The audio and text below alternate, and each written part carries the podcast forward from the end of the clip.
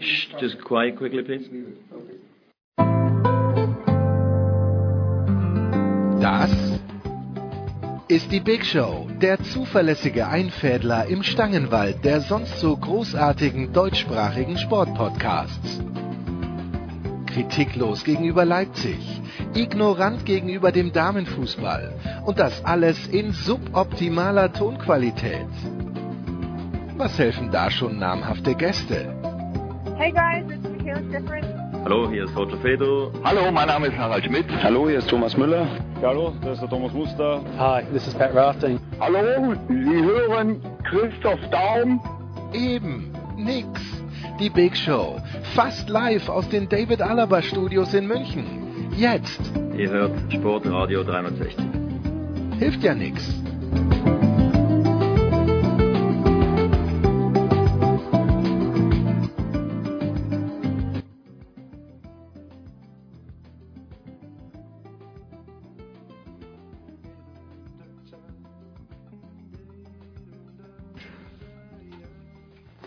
Die Hütte ist einigermaßen voll. Die Frage ist nur, kann man den Enkerman verstehen? Enkerman, sag was. gerappelt voll und ähm, mich kann man, egal ob voll oder leer, selten verstehen. Das, Das- ist ja das Schöne. Aber ich höre mich sehr hallig an, so als würde ich äh, in der anderen Ecke des Raumes sitzen. Also auch aus meiner Sicht. Es ist großartig, weil du ins Mikrofon von hinten reinsprichst und das eigentlich Alexi Menüsch reinsprechen aber sollte. es ist auch so, dass ich dich besser höre als mich. Ja, das ist ganz, ganz schlecht. Aber das Alexi Mikrofon Menüsch. geht offensichtlich nicht. Alexi von der L'Equipe und äh, Alexi, bist du eigentlich schon mehr bei Dazone, als du bei der L'Equipe bist? Nein. Schwer zu vergleichen. Ja, eh. Manchmal, manchmal mache ich beides gleichzeitig. Ach so, der Alexi kann alles. Weißt du, der ist Experte und schreibt gleichzeitig für die Monsieur L'Equipe. Multitasking. Ja, mit, er kann alles und die Legende ist da. Gün- Günther Zapp, der sich an alles erinnern kann. Günther, wie war das nochmal mit Paderborn und Wuppertal? Das haben, wir gerade vorhin besprochen. Ich glaube, da- das sollten wir unseren zwölf Hörern nicht vorenthalten. Ja, äh, ja, wir haben doch Grüße bekommen von Olli Seidler, oder? Aus Paderborn. Aus Paderborn, ja. Wo just, glaube ich, ein Fußballspiel stattfinden soll oder wie auch immer. Und aus irgendwelchen Gründen ist Alexi total aufgeregt. Ich, ich, ich weiß noch nicht warum. Da fällt mir natürlich die alte Otto-Charge ein. Da gibt es ja mehrere. Wo hat keiner was verloren? In Paderborn. Wo ist noch keiner was geworden? Und so weiter. Herrlich. Und dann kam, kam im Loriot mit Wuppertal. ja, und, so, und äh, Otto Walkes Anchorman ist die Enttäuschung des Jahres für uns. Wir haben einen Hörer angesetzt. Weil wir, weil wir ihn nicht bekommen haben. Ja, wir haben Weil Otto Walkes angeblich sogar einer unserer. Hört man mich jetzt eigentlich? Ja. Oder muss ich jetzt hier tatsächlich zu, zu Alexi kuscheln und äh, gleichzeitig oder von beiden Seiten das Mikrofon sprechen? Ähm, angeblich hat sich. Äh, oh ja, schau, das war das richtige Rädchen, Ja. das du gerade gedreht hast.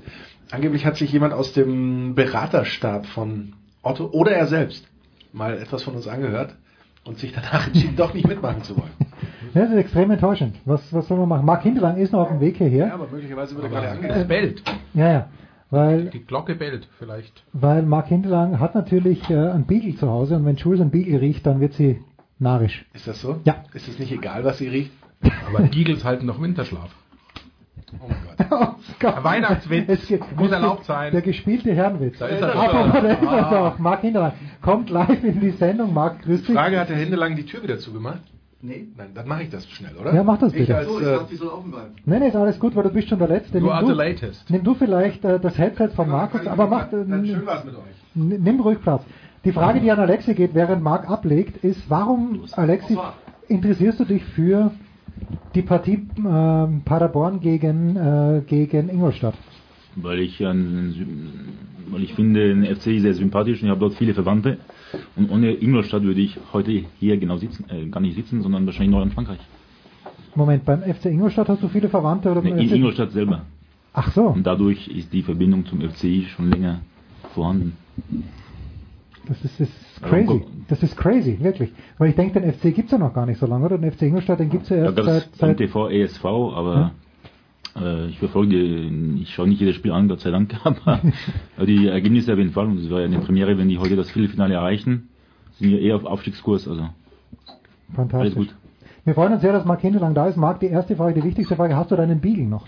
Hab ich, hab ich. Und ich habe schon wieder Ich vergessen. glaube, dein Hund riecht, riecht meinen Hund, und, aber Das ich habe mir- gelernt aus dem letzten Jahr, ich habe meine andere Hose angezogen. Ja, genau, Marc. Also Marc ist letztes Jahr mit kleinen Zwirn gekommen und das war, war eine gute Idee, aber die offizielle Sky Jeans an. Nein. Wenn die kaputt geht, gibt es eine neue. Hoffe ich das. Aber das Problem ist, Eine pro Jahr, Moment. ja, also das Problem war, Marc ist erst nicht mit dem offiziellen orangen, nee, weinroten Oberteil gekommen. Das wäre noch schöner gewesen, wenn Marc Hindelang hier in Weinrot gekommen wäre. Marc, ich habe mir gedacht, und die anderen haben die Hände über den Kopf zusammengeschlagen, dass wir unsere Weihnachtsshow mit äh, Eintracht Frankfurt beginnen. A, du hast in Frankfurt gewohnt, gelebt, und B, du hast am Wochenende die Konferenz kommentiert gegen Schalke. Und ich bin unmittelbar nach Schlusspfiff ausgestiegen und ich meine dich noch gehört zu haben, dass du gesagt hast, dieses Tor muss angeschaut werden. Der Ausgleich von Schalke. Ist es dann denn jemals angeschaut worden? Weil ich meine, ich sage immer noch, Guido Burgstaller hat den Ball berührt. Also wir haben drauf geschaut und wir haben gesehen, er hat nicht berührt. Hat nicht berührt, okay. Also, aber jetzt sind wir nicht entscheidend, aber ich denke, das ist dann in Köln auch so gesehen worden. Warum ist, warum ist denn Frankfurt so toll und warum wird Nico Kovac doch nicht der nächste Trainer des FC Bayern München? Darf ich dir Glühwein anbieten oder Tee? Was machst du lieber? Den Glühwein. Ja. Warum die so gut sind? Ja. Ich glaube schon, dass das mit dem Trainer zu tun hat. Ich meine, also sowas funktioniert natürlich auch in einer Stadt wie Frankfurt, also so ein, so ein wahnsinnig internationales Team, weil Frankfurt ist natürlich schon eine sehr, sehr internationale Stadt. Ähm, daher funktioniert es gut. Aber die machen ja nur offenbar wahnsinnig viel richtig, wenn sie es schaffen, aus, aus, aus so vielen neuen Spielern äh, da so eine Einheit reinzubekommen. Das ist so vielleicht auch so ein bisschen so eine Wagenburg-Mentalität. Wie viel Anteil hat Freddy Bobic? Weil, weißt du, ich, ich habe Freddy Bobic, wenn ich irgendwo zu irgendjemandem hingehen müsste, der mir auf die Schulter klopft und sagt, ist alles nicht so schlimm, dann würde ich Freddy Bobic nehmen. Der ist so ein Typ, finde ich. Wo man, wo man sich denkt, komm, das Leben ist eigentlich ganz lässig, aber der macht auch einen überragenden Job seit, seit Jahren dort. Ja, der hat halt auch, ich denke, viele, viele gute Kontakte. Das kommt dazu. Die grasen halt dann auch so Märkte ab, die jetzt nicht so, also wo sie halt einen Vorsprung haben. Ähm, sicherlich, muss er einen großen Anteil haben, weil er einfach auch schlaue Geschäfte macht. Siehe, siehe Rebic. Hm. Da haben sie halt wirklich gepokert und haben ihn erst am, am letzten Tag, äh, das, das, das, also das Transferfenster, am Deadline Day haben sie ihn erst geholt als Leihgeschäft für zwei Millionen, weil sie natürlich letztes Jahr auch schon gesagt haben, na, das ist vielleicht ein bisschen Patient, damit dem musste er halt besonders arbeiten. Dann hat es funktioniert und jetzt macht er dieses 15. Spiel, dieses ominöse, und dann kostet er nochmal zwei Millionen, hast du eigentlich für vier Millionen. Also bei den heutigen Summen ist das ja wirklich ein Schnäppchen, echt ein guter Spieler. Habt ihr gehört, was Marc Hindelang gerade gesagt hat? Er ist ein Patient. Das geht mir wie, wie, wie warm, wir haben übrigens keinen Glühwein mehr. Ich muss da noch Glühwein nachmachen. Äh, das geht mir runter wie warmer. Glühwein, wenn ein Österreicher sagt, wenn ein Deutscher sagt, wie ein Patient. Alexi, letztes Jahr, ich, ich mochte Frankfurt nicht. Für mich eine Truppe, die mehr getreten hat als sonst irgendwas, aber mittlerweile ist es besser geworden, oder? Ja, weil die zwei Franzosen haben, die ständig spielen, treffen und Tore verhindern. Elaboriere bitte. Der, der eine ist der Herr, den ich nicht aussprechen kann, der, der mit dem Seitfallzieher vor ein paar Runden im Sturm Ja, der hat jetzt sechs äh, Treffer erzielt, drei davon sind zum Tor des Monats gewählt worden. Unter anderem, glaube ich, am Samstag mit der Hacke und äh, der andere ist völlig unbekannt, auch in Frankreich, aber spielt jedes Spiel quasi durch. Äh, Simon Fallett ist leider gesperrt beim Auftaktspiel gegen Freiburg im Januar, fünfte Gelbe. Hm. Aber ja, es war ein, ein fast äh, Panikkauf äh, Ende August nach der Verletzung von Saicedo, glaube ich. War auch ein Risiko dabei, weil, wie gesagt, Fallett in Frankreich nicht richtig zum Zuge kam, beziehungsweise auch nur bei Metz gespielt hat. Hat ein bisschen Zeit gebraucht, aber. Verein, Metz, Metz. Hä? Das ist ein guter Verein, Metz. Ja, ja, haben irgendwie acht Punkte, also zweimal als Köln. Ja, aber es ist trotzdem ein Verein, der, Spiel, der, Spieler entwickelt wurde, wo du als Spieler halt auch, äh, also im Grunde sowas wie Freiburg in Deutschland. Absolut, Also ja, ja. ist ver- vergleichbar. Nee, also auch Kovac macht eine riesen Arbeit. Wird trotzdem nicht der nächste Bayern-Trainer, aber dass er den äh, Kevin Prince Boateng so äh, schnell äh, im Griff bekommen hat, ist auch ein, auch sein Verdienst. Warum nicht? Weil Bayern ein anderer Trainer im Blick hat, den keiner auf der Richtung hat. Okay. Moment, du, du, du weißt es schon. Nein, ich hoffe nur. Der nächste oder der übernächste. Also ich glaube zum Beispiel, ähm, dass das, es ist ja nicht nur Kovac, sondern es ist Kovac und Kovac, Mhm. Hm. ja, die du, die du da holen musst. Äh, ja, vielleicht ist Bayern noch zu groß, aber weiß man nicht, wo das hinführt. Aber ich finde, man ist auch dieser Robert Kovac wird ja unterschätzt. Hm. Ja, weil wie lange hat Robert Kovac bei Bayern gespielt? Länger als der Nico. oder? Vier Jahre? Genau. Und, und das hat eigentlich keiner auf dem Zettel. Vier Jahre. Okay. Ja, und der hat ja so ein wirklich, der hat ja auch bei großen Vereinen gespielt. Ja, und, und, und, und der hat da die Jungs schon im Griff. Also der hat ja jetzt auch nicht umsonst, das passt jetzt auch wiederum zu, zu der Art und Weise, wie diese Mannschaft geführt wird, wie auch wie sie auftritt. Ja, der hat nicht umsonst letztes Jahr einen, einen, einen Straßenräuber eingefangen. Ja, also die haben schon diese, diese, diese, auch so ein bisschen diese Straßenköter-Mentalität. Deshalb passt Boateng da auch super rein, so als, als Anführer. Das ist schon alles, ja. Deftig. Die sind tough. Hm. Manchmal so wie, wie, wie eine Street Gang, aber es wird halt dann nicht, nicht, also nur im Notfall das Messer gezogen, sondern es bleibt dann bei, ähm, Kleinigkeiten, ja. Und, aber deshalb ist, sind die auch so, so, so widerstandsfähig. Günther, wer war denn der letzte Trainer des FC Bayern München, wo man sagt, äh, ich hätte einen Vorschlag, aber wo, wo aus deiner Sicht der letzte Trainer des FC Bayern München, der nicht schon gekommen ist mit dieser wahnsinnigen Erfahrung in der Champions League, weil da hat es Ancelotti, Heinkes, Jürgen Guardiola, Klinsmann. äh, Klinsmann ja. Er hatte gar keine Erfahrung. Ja, aber ist nicht der Magath jemand gewesen, zum Beispiel, der davor noch nicht gezeigt hatte, dass er als Coach auf der dem Level coachen kann? Wieso hat er denn einen Riesenerfolg in Stuttgart, oder? Vorher? Kam doch da direkt. War er mit Stuttgart in der Champions League? Ja. Eng- Enke- doch, okay. Und hat die halt auch quasi aus einer Nullmannschaft hat die hochgebaut. Also das war rein wirklich seinem Erfolg geschuldet. Und deshalb glaube ich, dass den Fehler auch nicht nochmal machen, dass ein Trainer nehmen, der ein Jahr jetzt vielleicht auch mal zwei gezeigt hat, äh, dass es gut laufen kann, dass er dann zu Bayern kommt. Das ist eine völlig andere Geschichte. Also da bin ich völlig bei Marc. Frankfurt kann das funktionieren, eben dieser Meldport, diese, diese Stadt und dann auch äh, schön erklärt die Mentalität, da, da geht es auch mal richtig zur Sache. Das passt zu Bayern überhaupt nicht. Und wenn du da nur die, die kleinste Schwäche zeigst, das wissen wir ja alle, hier was mit der Medienlandschaft, uns, unseren lauschigen Glühweinkreis, äh, Ja, gibt's bei noch Glühwein, Nein, oder ich- ich- bald ich- nicht ich- mehr Glühweinkreis, ich- ich mal ausgenommen also- ist die Medienlandschaft in München natürlich brutal, da darfst du dir nichts erlauben und, und dann hacken sie auf ihm ein und das, glaube ich, kann er nicht so gut ab. was ich mir letztes Jahr überlegt habe, ähm, als es, als es ähm, oder be bevor Ancelotti kam, haben wir gedacht, Mensch, der Lucien Favre, wenn der jünger wäre, dann wäre er ein Hm. super Trainer für Bayern. So, jetzt ist Alter ja offenbar kein, Ist kein Ausschlusspunkt. Mehr. Ähm, ich weiß nicht, Lucien Favre hat, hat mit Rummenigge äh, in, in Genf gespielt, ist, ist, ist, ist meines Erachtens ein hervorragender Trainer, auch ein fordernder Trainer, der auch mit solchen Leuten umgehen kann. Aber sogar auf dem Zimmer mit dem Kalle. Ja, siehst du. Moment, Alexi, hoffst du auf Lucien Favre? Ja, das ist mein Favorit, habe ich auch schon gesagt hier vor drei, vier Wochen, wenn Ja. du zuhören würdest. Also, Ich, ich, nein, nein, Moment, ich klebe A an deinen Lippen, aber B, das war genau an dieser Stelle, da war ich gerade im Billard, Alles als, du das gesagt hast. Ja. Du hörst dir die Sendung nicht noch drei, vier also Mal wie alt an. ist Favre? 64 oder? Nee, der ist ja gerade 60 geworden. 60, ja. Hat sogar meine SMS geantwortet von der wieder Klasse von ihm. Kann ja noch zwölf Jahre bei Bayern trainieren. Also auf jeden Fall äh, steht schon fest, dass er bei Nizza nicht bleibt über die, den Sommer hinaus, war schon Okay. vor drei Wochen kurz vor dem Aus. Hm. Dann haben die in äh, Toulouse, glaube ich, 0-1 hinten gelegen und dann zwei Tore in der Nachspielzeit. Das hat ihm gerettet. Es äh, gewinnen die jedes Spiel, ein Spiel nach dem anderen, waren 18. vor drei Wochen sind jetzt Sechster. Ja, Mhm. Die französische Liga ist sehr eng. Mhm. Und äh, wäre mein Favorit, aber er ist kein einfacher Mensch. Wenn man sich wieder anschaut, Enkermann, ich meine, das hast gerade den Guardiola gehabt, du musst doch jetzt ins Mikrofon von Alexi sprechen. Der Guardiola war sehr anstrengend, Alexi hat ihn immer verteidigt, auch in unserer Show, aber ich glaube, der Favre ist ja mindestens ebenso anstrengend, aber hat jetzt nicht ganz das Renommee, glaube ich. Ja, ich, ich glaube, keiner ist tatsächlich genauso anstrengend. Wahrscheinlich noch nicht mal Tuchel. Ähm, ich bin, ich bin so ein bisschen von Favre überrascht, um ganz ehrlich zu sein. Den, äh, den hatte ich jetzt eher nicht so auf dem, auf dem Zettel. Ich muss mir das erst genauer überlegen. Ich bin mir aber eben nicht so ganz sicher, ob er, der ist mir zu introvertiert in gewisser Weise, um, um das tatsächlich bei den Bayern zu machen, glaube Favre? ich. Ja, das, das wäre vielleicht das, was mir spontan als, als Punkt einfallen würde. Was ist introvertiert für dich? Also ist der. Er- ich finde, er wirkt- sagen, dass er wirkt- Heynckes extrovertiert ist äh, oder, oder also.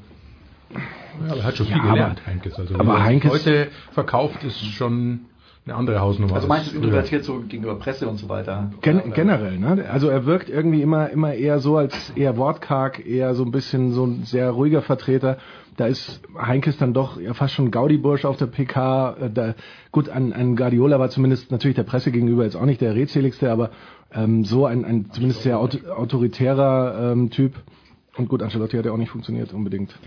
Also Guardiola war gegenüber der Presse ja gar nichts, oder? Ich habe meinen Redeanteil jetzt übrigens schon hinter mir. Nein, nein, ist alles gut, aber Guardiola hat dann nichts gemacht, hat uns nicht Fritz von Thun und Taxis hier gesagt, der hat dem Reif nichts erklärt, dem, dem Wolf und auch dem, dem Fritz selbst. Guardiola hat ja Vier, vier Augengespräche hat er nur eins gemacht, und zwar mit L'Equipe Magazin. mit Äh, dir. Ja, es hat sieben Minuten gedauert. Es ging nur um das Thema Thierry Henry, weil wir eine Sondernummer gemacht hatten über Thierry Henry, mit dem er bei Barca zusammengearbeitet hatte. Um sieben Minuten, daraus haben wir schön vier Seiten gemacht. Ja, über jede Antwort echt äh, drei Minuten, das war fantastisch. Ich, fa- ich fand es schade, dass er so selten zur Verfügung steht. Und das nicht Ja, weil er wahrscheinlich so unheimlich viel zu sagen hat. Ja, und, und Anekdoten und alles auf Deutsch war echt fantastisch. Er hat es wirklich auf Deutsch gemacht. Ja, Also ja. hat er, Ich kann kein Spanisch und kein Katalanisch. Ja, aber Englisch er- auch nicht. Wie, wie viel super, super war der Anteil in diesen sieben Minuten? Nee, doch nicht, weil sonst wäre ich, hätte ich keine vier Seiten machen können. Also, Favre, äh, Favorit von Alexi, ich glaube, ja, ne, ich, ich weiß natürlich auch nicht. Dieses, äh, äh, Marc, wie bewertest du das, wenn der Hasenhüttl sagt, da bin ich noch zu jung, der ist ja schon über 50, der Kerl, und sagt, ich habe noch nicht genug Erfahrung. Äh, ist das, da ziert sich die Jungfrau vor dem ersten Mal? Vielleicht, ja. Schon. Möchte er Der hat, ja, der hat ja sogar mal da gespielt, also der war ja schon mal in, in diesem Verein drin. Ja. Da hat er zu viel Respekt oder großen Respekt. Ähm, spricht es nicht gegen ihn. Hm. Also rein menschlich spricht es nicht gegen ihn, aber vielleicht reicht es dann eben doch nicht. Ja. Okay. Was hat Nagelsmann falsch gemacht? Die letzte hat er irgendwas falsch gemacht, weil jetzt ist er in Bayern irgendwie nicht mehr auf der Liste und in Dortmund ist er so halb auf der Liste. Ich weiß gar nicht. Günther hat er sich, der hat ja nichts gemacht eigentlich.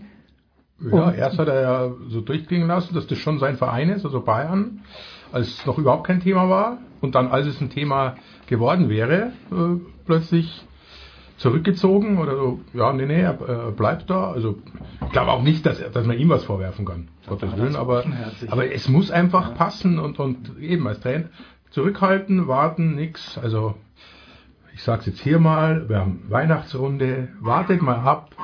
Wenn es nicht ganz so läuft, wie viele erhoffen, ob nicht Herr Heinkes doch noch ein Jahr dranhängt und dann erst eine Entscheidung fällt oder ein halbes Jahr.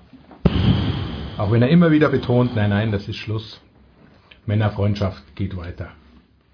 Schau, der Günther weiß was. Der Günther war nämlich auf dieser Weihnachtsfeier, wo die Hönes auch war. Also ich, ich, ich habe ja ähm, mit Nagelsmann auch noch, noch eine ganz andere Idee. Ähm, wenn der jetzt in Hoffenheim bleibt, das wird, glaube ich, sau schwer nächstes Jahr. Also es wird ja jetzt schon schwer. Weil viele Spieler gehen, ja. Ja. Wichtige Und Spieler. dann es gehen, gehen da wirklich gute Spieler dann weg. Also wie der Verein sich so insgesamt dann aufstellt, ähm, da bin ich sehr gespannt drauf. Und das wird sicherlich auch eine, eine sehr, sehr harte Prüfung für ihn als Trainer. Hat denn Dietmar Hopp den, den Geldhahn zugedreht oder kommen dann, wenn er was verkauft, kommen dann gleichwertige Spieler, fast gleichwertige nach? Kann man die kaufen oder sind die zu teuer mittlerweile? Das kann ja auch sein. wer, wer geht denn? Kramaric? Wahrscheinlich einen Transferüberschuss ja auch gemacht mit, mit, mit Firmino. Also ich denke schon, dass, dass, dass, dass ähm, Dietmar Haupt drauf schaut, dass der Verein sich selber trägt. Hm. Ja, und, und, und dass sie jetzt einfach da in diesem System so drin sind. Also sozusagen die Anschubfinanzierung, ja, sehr kräftig, aber jetzt ähm, selbst drum selbst drum kümmern. Ja, Marc Ruth ist, glaube ich, auch ein Kandidat. Der, Alle Stürmer eigentlich, ja. Bis auf Ja. Schalai. Ja. Der, äh, Und sie entwickeln natürlich eigene Spieler, ob, aber ob sie genug eigene entwickeln, die dann auch sofort den, diesen Spot besetzen können. Also das wird schon sportlich. Bin ich echt gespannt. Also schon äh, kein gutes Zeichen, finde ich, für den deutschen Fußball, dass die zwei Top-Vereine den Trainer suchen. Und zwar schon für die nächste Saison. Ja gut, ich, ich möchte nicht ausschließen, dass der Stöger vielleicht weitermachen darf, aber was ich halt, ich, wir kommen Ja. später in eine andere Runde auf diesen Spiegelartikel zu sprechen. Hat denn jemand gelesen über den HSV? Äh, der Leiter der Nachwuchsakademie, 375.000. Gistol 110.000 pro Monat und ist angeblich noch auf der unteren, im unteren Level in der Bundesliga. Und der Stöger drei Millionen bekommt für ein halbes Jahr, das ist schon echt sportlich. Bist du deppert? Da sieht man mal, wie welche, Echte welche Liebe. Ja, echte Liebe. Und kein Wunder, dass er mit der Mutter nur eine halbe Stunde verbracht hat in Wien. sich börsennotierte Arbeiterverein der Welt. Ja, das ist äh, ganz, ganz absurd. Wir machen eine kleine Pause hier in unserer sympathischen Runde. Ich schaue mal, ob ich noch irgendwo Glühwein auftreiben kann. Für. Marc Hindelang, für Alexi Menüsch, für Günter Zapp und für den Enkermann.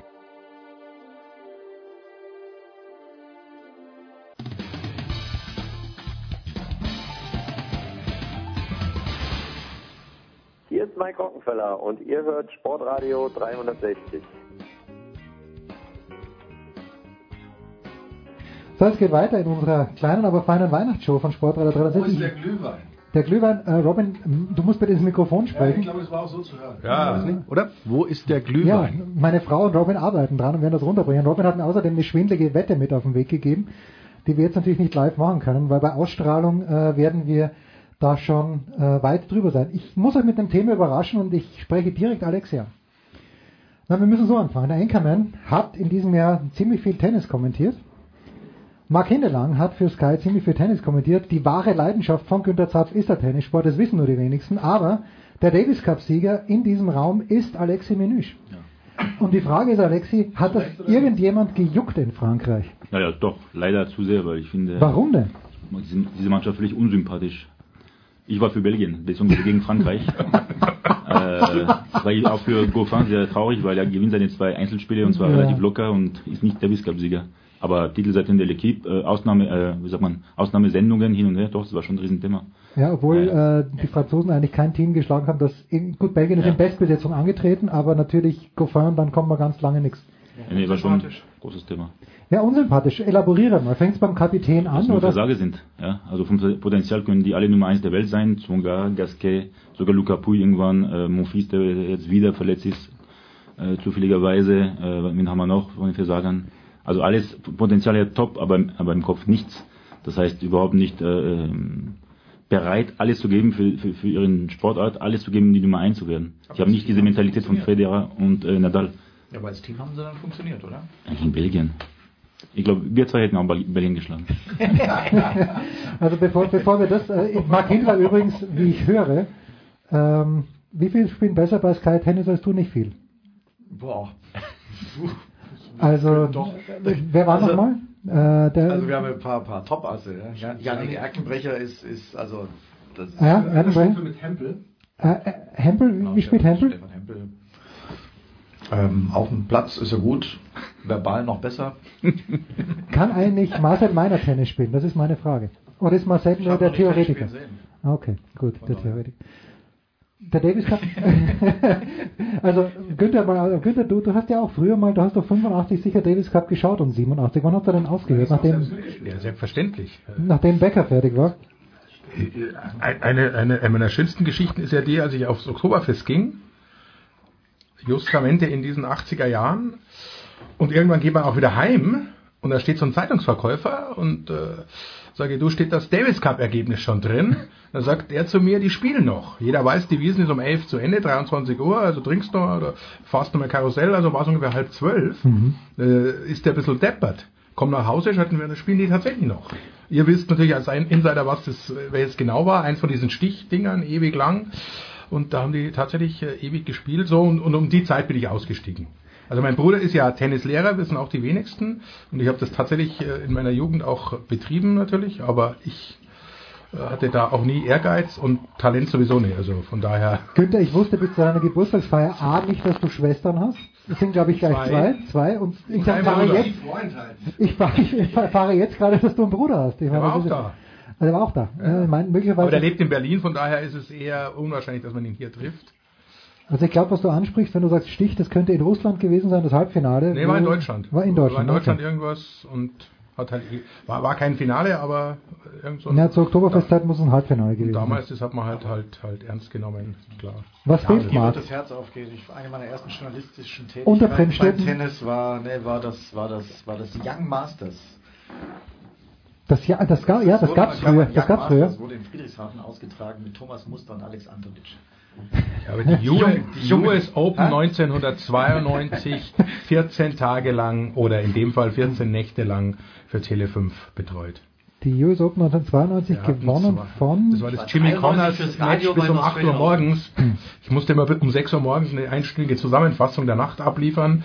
Und, äh, wir waren aber immer noch live drauf, weil ja Herr Connors dieses äh, absolut denkwürdige Spiel abgeliefert hat. Gegen Aaron Aber, Crickstein. aber da hat dann, glaube ich, auch meine aktive äh, journalistische Tenniskarriere geendet. Marc, warum ist das so bei uns allen irgendwie? Also bei mir nicht, weil ich bin ja beruflich dabei, aber du interessierst dich für Tennis, du spielst Tennis, aber bist du noch angefixt irgendwo, wenn Deutschland gegen Belgien Davis Cup erste Runde spielt in Frankfurt? Und warum nicht?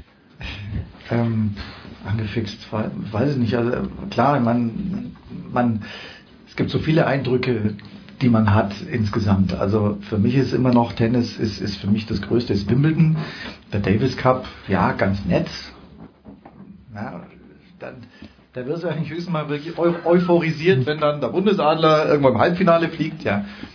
Und äh, ansonsten, ich finde Tennis ist ein wunderbarer Sport. Also es ist, es ist, kann, es ist ästhetisch, es ist, es ist, es ist im, im Idealfall spannend.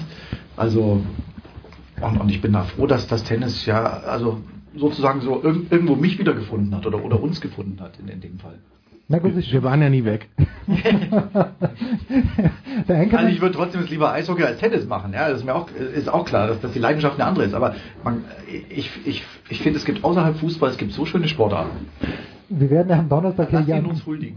wir werden am Donnerstag Jan Lüdecke und äh, Alex Wölfing hier haben und da können wir sagen, komm, wir brauchen wieder Eishockey bei Sky, komm zurück, komm zurück nach Hause, weil so hat es ja begonnen bei Sky, oder? Da, mit Thomas Wagner erinnere ich mich damals, Michael Leopold natürlich, dann gab es mal die Nina Wagner, wer sich noch erinnern mag, die, glaube ich, die, die Interviews gemacht hat. Hat nicht der, wer ist der Thomas Wag? War der nicht auch mal? Was Mark? Hat der nicht auch mal Eishockey gemacht? Günther Peter Blog natürlich. Günther- oder Günther Peter Blog Premierezeiten in Hamburg. So rum war das. so rum war die ersten, die anfingen. Ja, Entschuldigung, ich kann mich noch an eine Eishockey-WM im Fernsehen erinnern, ARD, ZDF, da hat Marcel Reif Eishockey kommentiert und, und, und Fritz, Fritz sowieso. Ja, also. Fritz hat, Immer Gut, was hat Fritz nicht kommentiert? Das ist also ich würde mich bei Fritz nicht wundern, wenn er auch dem deutschen Eishockeytrainer die, die Taktik mitgegeben hätte, so wie er es 1993 mit Svetislav Pesic bei der Europameisterschaft im Handball gemacht hat. Ah, im, im, Basketball, Basketball. selbstverständlich. An was kannst du dich erinnern in diesem Jahr? Du hast sehr viel Tennis kommentiert. Jens, das ist, das ist schon mal die Eingangsfrage, ist falsch an mich. An was kannst du dich erinnern? Ich kann mich natürlich. An das Federer-Interview, oder? Ja gut, das Federer- Federer-Interview war noch relativ kürzlich. Ja. Ich kann mich natürlich erinnern, äh, ich den Namen Gilles Muller in Deutschland groß gemacht zu haben durch dieses du warst- epische, du warst das, ja? epische Match. ähm, die, mir geht so ähnlich wie, wie Marc. Ähm, Wimbledon, ich durfte ja auch mal, wie man dann so schön sagt, das zweimal live vor Ort erleben und das ist schon irgendwie, ist zwar super spießig natürlich und alles, aber es ist eben einfach Ja. was Besonderes. Das ist großartig. Ja, es ist, ist eben großartig. allein dadurch auch schon was Besonderes. Ähm, und deswegen ist Wimbledon äh, hat natürlich auch den Vorteil für den gemeinen kindlichen Zuschauer von früher, dass es das Turnier ist, dem man auch so perfekt folgen kann. Gut, Paris könnte man auch, aber so Rasen ist dann doch irgendwas Besonderes, weil Sandplätze, da wurde man selbst immer drauf rumgescheucht. Ähm, mit Davis Cup kann ich möglicherweise immer dann was anfangen, wenn man nicht den Eindruck hat, dass sich die besten Spieler des Landes dahin prügeln lassen müssen, sondern dass, dass sie da tatsächlich mit, mit, Mit mit, Freude. Freude, und, und, und allem vorangehen. Ich habe zwar natürlich auch das im Sportstudio gesehen, wo die beiden Zverevs das nochmal erklärt haben, warum das da irgendwie nicht funktioniert hat, weil sie gerade quasi auf einen anderen Belag geeicht waren und so weiter und so fort und so. Aber ja, machen wir uns da mal nichts vor. Also Gab's ich, ja früher nicht. das eben, das finde ich ja auch. Also auch Da war es Ehre, Jugend der Da hast du den, da hast du den Boris geweckt um 3 Uhr früh und dann hat er, Hartford, ja. egal wo der Second gespielt Row hat. hat gespielt. Ganze und Nacht also, haben die gespielt. ganz Wochen- genau. Wochenlang haben die gespielt. Ja. Genau. haben sie wirklich wochenlang Ja, also es gab wirklich, ich habe irgendwo, es ist, es ist das Wunderbarste, was ich, was ich jemals über dieses Mensch äh, gelesen habe, war, ähm, sie spielten, werden sich Paare trafen, heirateten, Kinder bekamen. wieder trennten. Ja. Und, und, und, Und so lange Entscheidung spielten sie, spielten sechs Stunden, fünf Stunden und 27 Minuten, weiß nicht mehr, wie lange es geht. Also ein herrlicher Satz. Ja, das ist, äh, das war, war Trifft. Und das hat auch, ich weiß nicht, hat, hat jemand gesehen? und jeder hat es geschaut. Das muss ja. Ja. Es hat ewige und trotzdem hast du keinen Ballwechsel versäumt, sondern du hast es durchgeguckt. Wobei mit dem, das ist natürlich auch ein Problem unserer heutigen Zeit, wenn man so will. Man hat früher tatsächlich, hat man es geschaut, weil man im linearen Fernsehen keine große Auswahl hatte. nichts. Was anderes gab es ja nicht. Das heißt, heutzutage, ähm, selbst wenn das jetzt in ARD und ZDF kommt, klar, da hat man eine gute Quote, aber schaut das dann trotzdem noch die ganze Familie? Ist es das, was man den Gassenhauer oder den ähm, das nennt, was, was die Leute von der Straße irgendwie vor die Fernseher zieht und sowas? Ich denke eher nicht, weil sich die Sehgewohnheiten zu sehr verändert haben. Und ähm, das ist dann natürlich auch nochmal ein Problem. sich. Ja, also es, es muss schnell, schnell und, und, und, und Ten- Warum bei aller Liebe, funktioniert da Tennis so ist- sensationell? und Tennis ist nicht so Warum schnell. funktioniert da so sensationell? Weil du kannst einschalten, wann du willst, du bist nie falsch. Es geht zack, zack, zack, drei Pfeile, du weißt es äh, und kannst wieder wegschalten, oder scha- lese nach, wer gewonnen hat oder, oder schau mir Real Life an. Aber du Dann schaust es auch nur einmal im gewonnen. Jahr. Und da glaube ich, hat es noch eine hohe Identifikationsquote. Ja, weil guck die Jungs Ja, an. inzwischen. Ja? Aber die sehen, na, die, das ist Ja, doch so. Ja? Die, die, die sehen so aus, das ist der Normale, Genau, der. wie- So. Wie der, Der der, halt im, wirklich in der immer im Kneipe, Unterschichtenfernsehen, ist wie authentisch, Der könnte gerne genannt wird, gezeigt wird. Genau. Ja, und die Findet Konkurrenz, auch in der Kneipe statt. die Konkurrenz mit Ausnahme von Dienstag, Mittwoch in Deutschland ist, ist ja keine. Also am Mittwochabend werden sicherlich mehr Leute Bayern gegen Dortmund schauen, aber ansonsten ist natürlich, wer hat gesagt, Aber einmal es läuft ja auch woanders. Es läuft ja auch in Und anderen Ländern. Ja, wie Markus gesagt hat, also jetzt im, zu Weihnachten ist natürlich das ganz, ganz groß da und da muss man Sport 1, ich meine, wenn ich die Quoten sehe, über eine halbe Das Million haben wir jedes früher Mal. uns über die Weihnachtstage gequält und gewartet, bis endlich vier Schanzentournee angeht, dass man wieder Hä? Sport im Fernsehen schauen kann. Oder? Spengler, da ist schon wieder der Eishockey. Ja, ich, ich bin ein paar Jahre älter als du, das Marc. bis- Das geht, das, das Finale ist an Silvester. Ich weiß, Ja, die hast du denn, die kannst du besser die in- Zeit in zwischen welchem 26 Fernsehen hast du das gesehen? 31. Ja, im Schweizer Fernsehen. Ja, okay. Ja, ich komme ja vom Bodensee. Ich bin ja nicht mit drei, sondern ich bin ja mit Ich- sieben ich hatte nur ORF. Nein, im ORF hast du dann äh, Skispringen gesehen. Oder ne? Hallenfußball war natürlich, das war Das im Wiener ORF Stadthallenturnier. deutlich früher hatten die auf Hallenfußball gesetzt. als Ja, du, Genau, das, das, das ist auf, auf, auf, auf, auf braunem Parkett. Ja, natürlich. Eine Bande, Herrlich. wunderbar war das. Und ich, ich kann dir noch jeden, jeden Sponsor von den Vereinsnamen von damals sagen. Ja. äh, FK Austria Memphis damals. Die äh, Eisenstadt, GAK Ringschuh. Äh, Ger- GRK Ringschuh dann pleite gegangen, Ringschuh, selbstverständlich. SK Reika Sturm Graz für Raiffeisenkasse. Lask, Föst, Föstlins. Föst-Linz, ja. Äh, Und das, das Überragende natürlich, damals in der Wiener Stadthalle durfte man noch rauchen. Also die, Zu die Zuschauer. die Jetzt Zu- auch wieder, oder wie ist Ja, die bald, bald, ja. Brandlöcher ins Parkett. Ja, aber das ist so geil. Die, die Spieler aus, nur auf der Ersatzbank, blöderweise nicht auf, aber die, die, du musst dir mal vorstellen, wird da drin gekickt. In Graz gab es ja auch ein Hallenturnier, immer 25. oder 26. Dezember. Und die Zuschauer haben da drin gepafft. Und äh, in Wien haben sie, glaube ich, auch Pyrotechnik. Sechs Tage Rennen genauso. Walter Frosch Die unten, äh, die, die rödeln sich wie blöd, radeln da, sprinten. Sechs Tage, früher war es ja wirklich ohne Pause, haben die da, und, und, und die Zuschauer qualmen, die ganze Halle ist ein einziger Kopf. Und die anderen radeln sich da den Wolf. Unvorstellbar heute. was war die Faszination? Ich war nie dort. Ich habe immer gedacht, na gehe ich nächstes Jahr. Bin aber nie gegangen. Aber was war Sechs die, Tage. Ja, was war die? Ja, ich meine, du wohnst ja in der Olympiahalle quasi. Du kannst, Ja, aber da bin ich schon hingegangen, da habe ich noch nicht gewohnt. Ja. Das ist einfach, das ist. aber warum gehst du hin? Kennst du diese ist Menschen, die Wiesen radeln? mit Sport. Ein paar kennst du natürlich, klar. Wiesen mit Sport. Zwei, drei kennst du und dann ist da ist immer was los. Geht auch relativ schnell. Es, gibt, es geht ja nicht über sechs Tage, sondern da ist ein Stundenwertung, dann ist wieder Turney fahren, dann ist wieder äh, 1000 Meter Zeitfahren und so weiter. Also es wechselt da ständig ab. Du hast, wie gesagt, Essen, Trinken, äh, Stimmung.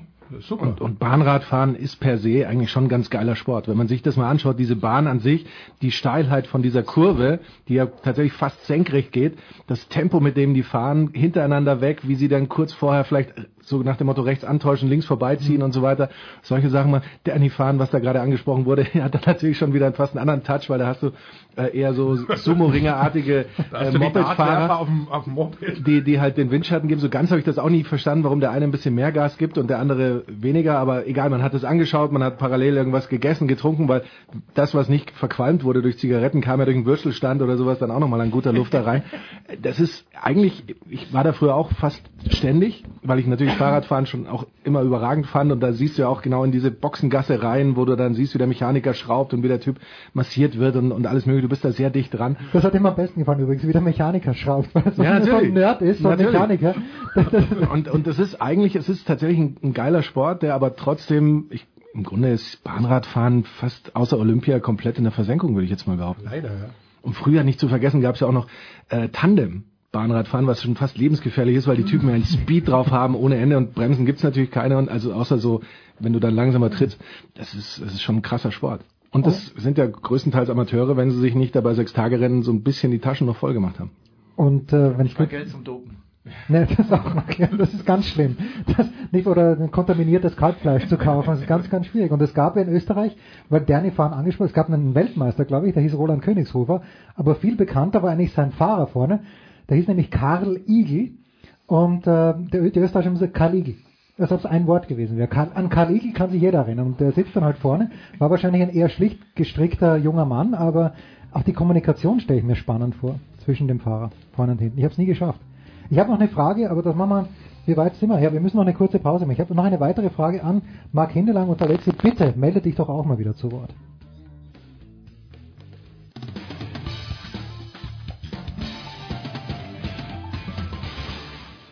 Hallo, hier ist Zweitschwung-Europameister Christian Reif und ihr hört Sportradio 360. Ja, wie sagt der Günther so schön mit Radfahren hat der Franzose als solcher nichts am Hut. Also da, da, fährt kaum jemand, das interessiert die Menschen auch nicht oder interessiert die Menschen. Ja, Tennis, Tennis. Ja, genau. Tennis gibt es ja auch kein größeres Turnier, wo man mal hinfahren könnte. Ich meine, wenn die Franzosen, ich weiß es nicht, da rennen immer noch so viel Geistesgestörte herum bei der Tour de France. Jeder weiß, die, ja, keiner kann sauber das fahren. Ist euch wurscht, euch Franzosen. Ich meine, uns Österreicher ist es auch wurscht. Uns ist alles wurscht. Bei uns darf man wieder rauchen. Warum ist das so, Alexi? Erzähl mal bitte, weil es gibt ja schon lange keinen, keinen französischen Toursieger. Wer war der letzte? Laurent Fignon, glaube ich, 1992? Ich glaube schon, ja. Virang war zweimal Zweiter oder Dritter. Ja, ja, ja. Müsste Fignon gewesen sein, ja. ja. Ja, weil Frankreich, wir müssen ja aufhören. Äh, Frankreich ist kein großes Sportland. Ah. Nur ein Sport hat in Frankreich nicht die Bedeutung wie in England oder wie in Deutschland. Okay, wir sind gerade, was haben wir, äh, Frauen-Handball-Weltmeister oder Ja, Europameister? ihr habt, ihr habt die Norweger geschlagen im Finale, du ganz persönlich. Und ähm, es war relativ. Davis Cup-Sieger, aber es bleibt, es bleibt für mich eine kleine Nation und nicht Grand Nation.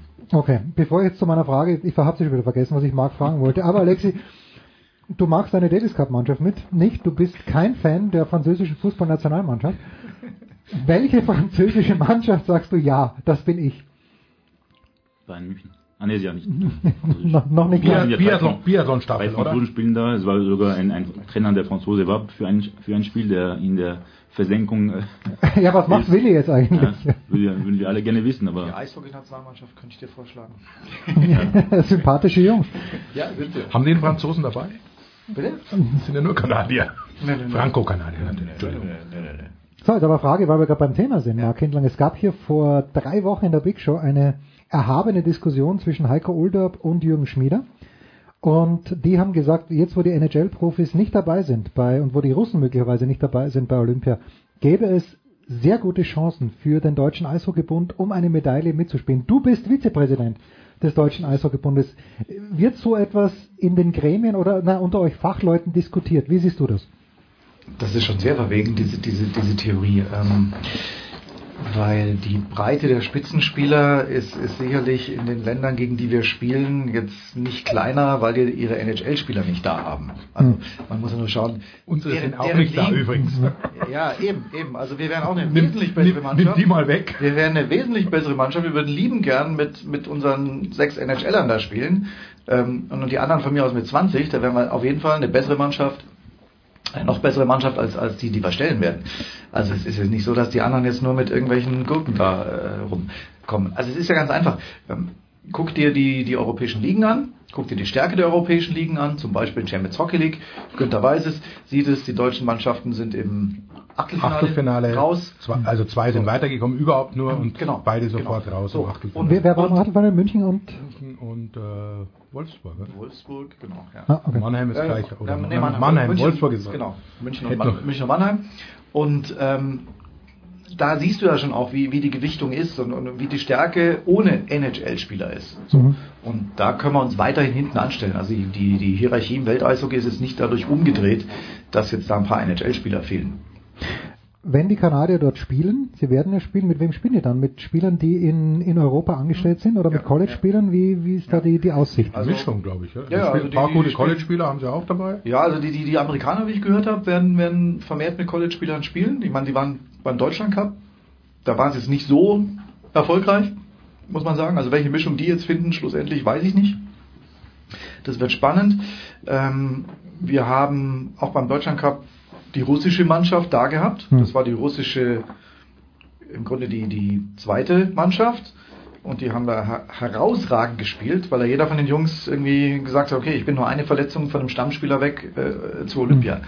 So, also das ist da, da spielen natürlich auch die, die, die KHL-Spieler eine große Rolle.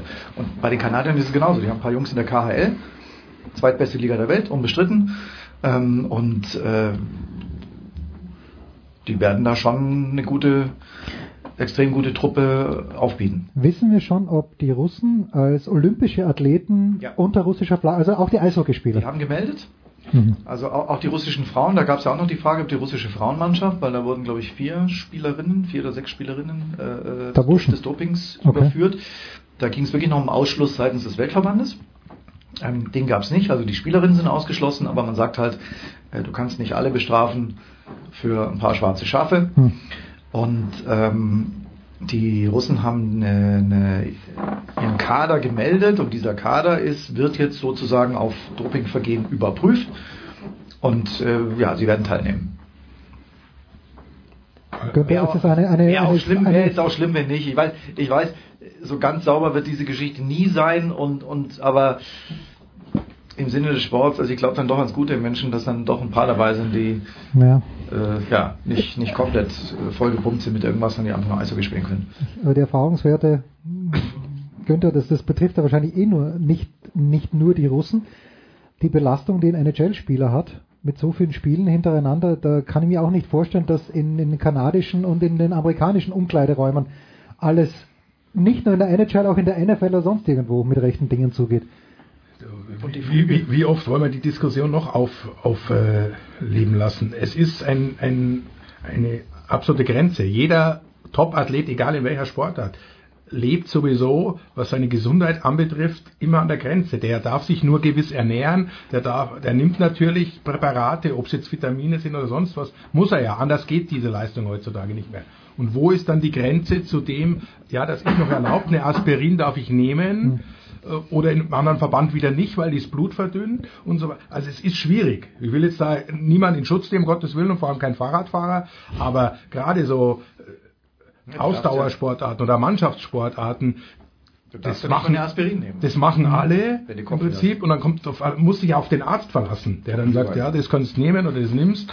Äh, Dummheiten außen vor gelassen. Es ist total schwierig. Weil es ist ja nicht so, dass ein, ein, Athlet lebt wie wir, der isst jetzt hier Plätzchen und Glühwein und am nächsten Tag kommt einer und sagt, hier habe ich eine rote Pille, wenn du die nimmst, dann bist du bei Olympia. Sondern der lebt schon seit mindestens zehn Jahren einem ganz strikten Ernährungsplan, Bewegungsplan und so weiter, schläft im Sauerstoffzelt, kann der ein oder andere auch sagen, ist Doping. Hm. Also es ist, ja, du darfst, ist, du darfst es nicht freigeben, weil das geht als Vorbildfunktion natürlich nicht, aber im Prinzip ist es so, dass du es nie wirst kontrollieren können, weil das Doping immer den Kontrollen davonläuft. Es wird ja auch anders trainiert inzwischen. Es kommt auch dazu, dass die Sportwissenschaften immer größeren Raum, breiteren Raum nehmen. Belastungssteuerung ist, ist glaube ich, ein ganz wichtiges Stichwort. Ja, ja natürlich klar. Laktatteste, ist das jetzt Doping oder immerhin, du kannst, du kannst die Grenze auch woanders ziehen. Hm.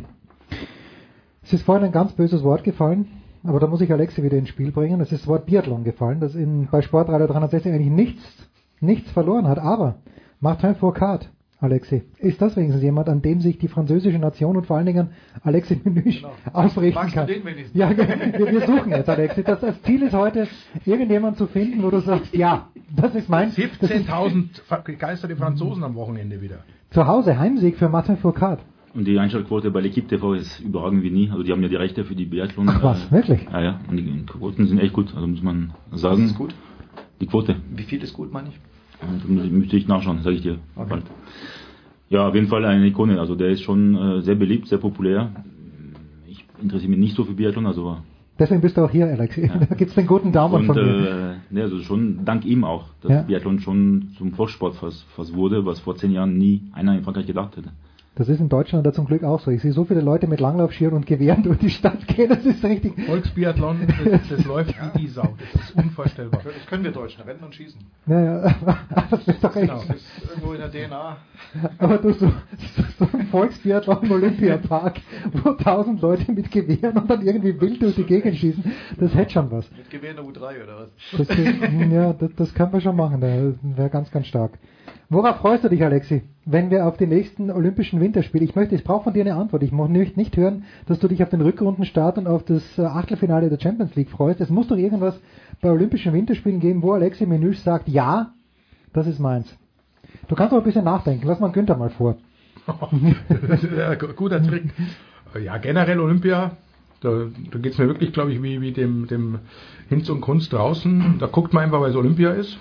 Da schaut man alles. Freuen tue ich mich natürlich auf, auf Alpin, auch ohne, ohne Felix. Ja, und ohne, aber, ohne Stefan Luiz, entschuldige, aber was die, die, Ja, aber Speed-Disziplin plötzlich macht, macht Spaß und vor allem, ich sehe halt nach wie vor gern die Österreicher verlieren, also solange die Norweger... Dann schalt nicht ein, du wirst nicht sehen, dass die Österreicher verlieren. Das, das, ist immer noch in der bayerischen Szene verankert, dass, dass man hält zu den Deutschen und gegen alle Österreicher. Sagt Nein, der, Markus, sagt der Mann, der den Estragon-Senf in die zweite Runde gebracht hat. Es ähm, geht hier um Alpinsport und sonst nicht. Estragon-Senf, da habt ihr beide ja definitiv äh, eure Kompetenzen überschritten. Ich hoffe, dass da, dass da mal ganz interessante Partien gibt, eben weil Mannschaften, glaube ich, Slowakei und solche Teams werden, werden gute Mannschaften aufstellen, die eben nicht so von ihren NHL-Profis abhängig sind. In welcher Gruppe sind die Deutschen? Wird sicher Weiß man, oder wird das gelost? Nee, wurde schon gelost. Das steht schon lange. Finnland, Schweden und Norwegen. Also naja, ja, ziemlich skandinavisch. Und ist ganz einfach Dritter zu werden. Die Finnen und die Schweden haben uns selber gelegen. Ja, also, also, ich freue mich darauf, auch weil ich das vor Ort begleite. Nein, ja, vor Ort. Also bin ich bin ich also bin ich eingeladen, das, das zu tun und ähm, äh, freue mich wahnsinnig drauf. Das erste Mal, dass ich bei Olympia bin seit 92, Mary Bell. Ähm, Und So, stopp, stopp, stopp. Was hast du 92 in Mirabel gemacht? Für wen warst du dort? ich habe für, für die, da haben sich die landesweiten Radiosender zusammengeschlossen und haben sozusagen ein Olympiateam hin, Mhm. hin, ähm, hingeschickt und ich habe äh, Ski Nordisch gemacht und vollkommen überraschend Eishockey. Also drei Seitel, Puck auf der Linie, habe ich damals kommentiert. Okay. An was erinnert man sich 92? Ich erinnere mich an Fast de Belvoir mit äh, Patrick Ortlieb, der 500. vor Frank Picard, meine ich, und dritter ist Günther Mader geworden. Und was, was ist deine? Der Dreiseitel, ist das die, die Geschichte, Ja, an die du dich natürlich, erinnerst? natürlich. Äh, Also ich erinnere mich an, an, den, an den Abend nach diesem Spiel. Weil Maribel ist ja wirklich ein wunderbarer, eigentlich ein ganz kleiner Skiort. Und es gab einen Pub und haben sich jeden Abend alle getroffen. Hm. Da stand dann wirklich der deutsche Eishockeyspieler neben dem slowenischen Skispringer und die haben dann Bier miteinander getrunken. Und nach diesem Kanada-Spiel ist es natürlich, war das schon, ähm, ja, das war sehr ausgiebig, letztes Spiel und das war eine, eine große, eine große Feier. Ja, Okay. Also daran und mittendrin der also Jung- Ich erinnere mich jetzt nicht, wenig, also klar, den Sport auch, aber dann auch die Auswirkungen des Sports und, und ja, da kann es vielleicht, das klingt jetzt vielleicht zu romantisch, aber das ja, finde ich dann eben auch den, den olympischen Geist. Ja, da treffen sich Sportler aus, aus unterschiedlichen Sportarten. Ich stelle mir an, das an der Bar in so einem, so einem Holzverschlag, also wirklich so, Skihüttenambiente. Das war geil. Das stelle ich mir in Mirabel tatsächlich so vor, in Peking, wo die nächsten Winterspiele dann sein werden, kann ich es mir nicht recht vorstellen. Hast Ich glaube jetzt auch nicht, dass es in, in Pyeongchang so ist. Ja? hast du irgendwelche Bedenken? Jetzt mal ganz, ganz, ganz ernst gefragt, weil die politische Situation ist ja nicht einfach. Nein. Nein. Na. Also, wenn jetzt kurz vorher irgendwas ist, dann Hm. werden wir wahrscheinlich nicht dahin fahren. Hm. Aber ansonsten, da bin ich irgendwie angstfrei. Du vertraust? Ja, ich vertraue, ehrlich. Ja, gut. Enkermann. Mach mal ein Olympia-Daily, wir haben schon angesprochen. Wenn ja, welche Sportart möchtest du betreuen? Ich habe du kannst es jetzt heute, aussuchen. ich hab heute gehört, dass sich die Mixed Skisprung Mixed Weltmeisterin das Kreuzband gerissen hat. Nein, wie konnte das geschehen? Ist Skisprung Mixed ja, es ist Wahnsinn. olympisch? Wahnsinn, ja. Die, Frage Deutschen, die ich Deutschen sind Titelverteidiger. Wenn es olympisch ist, ist es Dann- wirklich olympisch. Ja, ja. Das war eine Medaillenhoffnung. Aber jetzt mal ganz im Ernst, Mixed Skisprung, als ich das heute gehört habe, ich gebe zu, ich kannte das vorher nicht. Ja, doch, doch. Ich bin vom Glauben mal Ja, wieder noch ein Stückchen mehr abgefahren. Schon Ach, jeder von uns würde sich, wenn das einmal macht, auf jeden Fall das Kreuz reißen. weil, weil es, ich fand das schon immer Wahnsinn, dass es so Sportarten gibt, wie zum Beispiel Rodelstaffel. Ja, Das, das ist für mich total abartig und abwegig. Die Wintersportler sind es- einfach schlau. Die erfinden Ja. immer neue Disziplinen, während ist- dann die Leichtathletik seit 200 Jahren immer das Gleiche macht. Ja, aber Moment, Leichtathletik, vom Fleck. bei der Leichtathletik, wenn du ein guter Sprinter bist, wirst du auch äh, Olympiasieger in 100, 200 Meter im Weitsprung und in der Staffel irgendwie. Aber Also mehr normalerweise. gibt's nicht. Ja, aber da bist du viermal. Ich meine, Im Wintersport gäbe es schon längst eine Mixed-Staffel in, äh, in Ja, das der stimmt. Leichtathletik. stimmt. Also, Also Staffel im Leichtathletik wäre natürlich auch Wahnsinn. Ja, die, die wäre vielleicht sogar ein bisschen sinnvoller als tatsächlich ein Mix Eine Skispringen. Mannschaftswertung und so Also das fand ich, da, das werden wir mit Sicherheit nicht beobachten. Da bin ich mir jetzt schon sicher, weil es gibt tatsächlich einige Sportarten, da frage ich mich, warum sind die olympisch oder sind olympisch, weil sie aus der Tradition her olympisch sind und warum macht man dann da noch irgendwelche äh, Geschichten drumrum und, und Sparifranca, die, die ich wirklich wahnsinnig finde. Gut, worauf ich mich sonst, ich finde, ich lasse mich dann doch gerne mitreißen, wenn äh, im Eishockey was passiert natürlich, wenn man da ich war die Vorrunde sollte man oder die Runde sollte man überstehen und dann dann finde ich das äh, äh, erlähmernd, wie der Österreicher sagen würde. Ähm, ich bin da eher Erfolgsfan und seppe möglicherweise durch. Wenn ich aber was anderes zu tun habe, schaue ich vielleicht auch mal einen Tag gar nicht. Bevor Alex jetzt das Abschlusswort bekommt, also wir Österreicher schauen natürlich, für uns war immer die Herrenabfahrt. Wenn wir die Herrenabfahrt gewonnen haben, hat man sonst keine Medaille gebraucht. 1976, Günther war noch nicht auf der Welt, aber ich kann mich erinnern, Brad Brad Kramer. Natürlich in Innsbruck mit unfassbarem Druck gefahren, 1980 Leonhard Stock und wir kommen ja, wir kommen ja als Titelverteidiger nach äh, Shenyang, wie auch immer man das ausspricht, mit Matthias Meyer. Äh, aber ich habe gehört, die Strecken sollen so unfassbar einfach sein, weil das eben kein Skigebiet ist, sondern ein Hügel, den sie aufgeschüttet haben. Da antizipiere ich leider einen Überraschungssieger.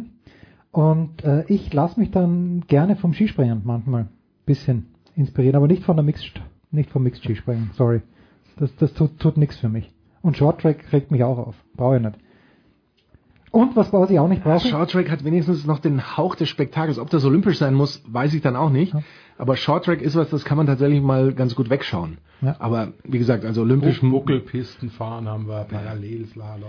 Ja, aber das, ist doch- das ist doch das, ist doch, das, ist doch das was, was die jungen Leute teilweise Genau, man machen. muss ja mit die jungen Leute reinholen. ne? Ähm, ja, und das ist dann des Snowboard. Und ich habe da, ich habe vor, vor jedem olympischen Athleten habe ich so einen riesen Respekt. Ja, das ist, ist, ist was die, äh, das ist so jetzt kann man sagen, du kannst ja immer streiten, wie das alles zustande kommt äh, und, und, und Funktionäre und tralala.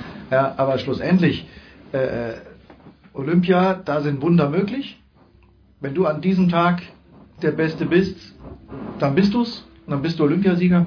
Also allein das, deshalb schaue ich eigentlich äh, Frag nach bei Markus so, Wasmeier. so gut wie alles. Ja, ja. Zwei gute Tage gehabt in Lillehammer und ja. zur Legende geworden. Ja, aber das ist ja auch eine Leistung. Na, natürlich. Ja, genau, das ist, das ist ja eigentlich dann die Leistung, dass du genau auf dem Punkt Hm. dort den alles rausholst. Ja, das ist erstaunlicherweise, die Amerikaner sind da. Muss ich Alexi doch nochmal das Ja, Mikro natürlich. wegdrehen, weil, Ja, weil was mich, was mich gerade bei solchen Dingen stört, wie, wie Skifahren bei Olympia ist, das habe ich jedes Wochenende. Habe ich, oder je- jede Woche, jeden Tag fast schon, habe ich irgendwo einen Weltcup, wo genau die gleichen gegeneinander fahren und dann ist es Hast du einmal, mal- Hast du beim Biathlon auch? Und dann, ja, ja, von mir aus, das ist ja jetzt einmal kein, kriegst, einmal kriegst dann so eine überra überragende Bedeutung, meinst du? ja, und dann ist es einmal Olympia, aber es fahren wieder die gleichen. Gut, und es fährt natürlich auch der, der Arme aus dem Kongo mit dem Flugbogen, wobei das, das ist ja durch irgendwelche Quali-Regeln und sowas mittlerweile aber auch nicht mehr so wie früher. Der hat die bei. Olympia nicht. Der, der hat bei. Olympia dürfen alle mitfahren. Dürfen alle? Nein, nein, auch- nein, nein, nein, Aber ich glaube, da war- Ja, du musst, halt, den- du musst die Norm deines Landes erfüllen. Ja. Ja. Gut, Aber wir haben ja äh, bei den letzten Olympischen Spielen ist ja Vanessa May, die Geigerin, mitgefahren.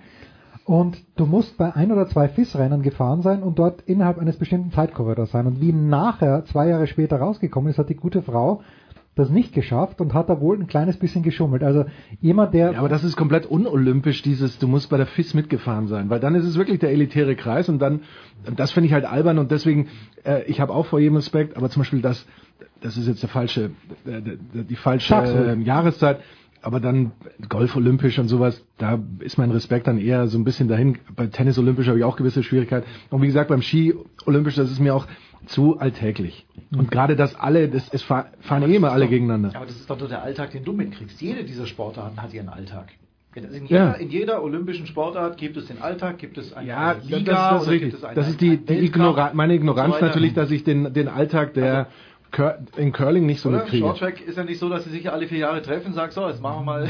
Aber, wobei ich weiß, ja, aber ich weiß nicht, irgendwo aber ich weiß nicht, ob im Curling zum Beispiel da auch jeden Tag die, die chinesische Mannschaft gegen die norwegische curlt. Oder, oder so. Und übrigens- aber das weiß ich natürlich nicht. ich weiß auch Deswegen nicht. drehe ich jetzt ganz schnell das Mikro wieder weg. Also ich glaube, ich glaub, es sind dann wirklich die, die, ich, ja, dann, dann ist es schon, schon eine große Kopfsache. Also klar, du hast immer die äußeren Einflüsse. Ja, es ist nun mal Freiluftsport. Dann hast du diesen ganzen Aufmarsch. Ja, können jetzt die Hörer nicht sehen, aber wenn ich jetzt Naja. mir das angucke, ja, das, was du jetzt da hast als, als Poster, ja, da sind Zuschauer, da ist plötzlich ein, ein, ein Zirkus außenrum. Und es, dann gibt es, glaube ich, manche, die es vielleicht nicht ver- verkraften, weil sie halt sonst äh, autistisch ihre Sportart betreiben vor 100 Leuten. Und Nein, es gibt ja gerade deine Bühne. Auch. Das ist auch eine Bühne. Alexi ist total heiß, möchte endlich was sagen, aber ich muss sagen, was, es ist, im alpinen Skisport ist es gewissermaßen noch ein kleines bisschen ungerecht, weil es gab ja mal eine Zeit, als Hermann Mayer gefahren ist, äh, da haben die Österreicher den Super-G in, in Innsbruck die ersten neun Plätze belegt. Aber bei Olympia, Alpin, dürfen nur vier von einer Nation plus, wenn du den Olympiasieg hast. Deswegen ist dort die Chance, dass jemand gewinnt, die Außenseiterchance ist größer, finde ich eh völlig in Ordnung. Ähm, Wenn es nach mir ginge, würde ich halt sagen, die ersten 20 der Weltrangliste, jeder Sportart sollten automatisch qualifiziert sein. Ja, aber da sind wir wieder, weißt du, da sind wir wieder bei so einer Geschichte, die kannst du dann in jede Sportart. Entschuldigung, das habe ich schon wieder. Ich habe nichts zu sagen. Ja, also, Nein, komm, Alexi, komm, komm, komm, komm, komm. Also, Wir reden jetzt so Nein, lange, bis das Ziel ist, dass Alexi, na leider müssen zum, oh schade, oh geht nicht mehr. bis er mal die Geduld verliert. Sagt so, ich mag dich so wenig wie das französische Davis Cup. Äh, das ist jetzt, dass Real Madrid in der Champions League im Achtelfinale gegen PSG spielt. Das finde ich in Ordnung. Ja. So, das hättest du nicht, wenn du diese berühmte Setzliste hättest, wenn alles irgendwie nach Plan laufen würde. Und das, was du jetzt da machen willst, Ja, das ist wäre natürlich das Vorschlag, das Plan, wieder so eine Es kann nur von einem. Österreicher kommen und nur im alpinen Ski. Ja. Ja, wobei im Moment könnte man es gar nicht ausnutzen, Also, weil wir nichts können. Lass, lass doch mal einfach dann auch, ja, dann ist halt mal einfach blöd ausgelost Hm. oder das Wetter ist scheiße oder sonst was, ja. Das ist das Leben. Ich finde es vollkommen in Ordnung. So, Alexi. Was sagst du dazu? Ja, also wir haben mit Eintracht Frankfurt die, Sen die Sendung begonnen und enden mit Eintracht Frankfurt die Sendung. Denn Ex-Frankfurter ist der Hauptsponsor von Sportradio 360, Sebastian Rode sich. Ja, ja, natürlich. Alexi, komm, irgendwas im Winter. Du kannst dich doch nicht die ganzen zwei Wochen Pyeongchang nur im Fußball verkriechen. Das, das ist doch Aber unmöglich. Champions League, der pokal Bundesliga, Ligue 1. Genug. Wirklich nichts, überhaupt nichts, wo du sagst, Doch, ich, das Einzige, was ich mir anschaue, ist Milliardenspiel. Deutschland muss immer vor Frankreich stehen, das ist das Wichtigste. Pause und dann fragen wir die Herrschaften die gute alte Rauschmeißerfrage.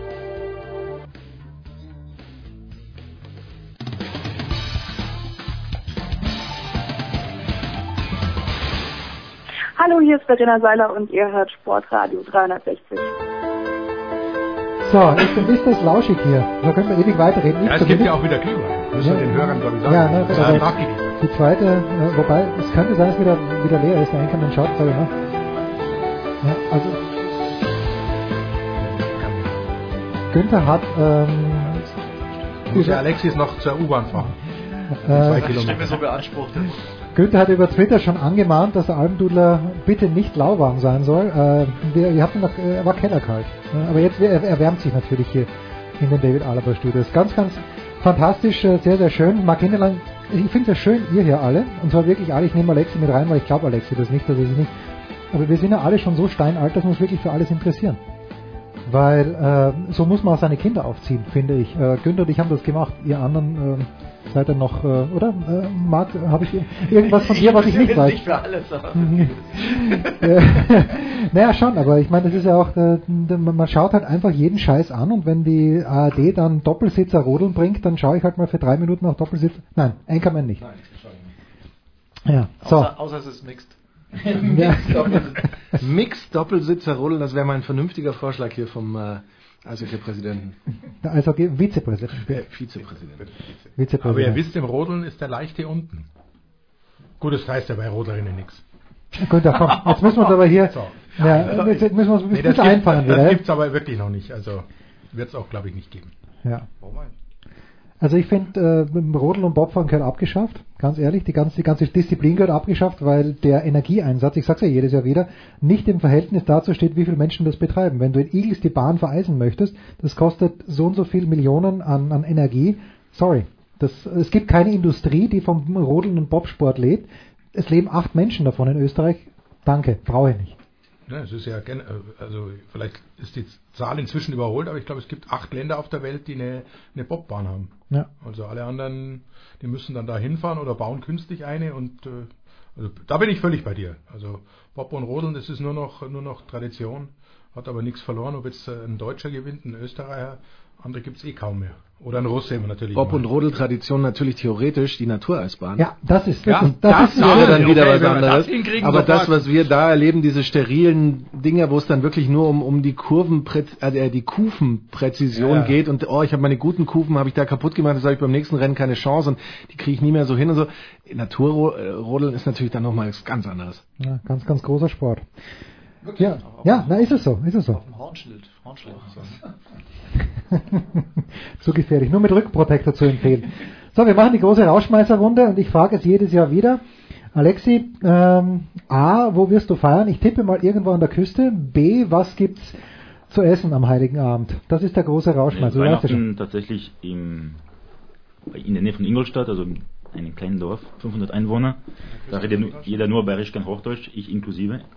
Alexi, jetzt müssen wir, ich bin so neugierig. Warum, wo, woher rührt diese Be Beziehung zu Ingolstadt? Gab's Meine Mutter schon? ist dort geboren, Ach, deine Mutter ist Ja. ja. ja, Moment, Moment. Deine Ja. Mama ist Deutsche oder ist Französin? Bayerin.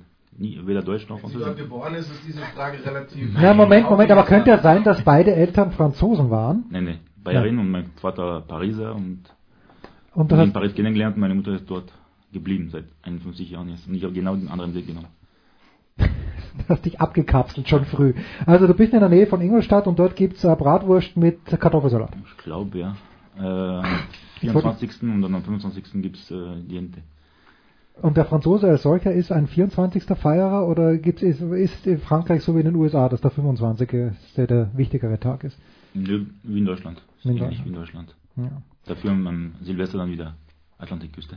Ah, die Atlantikküste, die gute alte. Da, ich stelle mir Alexi dann vor, wie er da im Wind steht bei minus 4 Grad und wie sich denkt, wäre ich doch bitte in Und am Ingolstadt geblieben. 1.1. werde ich äh, ans Atlantikmeer kurz schwimmen. Es gibt eine Tradition dort, äh, äh, so ein Rentnerclub in diesem äh, äh, Ort macht das jeden 1. Januar kurz rein ins Wasser und wieder raus.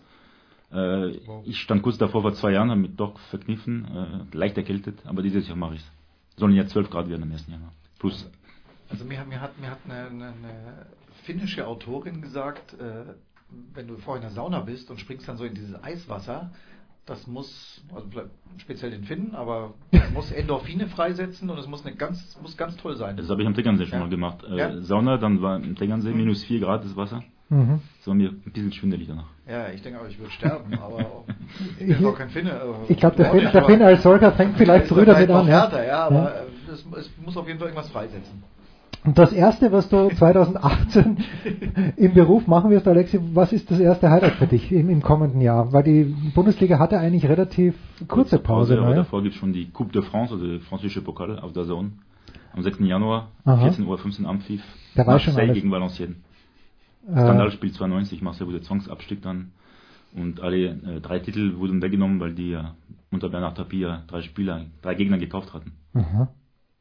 Unglaubliche Szene. Der weiß Sachen. Und Valenciennes war einer davon.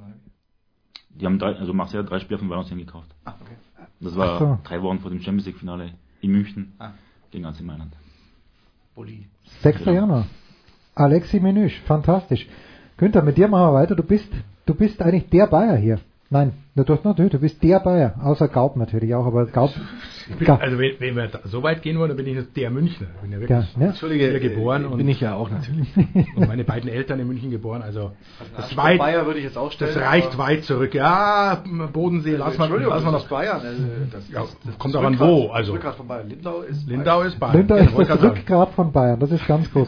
Günther, was gibt's denn bei euch? Oder was, wer, wer, entlastest du endlich mal deine bezaubernde Frau oder musst du an Heiligabend auch Äh, ich, wieder ich ran? entlaste sie natürlich insofern, dass ich gar nicht da bin, weil äh, Das- es trifft mich dieses Nein. Jahr ganz brutal. Ach ich habe also am NFL. 23. zwei Spiele, eins um 22.30 Uhr und eins dann am 24. morgens um 2.30 Uhr, NFL. Dann ist der 24. ein Sonntag und Ja. wie ihr alle wisst, in Amerika ist Weihnachten am 25. Also interessiert ihr, das ist ein kompletter Spieltag. Ich werde also um 19 Uhr bei der Zone schön in der Box sitzen. Günther, ich sagte, wie es ist, ich werde ich werd dir zuhören. NFL äh, gucken, äh, kommentieren. Welche, welches Spiel ist am Sonntag? Das 19 Uhr Spiel steht noch nicht fest. Ah, ihr bekommt- Die anderen, also wir fangen jetzt am Samstag an mit Baltimore gegen Indianapolis, was ein Gurkenspiel ist, aber Björn Werner ist mein Co. Hm, der hat schön. ja da gespielt, also der wird, und der nimmt ja kein Blatt mehr vor den Mund, also der erzählt da richtig, was abgeht, also wird Dann- lustig. dann dann haben wir Green Bay gegen Minnesota in der Nacht, das ist ein richtiges Topspiel. Hat Green Bay noch eine Chance? Nein. Nein, Green Bay ist jetzt offiziell raus, also wird wahrscheinlich, also ich würde Aaron Rodgers nicht spielen lassen. Mhm. Dann Heiligabend 19 Uhr, wie gesagt, das müssen wir abwarten, was die Kollegen von Pro7 picken. Dann können wir, dann wissen wir, welches Spiel wir haben. Oder ich, was meine Frau sehr freut, 19 Uhr am Heiligen Abend. ist herrlich. Da jubelt sie natürlich. Günther, wir bescheren um Sie ist bei ihren 15 Uhr, Eltern 15 und ja. äh, da gibt's dann am zweiten Feiertag, äh, am ersten Feiertag auch die Ente, auch für mich. Ich dann abends natürlich wieder zu der Zone fahre und dasselbe Spielchen nochmal mache. 22.30 Uhr äh, Houston gegen Pittsburgh. Aber die haben eine Mikrowelle. Zu deiner Freude und dann nachts nochmal Philadelphia gegen Zwei schnelle Fragen noch. Oakland. Günther. Ich habe ein bisschen Angst vor Houston, nach diesem Downer, den die ist Steelers... völlig wurscht, jetzt ist eh durch. Also nach dem Spiel musst du dir keine Sorgen mehr machen. Ja, ich mache mir, kann uns Nur nach den Playoffs noch Nur rausfliegen? England. Nein, Playoffs sind, die sind ja schon drin. Ja, gut. schon äh, Sieger im, im Norden, schon letzte Woche. Entscheidende Frage aber an dich. Äh, Dallas, noch eine Chance für die Playoffs? Dallas theoretisch noch eine Chance, haben das Problem, dass sie Atlanta vor sich haben, gegen die sie verloren haben und die werden, glaube ich, auch keins mehr verlieren. Und Ja. damit, egal auch wenn Sieg jetzt zurückkommt für die letzten beiden Spiele, aber es ist auf jeden Fall noch spannend, klar. Ja, Matt Ryan ist mein Fantasy Quarterback, also ich, Ja, da liegt's gut. Die müssen. die müssen, das ist gut. Marc, wo geht's hin? Bleibst du in München? Was gibt's zu essen? Wann, wann hören wir dich denn wieder nach Weihnachten erstmal, sodass du endlich mal ein paar Wochen frei? Ähm, zu Hause, Essen, Essen muss ich noch entscheiden. Du entscheidest. Na, also ja. Beziehungsweise jetzt. Gib uns ein paar nach- Optionen. Ja, ich, ich werde jetzt wirklich nach dieser Sendung zur Metro fahren und schauen, was es da so im Angebot gibt. Welches Fleisch. Nimm den Schein von Enkermann. Enkermann hat, hat eine Metrokarte, die Ja. gibt er dir gerne. Und äh, berufliche Einsätze 2018 steht noch nicht fest. Okay, also du hast wirklich mal Weihnachtsferien. Ähm, ich werde mir natürlich wahnsinnig viele Eishockeyspiele anschauen. Also Ja, das geht doch. Spengler Cup. unter anderem. Wo, wo, äh, auf, auf der Zone? Aber auch Sport vor Ort. 1. Ach, Sport 1. Äh, Kommentierst du? Hauber Hockey. Nee, mach. Ja. Durch Basti und Ding. Also bin ich. Also, aber ich Hätte ich gar keine Zeit. ein paar Sachen anschauen. Ach so. Das ist stark. Gut, Enkermann, wir, wir sehen uns ja noch. Verrückt? Ja. Jetzt gerade könnte ich mich noch dran erinnern, was ich äh, Ja. vorhabe, aber das werden Nein, wir dann. ähm, Moment, du hast mir schon gesagt, deine Schwester wird kochen, oder? Das ist richtig. Ja. Ja, gut, aber Jens, wenn wir jetzt nur noch äh, darüber reden? Du hast mir ja schon gesagt, oder darf ich das dann? Ich Nein, möchte das nein, selber sag- sagen. sag- sag nein, mir aber erst mal. im nächsten Segment. Ja, nein, gibt Bevor wir uns verabschieden. Ja, ist das das letzte Segment? Nein, es ist nicht das letzte Segment. Also hier schon in dieser Runde, aber du bist in der anderen Runde auch dabei. Oh Gott.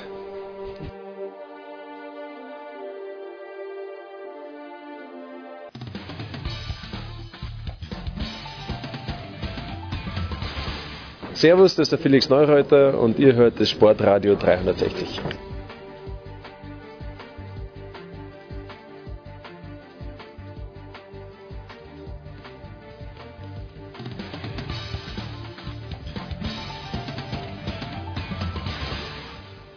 Hallo, ich bin Chris Matilda und ihr hört Sportradio 360.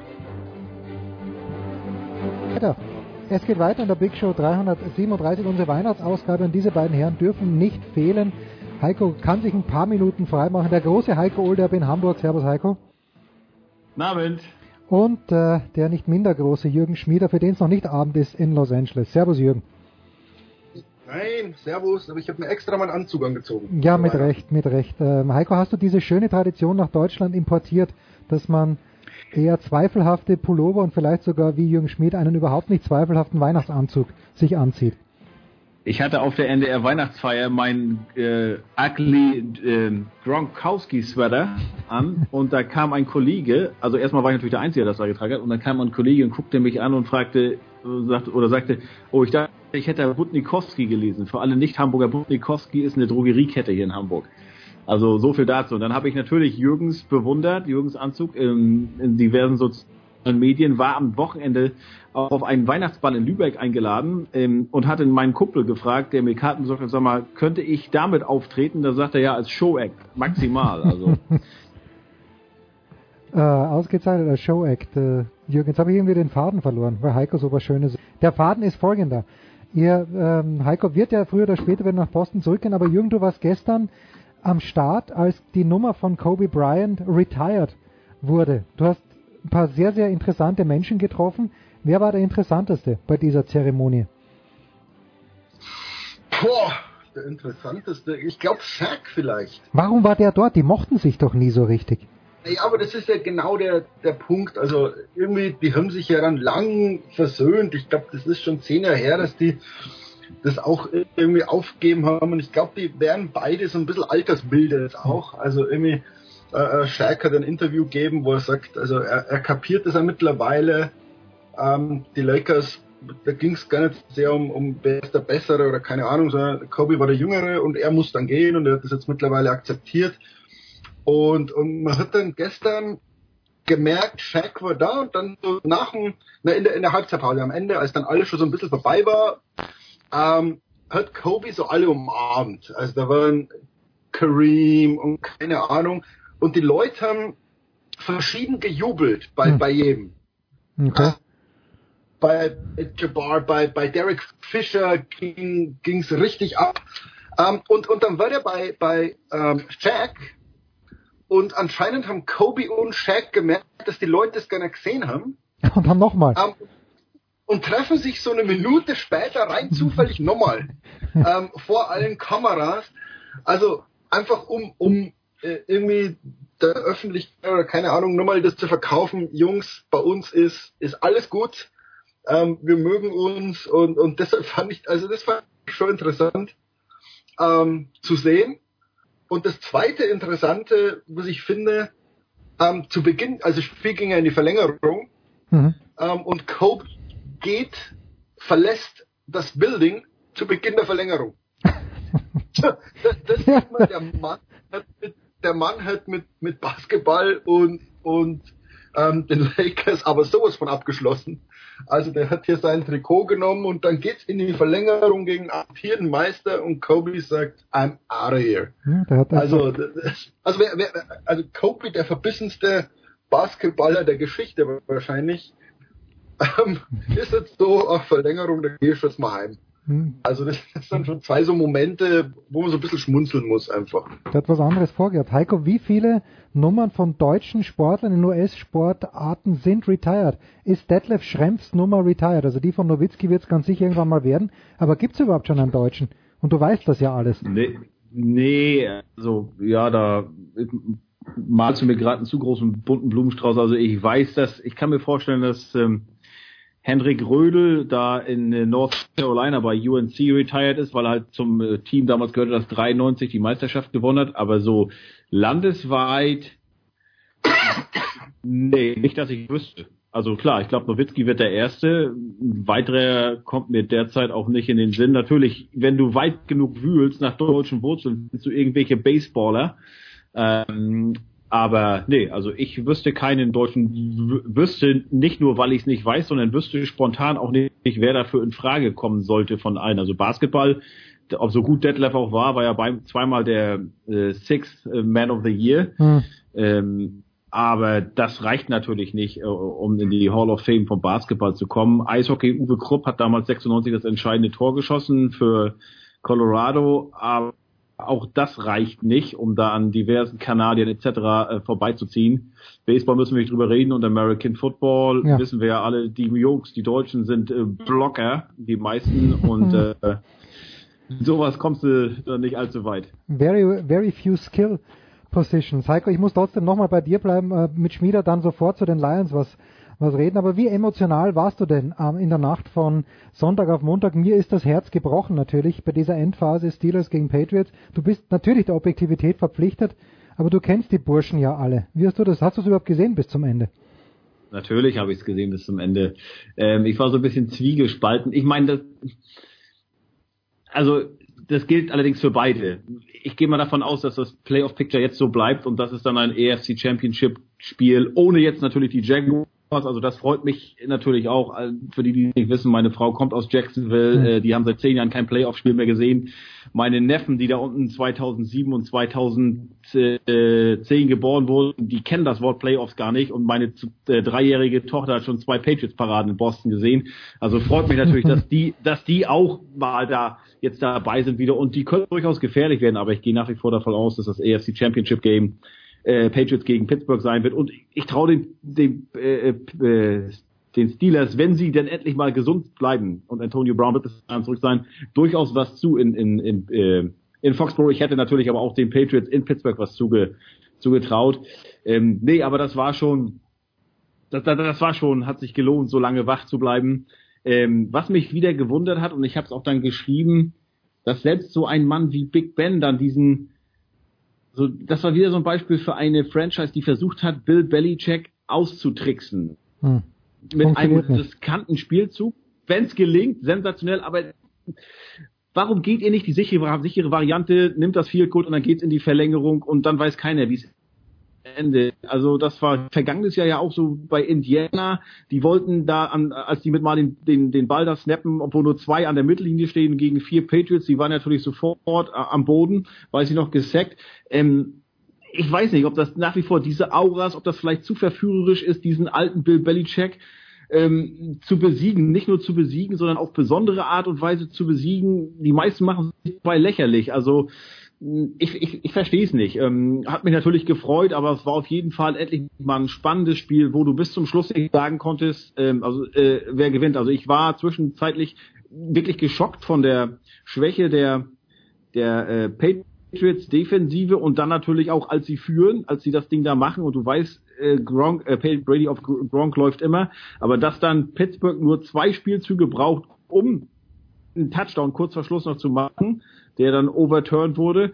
Das war natürlich auch, hast du gesehen, also was Big Ben immer noch drauf hat, aber auch, dass die Patriots Defensive immer noch ein bisschen empfindlich ist. Aber es war wirklich ein Spiel, wo, wo, wo ich bis zum Schluss nicht sagen konnte, okay, der, derjenige gewinnt. Und das war mal schön, so ein Spiel nachts um halb zwei hier deutscher Zeit noch sehen zu können. Aber du kannst jetzt nicht sagen, dass sich die Steelers blamiert hätten, oder? Um Gottes Willen, nein, Jürgen, natürlich nicht. Das ist ja, das ist ja, das ist ein Quatsch, weil, weil ähm, nach wie vor als jemand, als Fan der Detroit Lions, sage ich nach wie vor, die haben auch verloren wegen der schlimmsten Regel, ähm, die es in der NFL gibt. Ja. Ähm, die, die führen, haben am Schluss immer noch die Chance, also ähm, es ist jetzt wirklich nicht so, dass sich die Steelers da blamiert hätten oder dass sie outgecoacht äh, äh nein, worden wären, sondern die haben ganz knapp verloren. Und, und ich finde Tomlin hat, hat das ja gut gecoacht in, in dem Spiel. Also ich will jetzt ich, ich, ich weiß auch gar nicht, Jürgen, ob das Mike Tomlins äh, ähm, Entscheidung war oder ob das Big Ben ganz ganz klar gesehen hat, haben noch zwölf Sekunden auf der Uhr, wir tun so, als wenn wir spiken, um die Field Goal Unit rauszuholen. Und dann hat er vielleicht eine so ein haben die immer wieder mal gemacht in der Vergangenheit. Ich erinnere mich, vor zwei Jahren haben sie dann einen Touchdown gemacht und dann wurde es als als Wattenspielzug gefeiert. Also das, das hinterher ist natürlich immer, boah, wie kann man nur? Und wenn es funktioniert, sagt man, oh, was ein Trainerfuchs oder was ein, was ein Fuchs, der Big Ben. Also, hm, das ist so, ich weiß nicht, so danach dann zu urteilen über, über Fehler und so weiter, bei so einem Play, ähm, finde ich übertrieben. Also, pff, also ich, ich habe ich hab bei sowas immer das Gefühl, dass halt ein einfacher Sieg nicht reicht gegen Brady und die Patriots. Du musst halt irgendwas Besonderes immer machen. Und manchmal sagt man dann, Junge, bleib einfach bei dem, was du kannst. Geh die sichere Variante, ist überhaupt nichts dabei. Letztlich ist ja durch die Niederlage auch nichts kaputt. Die werden jetzt drin werden wahrscheinlich. Es wäre jetzt nichts passiert, wenn der, wenn der Ball wegspringt, springt, äh, äh, irgendwie hinter ist ein Incomplete Pass, kannst du immer noch dein Field Goal treten, alles gut. Ähm, das ist natürlich genau das passiert. Was passiert? Ähm, ist ja ähnlich wie, wie im Super Bowl gegen, gegen ähm, Seattle. Seattle. Du auch sagst, mal gib doch den Ball zum Lynch. Ja klar. Aber jeder rechnet damit, dass du zum Lynch gibst, dann mach doch einen Pass. Wenn der Pass incomplete ist und funktioniert, hast du immer noch den nächsten Spielzug mit Lynch. Und genauso ist es doch hier. Incomplete Pass, kick das Goal, alles gut. Also es ist ja nichts Besonderes, sondern sie haben es probiert. Und, und die, die Chance, dass, dass dieses Spiel dann so endet, wie es endet, glaube ich, liegt bei 5% oder irgend sowas. Ja, mein Gott, also. Also ich habe den deutschen Kommentar gesehen oder gehört, Jürgen natürlich auf äh, äh was war das Pro 7 und die haben gesagt, also die hätten gar keine Chance mehr gehabt, wenn der Pass nicht ankommt, da noch das Field Goal Unit. Die waren glaube ich zwölf Sekunden und die hatten keine Timeout mehr, deshalb hätten die hätten sie spiken müssen. Also ja, wenn der Pass nicht ankommt, wird doch die Uhr angehalten. Ganz normal. Wenn der Pass ankommt, ist ein Touchdown. Wenn er nicht ankommt, ist wird die Uhr angehalten mit fünf Sekunden. Ganz normale Regel. Incomplete Pass wird angehalten. Achso, ja. Also sagen wir jetzt, klar, zwölf Sekunden ist doch genau, ob du jetzt spikest oder innerhalb von zwei Sekunden schnell incomplete wirfst, ist völlig egal. Und deshalb probierst du, take this shot, ähm, und, und, natürlich rechnen die nicht mit einer Interception, weil die sagen, naja, wenn dann ist incomplete, weil ich feuer den Ball richtig hart auf meinen Receiver, wenn der den nicht fängt, fängt na kein anderer, das ist der natürlich so hoch, also das ist ja, das ist ja eigentlich Komik, was da passiert ist. Er springt so hoch und fällt ihm in die Arme, wo du sagst, der, der, der hätte ja nichts, nicht mal was dafür gekonnt, dass er den Intercept hatte. Der stand da und irgendwie, äh, ja, jetzt habe ich einen Ball in der Hand. Also, deswegen, das probiert man, das ist ja nichts Besonderes, was die jetzt probiert hätten, dass es ein total cool, kniffliger Spielzug gewesen wäre. Ganz normale, so eine Slant Route, probierst, zack. Funktioniert nicht. Mein Gott, ja. Also, ich weiß nicht, ich würde da nicht so ein großes Coaching-Fass aufmachen, sondern Nein, nein, nein, Jürgen, ich habe auch nicht gesagt. Ich glaube nicht, dass das Ding vom Tomlin kam. Das muss Big Ben muss da was gesehen haben, gedankenschnell und gesagt, okay, komm, den, den, den versuche ich, den, den werbe ich. Ich habe nicht ja. gesagt, dass, dass äh, Bill Belichick so viel smarter ist als, als Mike, Mike Tomlin. Aber ich meine, du weißt ja bei dem Patriots, ich weiß nicht, wann das war, zwei Jahre bisher haben sie so eine Corner Route gemacht, ähm, wo sie also tun, als spiken sie, der geht in, in die Ecke, zack, oben drüber, sagen sie, ja, schau dir mal an, jetzt haben sie aber den Gegner ganz schön übertölpelt. Und, und jetzt haben sie es halt wieder probiert, ähm, mein Gott, also. Sind das aber, Jürgen, aus deiner Sicht, aus Sicht des Lions-Fans, sind das First World Problems, die Heiko und ich als Sympathisanten von Pittsburgh und von Boston hier diskutieren? Weil du hast mir diesen schönen Satz geschrieben, die Lions sind bereit. Ich frage, wofür eigentlich? Die Antwort darfst du selbst geben. Ja, für eine herzbrechende Niederlage. nein, nein, so, also wer die Lions ein wenig kennt, ähm, die werden die letzten beiden Spiele gewinnen und trotzdem die Playoffs verpassen. Also, das, das wäre typisch Lions. Ähm, durch, durch den Falcons-Sieg ähm, wird es natürlich extrem schwer. Die Lions spielen jetzt bei den Bengals, kannst du gewinnen. Später heim gegen die Packers kannst du gewinnen. Die, die, die Lions was sie auch müssen. Ähm, mit 9-7 schaffst du es in der NFC dieses Jahr, glaube ich, nicht. Äh, du musst beide gewinnen, 10-6. Ja.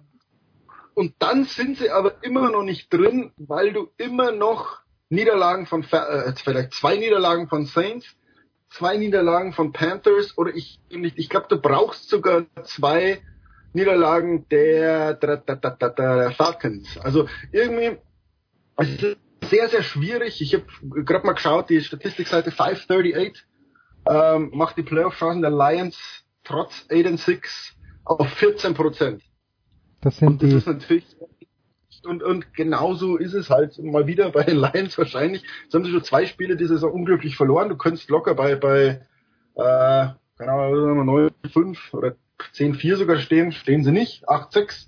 Und wahrscheinlich wird es so sein, dass du am letzten Spieltag schön gewinnst und alles super und dann trotzdem eine, die Playoffs verpasst. Das ist die Detroit, Freunde. Das könnt ihr in Pittsburgh und, und Boston könnt ihr gar nicht verstehen. Dieses Leid.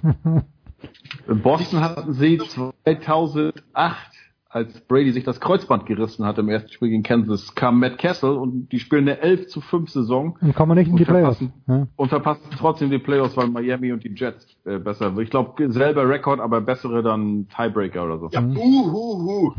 ja, buhuhu. Erstmal die Playoffs verpasst in 20 Jahren, glaube ich, oder irgendwas. Also, ach. Ach. Oh, da ist jetzt einer verletzt bei den Steelers. Meine Güte, du, bei den Lions ist dauernd einer verletzt. Ja, aber Jürgen, ich will doch, du, wenn die Patriots gegen die Steelers spielen, dann möchte ich, dass Roethlisberger gesund ist, dass Le'Veon Bell gesund ist und Antonio Brown. Du möchtest doch die Besten schlagen und nicht, dass es nachher heißt, ja, aber der war nicht da und der war nicht da. Ich möchte auch gerne von mir aus in Pittsburgh gewinnen. Also gib mir den härtesten Weg, gehe ich gerne, damit dann nachher keiner kommt, ja, aber hier und da und der war krank und nur Heimspiele etc. Nein. Ja, aber die Heimspiele ich, ich, ich wollte Brasilien beim dazu. Also die Leute tun immer so, als, als wäre, wenn, wenn, wenn sich irgendjemand verletzt, dann tut der, der Fan dieses speziellen Vereins immer so, als wäre das die erste Verletzung in dieser Saison und als würde es nur ausschließlich seinen eigenen Verein treffen. Also immer jetzt, jetzt ist Brown verletzt bei den Steelers und ich habe jetzt von vielen Steelers, oh, oh, oh, was für ein Unglück und wir sind die unglücklichste Mannschaft in der ganzen NFL, weil Antonio Brown fehlt und wie so. Na, na, sorry, Leute, schaut euch mal diesen Injury Report von, von dieser Saison aus. Also da, da reiht sich Brown, ist noch nicht mal der berühmteste von all denen, die hier verletzt sind. Also was sollen die Leute in Philadelphia sagen? Was sollen die in Seattle sagen? Ähm, also Verletzungen. Oder die in Boston, Julian Edelman. Es gibt, es gibt in jeder Saison bei jedem Team äh, äh, mindestens ein Spieler, den du als prägend oder als sehr wichtig bezeichnest, verletzt sich. Ja, mein Gott, das ist, das ist so, ja, das gehört zur Struktur dieses Sports. Das kann man gut finden oder nicht, aber es ist so. Und bloß weil sich bei deiner Mannschaft jetzt einer verletzt und zum Ende der Saison, uh, ähm, Cardinals, Johnson, fällt die ganze Saison aus. Ja, leckfett, was sollen denn die sagen? Also deswegen, wenn, wenn hier Huber äh, jammert und so, ho, ho, ho, und Verletzungen und Steelers und so, ja, Leute, geht damit um. Ja, Huber jammert ja nur, weil der Homefield Advantage. Muss ja nichts werden. Ja, in Foxborough werden sie ganz sicher nichts gewinnen, die, die Steelers. So, Heiko muss bald wieder zurück. Wir, wir wollen jetzt natürlich ein ganz kleines bisschen noch weihnachtlich werden. Ähm, Heiko, was wird denn in diesem Jahr anders sein beim Weihnachtsfest der Olderbs, als es die letzten Jahre war? Weil ihr seid ja, glaube ich, wenn ich es richtig sehe, mit Kindern erstmals über Heiligabend. Wird jetzt der Heiligabend tatsächlich der wichtigste Tag bei den Olderbs werden? Ähm, wir waren vor zwei Jahren auch schon Ah, äh, okay. Heiligabend bei meinen Eltern.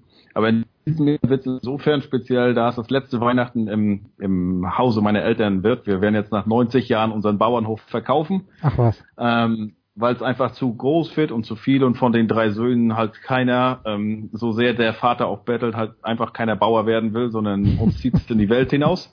Komisch. Da wird das schöne Bauernhaus, das seit 1927 im, bei den Olderbs in Olderbrand ist, wo mein Vater 1938 in dem Zimmer geboren wurde, wo er heute noch schläft, äh, jetzt verkauft. Äh, jetzt am Donnerstag ist Notartermin und im Mai wird das dann verkauft und deshalb ist es das letzte Mal Weihnachten äh, da auch zu Hause, wo meine Brüder und ich halt aufgewachsen sind, wo Ryan das Laufen gelernt hat im Garten, alles Caroline auch und ähm, Silvester auch das letzte Mal noch und deshalb wird das insofern ein ganz besonderes Weihnachten für uns. Unglaublich. Schmieder, wie ist der Weihnachtsmarkt gelaufen? Das Bild auf Facebook war überragend von dir und deiner lieben Frau. Na, es war toll, weil, weil es genauso war wie ein deutscher Weihnachtsmarkt. Also die Amerikaner denken ja dann oft, das ist eine Party, wo man dann so abhängt. Und wir haben vorher gesagt, weil die dann so, na, but we have to be äh, irgendwo anders um sechs. Und ich so, ja, dann komm doch um vier vorbei, trinken Glühwein und dann gehst du um fünf. Ja. Also du musst von vier bis acht da bleiben. Und ich glaube, dann waren so, so 100 Leute insgesamt da, zu verschiedenen Zeitpunkten. Das war richtig schön. Dann haben wir abends ein Feuerle geschürt, Plätzchen genascht, Glühwein getrunken. Wo Also kriegt man, kriegt man diesen Glühwein bei diesem äh, German Supermarket, wo du immer hinfährst? Den, den nimmt der Schmieder natürlich aus Deutschland. Ja, du bist so ein Fuchs. Ich habe alles Glühweingewürz gekauft, das die im Geschäft hatten. Unglaublich. Damit kann es aber auch selber machen. Also mit Gewürznelken und, und Zimt und Vanille. Man kann Glühwein auch selber machen. Wenn man es kann? Ja, wenn man es kann, da schüttet man fünf, sechs verschiedene Sachen rein. Also das ist kein, kein Hexenwerk. Also man, man macht Rotwein warm und schüttet ein paar Sachen rein. Das ist so. Mein, no brain surgery. Gut. Ausgezeichnet. Burschen. Ich bedanke mich bei euch beiden für das nächste fantastische Jahr, das wir gemeinsam hinter uns gebracht haben bei Schmieders, wird in Los Angeles gefeiert. Die Old Ups geben ihren Bauernhof auf. Wir machen eine kurze Pause, dann geht's ja weiter bei der Big Show 337, unsere Weihnachtsshow.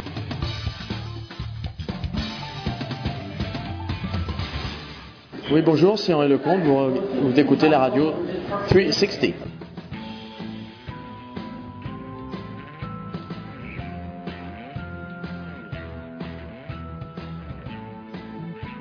Es geht weiter in der, ich möchte nicht sagen großen, aber beschaulichen Weihnachtsshow auf Sportradio 360.de und bei der Big Show 333 waren beide hier noch am Abend am Start. Ich freue mich. äh, Wir haben ein Sky-Trio. Vielleicht wird es ein Quartett, wenn Mike Möcker auch noch dazukommt, aber jetzt schon mal dabei Marcel Meinert in Landshut. Servus Marcel.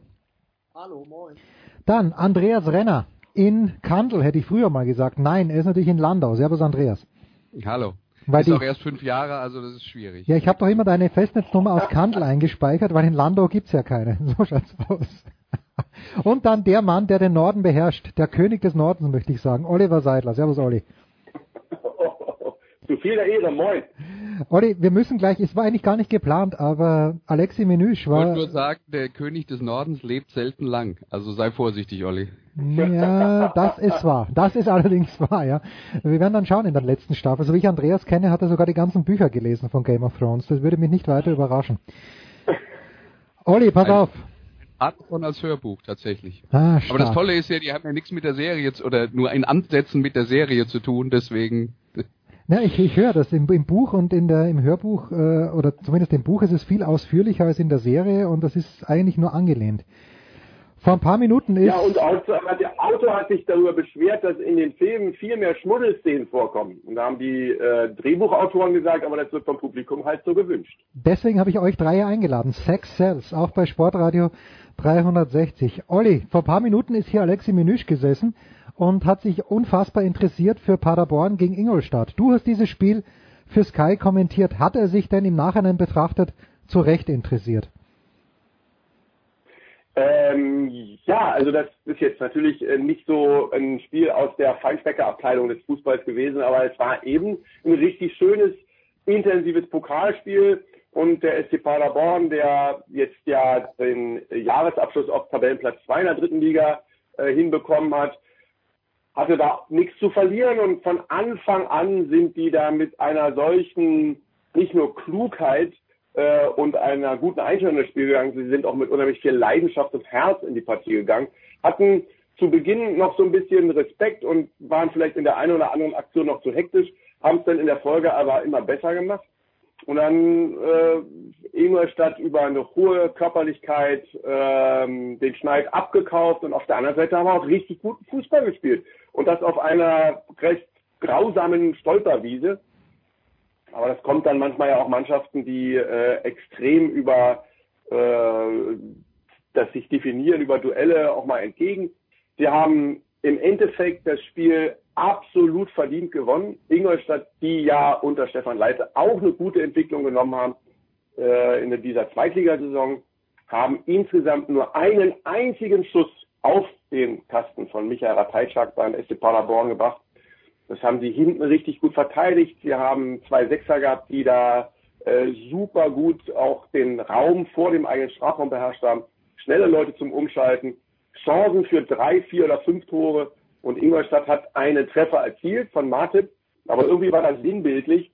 Der Lescano steht in der Situation im Abseits. Wenn er da nicht hingeht zu dem Ball, dann ist die Kugel drin und der Treffer zählt. Und Lescano geht aber noch hin und schiebt den Ball dann äh, in überbordender Torgier über die Linie aus äh, verbotenem Bereich. Und insofern ging das alles in Ordnung. Sich zu Recht für Paderborn interessiert. Paderborn steht vollkommen zu Recht im Viertelfinale hat dabei, aber muss man auch sagen, natürlich noch gegen keinen Bundesligisten gespielt.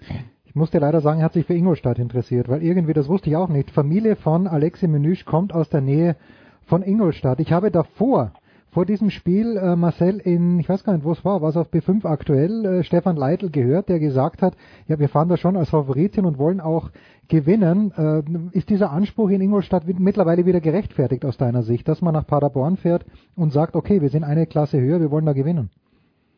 Ja, gut, also wenn ich das Selbstvertrauen nicht habe, dann als Klassenhörer in einem, in einem Pokal Achtelfinale, ich meine, was soll ich da meinen Spielern, äh, meinen Spielern sagen? Äh, auch vor einem Jahr noch Bundesliga gespielt. Also das bisschen Selbstvertrauen auch nach dem Auf und Ab, in, das, das Ingolstadt in den letzten Monaten hatte. Bei allem Respekt vor der, vor der guten Hinrunde, die, die Paderborn gespielt hat, sollte man dann schon noch mitbringen. Dass es jetzt am Ende nicht funktioniert hat, steht natürlich auf einem, auf einem ganz anderen Blatt. Also die, die werden deswegen, und das wird Olli bestätigen, den Gegner nicht, äh, äh, nicht unterschätzt haben. Aber das sind halt immer spezielle Verhältnisse. Keine Angst, ich spreche jetzt nicht mit irgendwelchen Gesetzbüchern, aber äh, die Bedingungen waren, waren da in der Tat nicht ganz so einfach und äh, dass das dann ähm, ja meist der klassentieferen Mannschaft äh, entgegenkommt, äh, ist auch normal. Und wenn man das dann so zu Ende spielt, wie Paderborn äh, das gemacht hat, ist es, äh, ist es absolut, äh, ist es absolut verdient. Ja, der Unterschied zwischen den zwischen vielen Mannschaften der zweiten Liga und den Top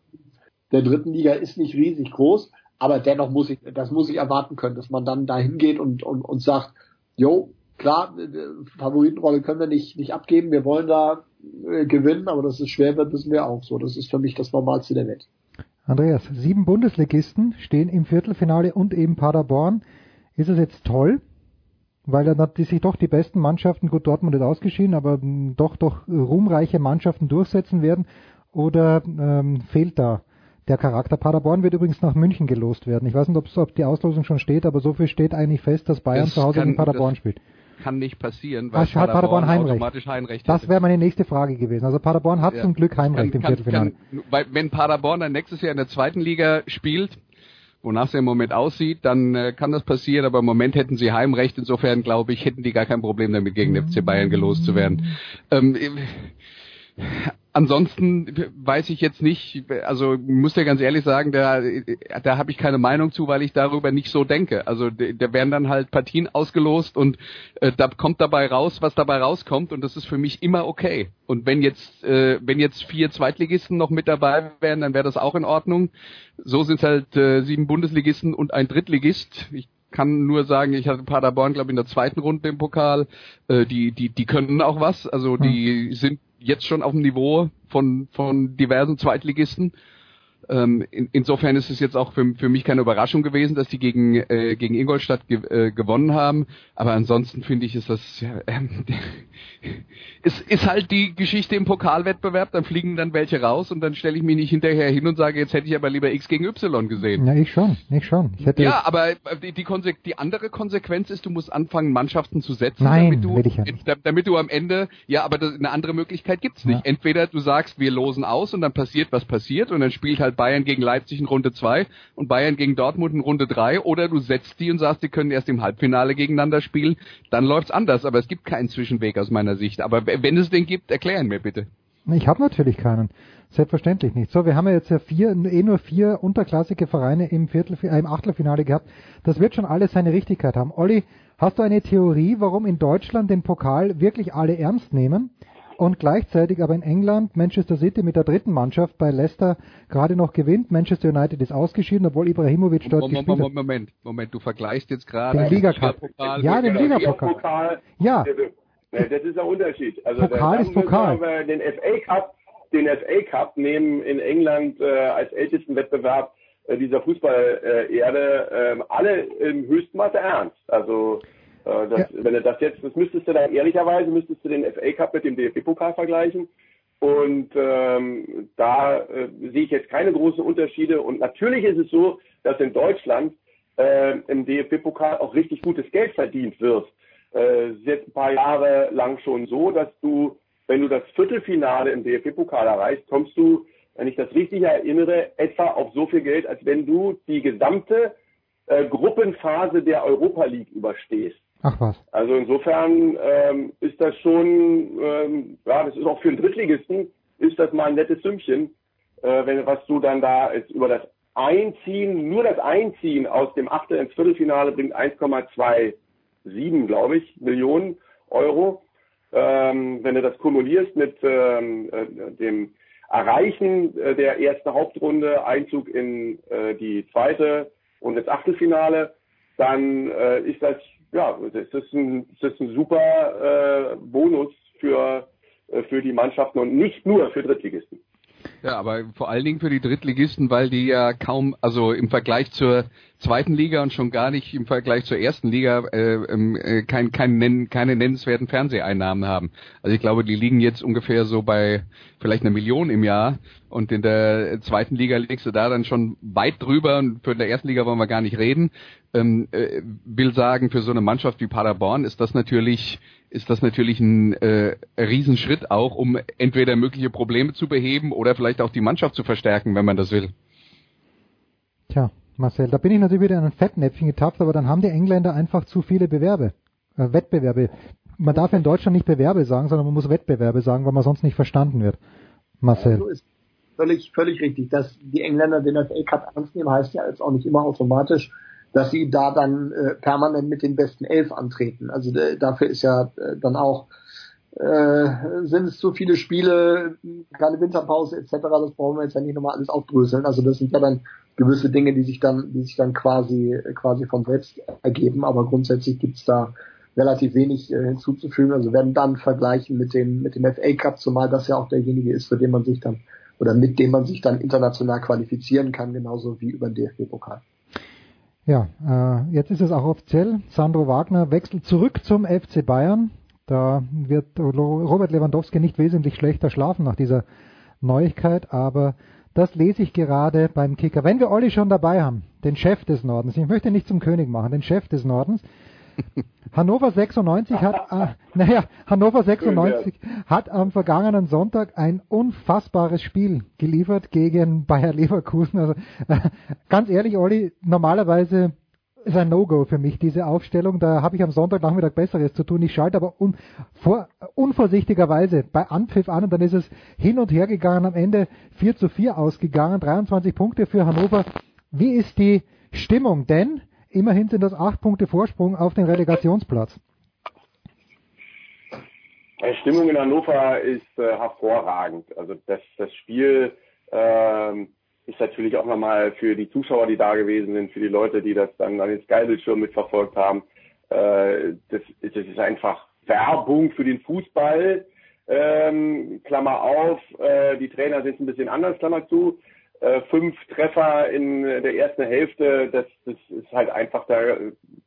Das war einfach auch insgesamt ein richtig spektakulärer Spieltag, wo äh, die ganze Liga unglaublich gerockt hat. Spieltag überhaupt mit den meisten Toren in, äh, in dieser Spielzeit bisher. Und ja, Hannover, die wissen das ganz genau einzuschätzen. Mit 23 Punkten äh, bist du absolut noch überhaupt und gar nicht im Land der Sorglosen gelandet. Aber äh, du bist jetzt, wie du es ja gesagt hast, acht Zähler vor dem Relegationsplatz. Und sie sind eben auch in der Lage, immer wieder, wenn man das Gefühl hat, ja, jetzt könnte vielleicht auch eine schwierigere Phase drohen, dann kommen sie immer wieder zurück und punkten nochmal oder fahren sogar einen Sieg ein. Sie haben ähm, im Endeffekt haben sie auch eine Qualität, äh, die ganz wichtig ist, denn wenn es mal nicht läuft, sind sie in der Lage, einfach über eine sehr gute Ordnung, eine sehr gute Struktur gegen den Ball, hinten ganz viel zu verhindern. Hm. Und sie haben Leute, die haben einen Luftstand wie, weiß ich gar wie, wie Stabhochspringer. Ist, also da ist der, äh, der Sané in, in der Luft, den, der, der hat sowohl einen überragenden Defensivkopfball, dazu ist er auch noch in der Offensive bei Standardsituationen immer vorne mit dabei und muss eigentlich von zwei Leuten verteidigt werden. Martin Harnik ist gar nicht so lang, aber hat einen richtig guten Kopfball. Füllkrug, ähm, der springt manchmal eigentlich ab, wenn der, äh, der Freistoß ausführende Spieler anläuft. Dann springt er schon hoch und dann bleibt er oben irgendwie in der Luft stehen, bis er dann, also das, das sind Qualitäten, wo du sagst, so wie, wie zum, wegen Hoffenheim, auf einem Rasen beim Heimspiel, wo es war Schnee, es war Matsch, Hoffenheim konnte das eigene Positionsspiel einfach nicht durchsetzen, das hätte äh, ähm, einfach viel mehr äh, Qualität auf dem Rasen gebraucht. Und Hannover haut einfach dann zwei Standardsituationen rein und holt sich drei Punkte gegen Hoffenheim, gegen eine Mannschaft, gegen die sie spielerisch unterlegen sind. Das macht den Fußballfans in Niedersachsen und insbesondere eben in der Region Hannover große Hoffnung darauf, dass sie äh, dann die Nase über Wasser halten werden können. Aber, und das zum Abschluss, das wird noch weiter ganz, ganz schwer werden. Warum? Frage, ich frage dich mal einfach, Marcello, warum äh, hat es in Hannover nicht geschadet, zumindest nachdem, was man von außen sieht, dass Horst Held so offen gesagt hat, eigentlich würde er gern nach Köln gehen. Das scheint ja dennoch zu, ja, einigermaßen zu funzen oder passiert da wahrscheinlich viel hinter den Kulissen, die, das wir gar nicht mitbekommen. Ja, selbstverständlich. Also ich äh, wäre da schon mal sehr gern Mäuschen bei äh, den Gesprächen von und mit Martin Kind, wie dann so etwas äh, wegmoderiert wird. Also ähm, das hatte jetzt schon, wenn wir es dann jetzt unter einen Strich drunter ziehen, ähm, sieht das alles relativ professionell aus. Also es war ein Thema ja, aber man ist dann in der Lage, das unter Männern zu klären und dann konzentriert man sich halt auf das, wofür man ja nicht schlecht bezahlt wird. So und so sollte es ja dann eigentlich auch gerne mal häufiger sein. Und äh, insofern kann man da den, den Beteiligten wirklich nur ein Kompliment aussprechen.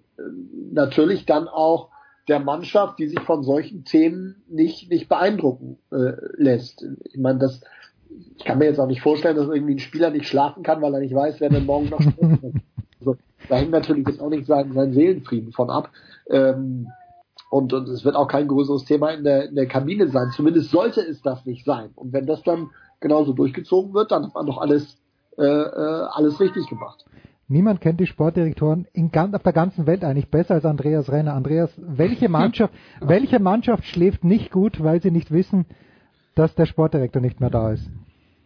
Gibt es eine Mannschaft auf der ganzen Welt, äh, außer die Bayern natürlich, weil wenn Brazzo den Laden nicht mehr schmeißt, dann bricht alles zusammen. Aber außer, außer Brazzo, gibt es irgendjemanden? Ja, also mh, das klingt mir jetzt, so wie du das sagst, schlicht und einfach zu despektierlich. Wir jetzt muss man natürlich auch dazu sagen, es gibt auf dieser Position, ob man die jetzt Geschäftsführer Sport nennt oder Sportdirektor oder Sportmanager oder Geschäftsführer Sport oder weiß der Teufel, da gibt es ja unterschiedliche Konstrukte in der Liga und damit auch unterschiedliche Kompetenzen in der Liga. Aber so ein Bindeglied ist extrem wichtig und das ist halt in, in fast allen Konstrukten der Chef vom Trainer. Und der ist auch zuständig dafür, welche Spieler geholt werden. Also wenn du da eine Lücke hast, dann hast du schon ein Problem. Äh, also und, und zwar ein riesengroßes. Also ich würde die, die, die Bedeutung dieser Position aber auf gar keinen Fall kleinreden wollen. Das ist schon enorm wichtig und es ist auch enorm wichtig und das habe ich ja auch an dieser Stelle schon äh, gefühlt 34 Mal erzählt, dich, ja. äh, dass die, dass der Trainer und der der Sportdirektor oder wie immer das jetzt nun genannt wird, dass die auf der gleichen Wellenlänge funktionieren. Wenn das nicht der Fall ist, ähm, dann, äh, dann gibt's Probleme. Und zwar persönlich auf der gleichen Wellenlänge äh, funktionieren. Also so Geschichten wie, was man dann jetzt äh, vor ein paar Wochen äh, gehört hat, äh, aus, aus Köln mit Schmatke und Stöger, dass dann Schmatke, Stöger die, ähm, die Anerkennung geneidet hat. Das geht natürlich nicht. Ähm, was aber natürlich auch nicht geht, ist, dass der Sportdirektor eine Vorstellung von Fußball hat sagen wir mal, der möchte gerne ähm, kompakt verteidigen und auf Konter spielen und dann hat er einen Cheftrainer, der gerne äh, viel Ballbesitz hat und Offensivfußball spielen will. Das kann auch nicht funktionieren. Also diese beiden, äh, diese beiden Positionen sind aus meiner Sicht ähm, fast symbiotisch miteinander verbunden und wer da ein Problem hat, der hat ein richtiges Problem. Ähm, was jetzt die Geschichte mit Horst Held angeht, da würde ich mich jetzt auch noch nicht hinstellen und sagen, das hinterlässt keine Spuren bei der Mannschaft ähm, dass sowas jetzt natürlich nicht, also ob der Sportdirektor geht oder bleibt, dass das jetzt nicht so direkt die Mannschaft trifft, als wenn ein Trainer entlassen wird, ist ja klar. Aber ähm, wenn auf der Position Schwierigkeiten gibt, dann merkt man sowas in der Transferperiode im Winter zum Beispiel. Und wenn ich könnte mir auch vorstellen, dass wenn es in Hannover langfristig ein Problem gibt, dann gibt es das vielleicht nicht zwischen Breitenreiter und Held, weil dem Breitenreiter das vielleicht nicht so wichtig ist, ob der Held im Zweifelsfall gegangen Mhm. wäre oder nicht, wenn er gut mit ihm auskommt und wenn er dann auch vielleicht verstehen kann, dass man Chancen nutzt, hat André Breitenreiter in seiner Trainerkarriere ja auch immer wieder äh, ähm, getan. Ähm, aber wenn das Verhält Verhältnis ähm, Held-Kind beschädigt ist ähm, auf Dauer, dann könnte das schon ein Problem werden. Und da fragen wir zum Abschluss unseren Hannoveraner. einerseits- Ja. Ja, genau. Da äh, auch noch, also, also es ist ähm, auf der einen Seite muss man so sagen, dass äh, es schon eine Schwierigkeit für Horst Held gewesen ist, weil er von äh, von Martin Kind ähm, in der sportlichen Leitung dann schon eher ein bisschen an der kürzeren Leine gehalten worden ist. Held war Sportdirektor oder ist Sportdirektor auf der einen Seite, aber in den Befugnissen, die er hatte, schon so ein bisschen eingeschränkt durch äh, Aufsichtsratsmitglied äh, Martin Andermatt, der ja in dem sportlichen Bereich auch das ein oder andere ähm, mal anzumerken hatte und wo es dann auch bezüglich von Wechseln mal Dissonanzen gab. Und äh, ähm, Horst Held fehlt da so ein uneingeschränkter Zugriff auch auf ein festes Budget. Denn er ist ja anders als Jörg Schmatzke und Martin Bader nur Sportdirektor, aber nicht Geschäftsführer von Hannover 96. Und äh, in dem Zusammenhang, in diesen Reibungspunkten mit Martin Andermatt, es gab sicherlich das ein oder andere, was ihm da nicht geschmeckt hat. Und jetzt ist ihm ja in Aussicht gestellt worden, dass er eben in die Geschäftsführung aufsteigt und eben in Anführungszeichen nicht nur Sportdirektor ist. Grundsätzlich aber, äh, und das hat Andreas ja auch schon mit anklingen lassen, ist es so, äh, inwieweit sich das noch weiterentwickelt, ist noch eine andere Frage, weil du hast als Sportdirektor in einer ganz wichtigen Phase, wo du jetzt die Rückserie vorbereiten musst, wo es jetzt darum geht, eventuell noch Transfers im Winter einzutüten, hebst du den Finger und sagst, also eigentlich bin ich nicht so ganz zufrieden, könnte mir auch vorstellen, wegzugehen. Hm. Und jetzt sprichst du als nächstes dann mit einem Spieler, der zu dir kommt und sagt, weißt du, es war schon immer mein Wunsch eigentlich, zu dem Verein XY zu gehen. Wenn ich mit dem nicht reden würde, dann würde ich was falsch machen. So wie das ja Held dann äh, im Zusammenhang mit Köln gemacht hat. Also insofern ist das dann auch, äh, äh, weiß ich nicht, äh, wie man das bezeichnet, ob das eine moralische Position ist oder sonst irgendwas, aber auf jeden Fall, ja, äh, gibt es jetzt natürlich auch für die Spieler eine Handhabe und dann zu sagen, ja, pass mal auf hier, also das, äh, ich küsse jetzt nicht einfach immer nur das Trikot, sondern äh, bring mal noch ein bisschen mehr Geld auf den Tisch, ansonsten bin ich weg. Niemand küsst das Trikot schöner als Martin Harnik in Hannover. Olli, von dir verabschieden wir uns. Äh, Du musst Weihnachtsplätzchen noch backen gehen für deine fünf Kinder und 14 Enkelkinder. Olli, was gibt's bei euch am Weihnachtsabend bei den Seidlers? Ja, es gibt einen Heiligabend auf jeden Fall ähm, am 26. werde ich dann noch mal im Handball im Einsatz sein und äh, freue mich auf jeden Fall auf besinnliche Stunden mit der Familie und wünsche euch allen auch ein gesegnetes Weihnachtsfest und einen wundervollen Rutsch ins sportliche Jahr 2018. Das ist ganz, ganz lieb. Wirst, wirst du Hannover kommentieren am 26. Wissen, oder? Äh, Hannover, äh, Hannover mache ich heute, äh, Hannover Burgdorf gegen Lemgo und am 26. bin ich dann in Minden gegen Wetzlar. Entschuldigung, der Schlager. Da, da habe ich Geburtstag, aber da für dich mache ich frei diese eineinhalb Stunden. Also Minden gegen Wetzlar, das lasse ich mir, das lasse ich mir nicht entgehen. Olli, ganz, ganz herzlichen Dank. Wir machen eine ganz kurze Pause in der Big Show 337, dann geht's weiter.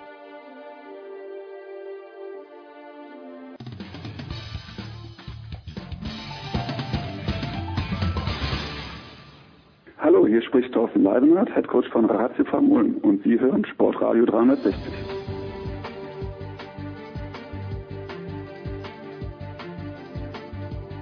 Weiter geht's in der Christmas Show. Marcel Meinert und Andreas Renner von Sky sind dabei geblieben. Es geht weiter mit Fußball präsentiert von bet365.com. Heute noch ein Kontoöffner bei bet365.com und ein Einzahlungsbonus von bis zu 100 Euro abstauben dazugekommen. Zum einen der Ruhrpoet David Nienhaus, FAZ Sportschau.de. Grüß dich, David.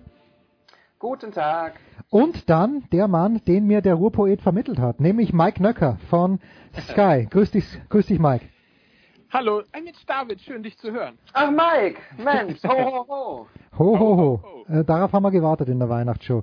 Ich habe in dieser Woche, ich bin mir noch nicht ganz sicher, äh, ob es nur meinen Voyeurismus befriedigt, die Football Leagues, aber ich habe doch mit sehr großem Interesse den Spiegelartikel gelesen über den Hamburger Sportverein und da steht, wenn ich richtig zitiere, dass Markus Gistol, und ich bin es ihm nicht neidig, ich hätte es auch gern, Also bin ich ihm vielleicht doch neidig. 110.000 Euro pro Monat verdient. Der HSV ist 17. Mike, du wohnst in Hamburg. Wird die Personale Markus Gistol kritisch diskutiert? Überhaupt nicht. Äh, tatsächlich. Zum, zum, zum ersten Mal ist Ruhe seit äh, gefühlt einem Jahr. Ähm, es war sogar so, dass ich irgendwann neulich beim, äh, ich weiß gar nicht, ob man das hier in der Runde sagt, bei Sportbild gewesen ist, nee, bei, bei Bild Sport gewesen bin, äh, bei so einem Fußballstammtisch und ähm, man dort sagte, äh, unter tosendem Applaus und Gelächter natürlich gleichzeitig, dass es zum ersten Mal seit fünf Jahren ist, dass es äh, ein und derselbe HSV-Trainer zweimal zum Bildstammtisch äh, geschafft hat innerhalb von 365 Tagen. Äh, insofern, äh, nein, also auch auch diese ähm, ja, Seitenbemerkung sozusagen, dass er 110.000 Euro im Monat ähm, verdient, ähm, wird nicht daran rütteln, dass der sehr fest im Sattel sitzt, äh, trotz allem und ähm, auch äh, natürlich aus der Winterpause wieder rauskommt. Marcel, die haben so gut begonnen, verhältnismäßig. Und es ist doch wieder alles den Bach runtergegangen, oder? Sportlich gesehen. Ja, punkte, punktemäßig äh, in jedem Fall. Also ähm, das, das, man hat ja dann gemerkt, äh, auch gerade nach dem Gladbach-Spiel, äh, irgendwann gehen dann auch Markus Gisto so ein bisschen die, die Erklärungen aus, weil dann regelmäßig, und, und da können wir uns fünf, sechs Spiele jetzt von nehmen, in, in guten Phasen man sich wieder mit dem Hintern alles das kaputt macht, was man sich vorher mühevoll aufgebaut hat und da ja auch in Gladbach gar nicht so schlecht drin war und dann, dann spielt Papadopoulos einen Pass, wo du schon in, in, in dem Moment, in dem der Ball vom Fuß kommt, mhm weißt du schon, da gibt es jetzt das Gegentor. Das, das, war, das war derartig offensichtlich. Also das ist, ähm, das ist, das ist das Dramatische. Da saß ich dann auch nach dem Spiel da und so, okay, was, was willst du da als, als Trainer noch machen? Wenn du das hat Gistol gut erklärt. Wenn er, wenn er ihm die Szene nachher zeigt, sagt er, ja, den, den Ball darf ich so nicht spielen, nie im Leben. Aber er macht dann halt trotzdem. Hashtag individuelle Fehler. Selbstvertrauen, weitermachen, das, was ist das alles Durchhalteparolen sind, alles hohle Phrasen, die du da jetzt in den, äh, in den, in den Raum wirfst. Das können wir auch erzählen, die Mannschaft ist eigentlich äh, viel besser oder, oder ein bisschen besser zumindest als als Tabellenplatz 17 hilft ja alles nichts, wenn du, wenn du die Punkte nicht holst. Vorher kannst du auch das Heimspiel gegen Wolfsburg gewinnen. Du kannst, hättest in, in Freiburg möglicherweise mit einem couragierteren Auftritt mehr holen können. Jetzt nehmen wir noch drei andere Spiele mit dazu. Also und, und dann stehst du ähm, schon schon ganz anders da. Es ist äh, ähm, ja, es ist wirklich nicht nicht ganz leicht. Gut, und dann kommt natürlich so eine Spiegelgeschichte noch dazu. Also da da hat jetzt ehrlich gesagt selbst meine masochistische Ader nicht gereicht, dass ich mir die auch gebe. Also das war mir dann ja. Ist hochinteressant. Also ich meine, mein nächster Berufswunsch ist auch Nachwuchs, äh, Leiter der Nachwuchsakademie beim Hamburger Sportverein zu werden, denn das auch das ist sehr, sehr anständig entlohnt. Markus Gistol äh, hat für mich äh, als Trainer schon ein bisschen ist dafür gestanden, David, dass er eben auch mh, vielleicht nicht so aggressives Pressing wie die Leipziger spielt, aber schon auch eigentlich sehr proaktiv vorgeht. Äh, hat, er, hat er sich da in Hamburg geändert oder ist das die Idee in Hamburg, die einfach nur nicht funktioniert?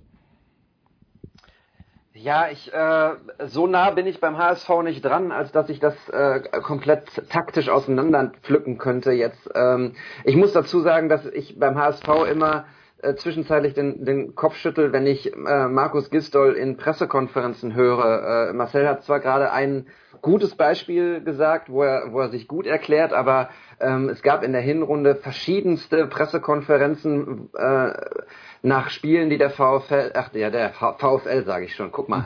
Komisch. ja, wo, wo, woher kommt ja, woher kommt's nur? Ja, Ach, über das VfL möchte ich nicht reden heute. ähm, nein, die der HSV verloren hat und ähm, wo Markus Gistol sich geäußert hat, äh, als hätte der HSV irgendwie 3-1 gewonnen. Irgendwie, äh, das ähm, passte meiner Meinung nach relativ häufig hier und da nicht zusammen. Ähm, so ein bisschen realitätsfremd äh, habe ich das habe ich das so wahrgenommen.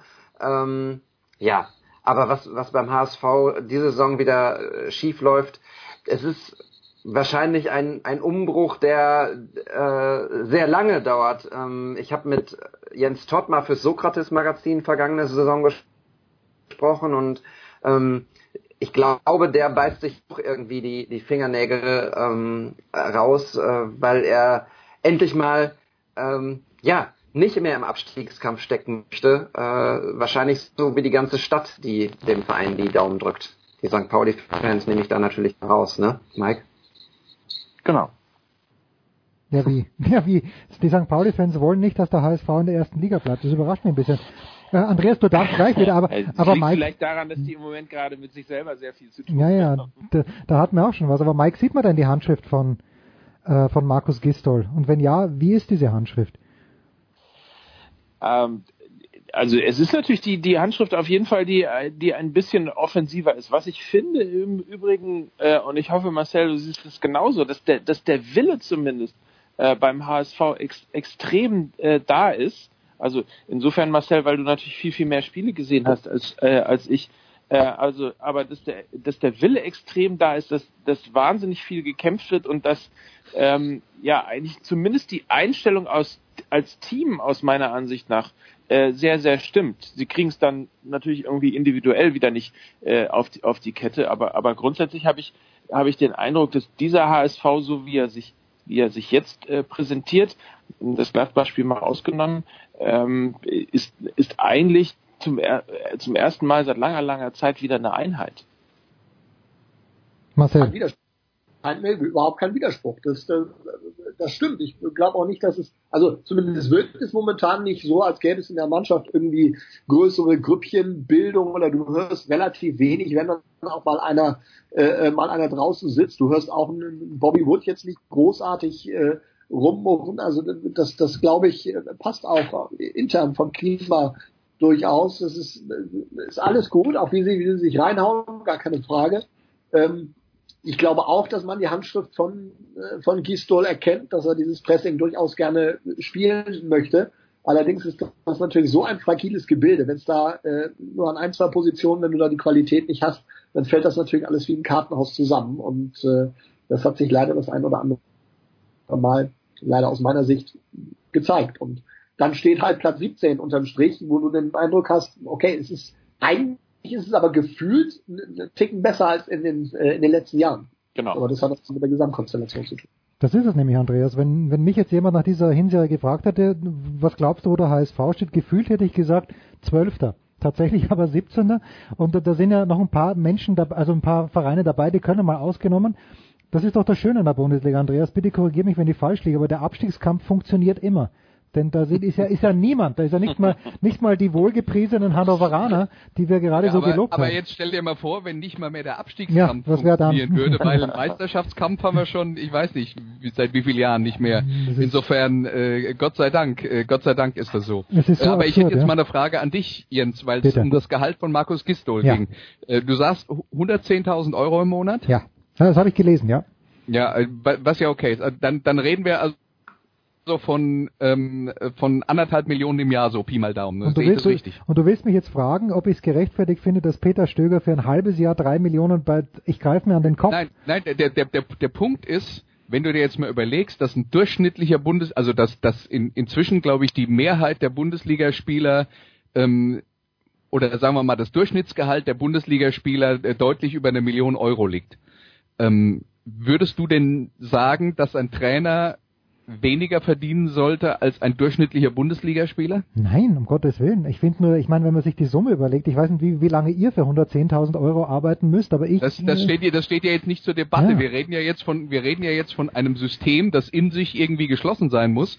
Und ich gehöre halt zu den Leuten, die sagen, ähm, äh, die sagen, der Trainer ist eigentlich der, ähm, äh, der wichtigste Mann im Verein, weil er so unglaublich viel verändern kann und weil jeder äh, die, die Spielweise einer Mannschaft ähm, verändert, teilweise grundlegend. Also für mich ist das jetzt, äh, ich würde eher darüber diskutieren, ob der Trainer nicht eigentlich am meisten Geld verdienen müsste von allen. Ich, ich, äh, beim Fußball bin ich mir da nicht ganz so sicher. David, unterstütze mich bitte. Je weniger Spieler auf dem Platz sind, finde ich, desto mehr Eingriffsmöglichkeiten hat der Trainer. Hm, Kann mich natürlich auch täuschen. Wenn ich an Basketball denke, Mhm. gut, da sind natürlich nur fünf Hanseln. Wenn du da LeBron James Aber, auf dem Platz hast, ist es einfacher. Ich, ich, würde, sorry, wenn ich, wenn ich Ja. da jetzt gleich reingrätsche, äh, aber ich würde sogar sagen, ähm, dadurch, dass du beim, beim Basketball nur fünf Leute hast, dann ist die individuelle Ah, Qualität natürlich. Ja, ist, recht, ist wichtiger. Das heißt, ein Trainer kann mehr machen, je mehr Werkzeuge er an der Hand hat. Also kann er mit elf Spielern mehr machen als mit fünf. David, führ mich raus aus diesem Dschungel, in den ich mich selbst hinein manövriert habe. Ist David noch da? Er hat Ich sich bin nur, noch, sagen nein. noch da, ich bin noch da. er hat sich nur gemutet. Er hat sich nur gemutet. Genau, weil ich habe hier einen kleinen, ein kleines Kind, was hier immer rumrennt. Weil du auch nicht aufhören kannst mit dieser, dieser sehr netten Angewohnheit, dauernd Kinder in die Welt zu setzen. genau. Äh, ich reite dich noch mehr rein, Jens, weil ich glaube, ähm, tatsächlich ähm, gehört es ja nicht nur um, um taktische Arbeit ähm, bei einem bei einem Fußball äh, Club, sondern auch um, um Menschenführung und äh, sowas. Und ähm, wenn man sich die Kader anguckt bei einem Basketballteam, hast du, sage ich mal, 13 bis 15, 16 Leute vielleicht und bei einem Fußballteam geht's irgendwie mittlerweile über 30. Äh, die musst du alle irgendwie bei Laune halten und ähm, das ist auch die Aufgabe eines Trainers. Insofern ähm, glaube ich, dass die, der Einfluss äh, auch größer ist bei einem, bei einem Fußballtrainer. Tja, jetzt bin ich in meinem Dschungel drin, komme nicht mehr raus. Es ist wirklich Zeit, eine Weihnachtspause zu machen. Mike, Ich kann dich auch nicht retten, aber Na, vielleicht scheiße. noch mal auf ein, aber vielleicht noch mal auf einen hin, auf einen Punkt hinweisen, den ich fast noch viel wichtiger fand in dieser Erkenntnis. Es gab ja diese diese E-Mail, da ging es um Blumen, da ging es um um äh, um Kekse und Ja. und so weiter und so fort. Und das ist eigentlich die große Katastrophe des Hamburger Sportvereins. Äh, und daran sieht man einfach, wie unfassbar schlecht in den letzten Jahren dort gearbeitet worden ist. Dass auf Kosten des Nicht-Profi-Bereiches eingespart werden muss, und zwar exakt die Summe eingespart werden muss, die der Vertrag von Bruno Labbadia, der dann entlassen wurde, äh, noch kostet. Das ist das eigentlich Erbärmliche, dass man sich noch nicht mal eine Trainerentlassung leisten kann, äh, plus das Gehalt des neuen Trainers. Ähm, und es dann sozusagen, es stand ja explizit in diesen Anmerkungen der E-Mails auch mit drin, äh, alle Einsparungen gelten nicht für den Profibereich, dass auf Kosten ähm, der Amateure und äh, des gesamten Vereins ähm, eingespart werden muss, äh, was Bruno Labbadia noch an Gehalt kostet. Äh, das ist äh, ein wirklich erbärmliches äh, Signal und ein, ein ähm, wirklich erbärmliches Zeichen dafür, äh, wie in den, in den letzten, äh, ich weiß gar nicht, wie viel es sind insgesamt, äh, gefühlt sind zehn Jahre ähm, beim HSV gearbeitet worden ist. Die, die Geschichte ist noch größer als die, ähm, dass, dass äh, er zu Recht 110.000 Euro bekommt. Aber Mike, ich, ich will dir, also ich, ich will das jetzt nicht grundsätzlich in Abrede stellen. Ich würde jetzt nur mal aus meiner persönlichen Berufserfahrung und aus meiner Lebenserfahrung, ähm, äh, die ja dann auch damit zu tun hat, was ich, äh, was ich von Freunden, äh, Bekannten und Verwandten so mitbekomme äh, in den Jobs, in denen sie arbeiten, ähm, äh, würde ich sagen, das ist gängiges Geschäftsgebaren, wenn wenn Unternehmen in Schwierigkeiten kommen, die sparen nie an den großen Dingen, die ihre Aushängeschilder sind. Da wird an dem Kram gespart, wo man sagt, das sind, das sind doch die Bereiche, für die die eh nur Peanuts ausgeben. Und warum kommt es denn darauf an, die geben in dem einen Bereich 250 Millionen im Jahr aus, im anderen Bereich geben sie 2 Millionen im Jahr aus. Wenn es eng wird, dann wird an dem 2 Millionen Bereich gespart. Das ist immer so. Klar, und äh, es heißt ja immer, mach dir Sorgen um dein Unternehmen, wenn sie die Kekse im, äh, im, im Konferenzsaal st- einsparen. Ähm, völlig klar. Der Punkt ist nur, ähm, dass wir über einen Verein reden, der äh, zu Zeiten von Bernd Hoffmann noch 190 Millionen Umsatz gemacht hat. Wir reden über einen Verein in einer, in einer Stadt, äh, die möglicherweise die reichste oder zumindest die zweitreichste Stadt in Deutschland ist. Äh, hier ist komplettes Umfeld ähm, für, für einen äh, Bundesliga-Verein mit einem Top-Stadion, mit allem. Und dann kannst du dir doch nicht mal ein paar hunderttausend Euro leisten. Das ist eher das, was ich gemeint habe. Dass das dann auch noch zu einem Überfluss auf Kosten des Amateurbereiches stattgefunden hat, ist eine Randnotiz. Aber dass du dir eine Trainerentlassung überhaupt nicht mehr leisten kannst, ist natürlich die eigentliche Geschichte dahinter. Ja, und das Problem beim HSV ist doch auch, die haben die- das Geld ist ja da. Du hast, du hast es ja vollkommen zu Recht gesagt. Sie haben es halt nur schon vor sieben Jahren ausgegeben und deswegen ist es jetzt aktuell nicht mehr da. Ja, absolut. Ganz kleine Ergänzung vielleicht noch zu Gistol, weil, weil wir hier immer mit Zahlen äh, hantieren, die nicht hundertprozentig richtig sind, mit diesen 110.000. Also da auch nochmal im Artikel nachgucken, das ging äh, um das Gehalt im, im ersten halben Jahr, meine ich, oder in der ersten Saison. Äh, jetzt sind wir also so weit, dass er äh, in seinem quasi ganz normalen Vertrag drin ist bis 2019. Danach bekommt er pro Saison 1,9 Millionen. Damit müsste der HSV sich eigentlich für die Europa League qualifizieren. Da ist er der fünfteuerste Trainer in der Liga. Tja. Ja. Tja, soll er doch. Da, ich gönn's dem HSV, dass er sich wirklich für, für die, äh, für die Europa League qualifiziert, denn da gibt's ja auch, wenn man im Artikel weiterliest, eine Aufstellung, wie viel der FC Bayern München, ich glaube, angegeben ist das letzte Jahrzehnt über den Europacup eingenommen hat. Das waren irgendwo 450, 460 Millionen Euro. Und dann ist interessanterweise auch die Zahl beim HSV angegeben, aber soweit ich mich erinnern kann, hat der HSV in den letzten zehn Jahren gar nie europäisch gespielt. Ganz, ganz verrückt, diese Zahlen. Und ich bin in meinem Dschungel drin, ich komme auch nicht mehr raus. Deswegen schmeiße ich euch jetzt raus für dieses Jahr. Das ist ganz, ganz groß. David, du wirst das erste Mal mit zwei Kindern, äh, ich habe die Mädchensachen auf den Weg gebracht nach Bochum mit zwei Kindern Weihnachten feiern. Wie wird das aussehen bei euch, bei dir und bei der Ruhrpoetin? Äh, die Mädchensachen mal aussortieren, weil wir haben ja zwei Jungen. Eben. Ähm, Eben. Genau. Und äh, tatsächlich ist, ähm, sollte es äh, ab heute ein bisschen ähm, weihnachtlicher werden. Ich muss nicht mehr äh, zu irgendwelchen Kunden fahren. Ich kann noch ein paar Sachen von zu Hause aus machen, ein bisschen Video schneiden, ein bisschen Social Media für Sokrates Magazin. Und äh, dann wird es hoffentlich ein bisschen ruhiger. Und äh, ja, das äh, wünsche ich mir auch nach dem Jahr. Du hast es dir verdient mit Umzug, mit neuem Kind und niemand hat die Ruhe mehr verdient als Andreas Renner. Wie groß, wie lang, Andreas, ist denn die Ruhe bei dir? Äh, du meinst jetzt rein beruflich, ne? ähm, Die, die Winterpause endet Mitte Januar und äh, wie es dann genau weitergeht, kann ich dir noch nicht sagen. Da gibt's noch keinen Plan. Das heißt, von, Ähm, Hand, von aber- Handball, von derlei Dummheiten bist du natürlich verschont. Nee, also äh, da, aus gutem Grund, weil jetzt mal ganz ehrlich, von Handball habe ich wirklich keinen blassen Schimmer. Könnte man niemandem zumuten, sich das anzuhören. Und äh, insofern ist es, äh, ist es auch äh, vollkommen richtig so. Marcel, du kommst mit dem Fußball zurück, denn das erste Tennisturnier, das Sky überträgt, ist Rotterdam dann. Ist das möglich? Ja, das stimmt. Das ist ab, äh, ab 12. Februar. Auch da wissen wir aber noch nicht genau, wie es dann in was für einer Besetzung weitergeht. Insofern ist jetzt auch erstmal Pause angesagt, noch ein bisschen Skifahren Anfang Januar und dann kommen wir ganz gemütlich wieder rein. Moment, Moment, Moment. Äh, wo fährst du Ski mit deinen Kindern, Marcel? Äh, diesmal nicht Österreich, wir fahren nach Südtirol. Wir fahren nach, nach Bruneck Richtung Kronplatz. Ja, wie ich gehört habe, dort die Pisten viel besser als in Österreich. Aber sag das bitte nicht weiter. Mike, du hast hoffentlich was zu tun oder hast jetzt auch mal zwei Wochen frei, so wie die anderen Kollegen. Mindestens zwei Wochen. Müsste mich, müsste mich quälen, oder? Nein, ich, ich werde äh, ich werd jetzt tatsächlich noch äh, den, den, den letzten Podcast Fußball MML für dieses Jahr aufnehmen. Schön. Äh, und dann ähm, ein bisschen Weihnachten feiern und dann geht's im nächsten Jahr äh, mit meine Elf weiter. Ausgezeichnet. Da freuen wir uns sehr. Äh, Wir machen eine kurze Pause. Big Show 337. Ich werde versuchen, dem Dschungel zu entkommen. Schauen wir mal, ob jemand in die Studios kommt und mir dabei hilft.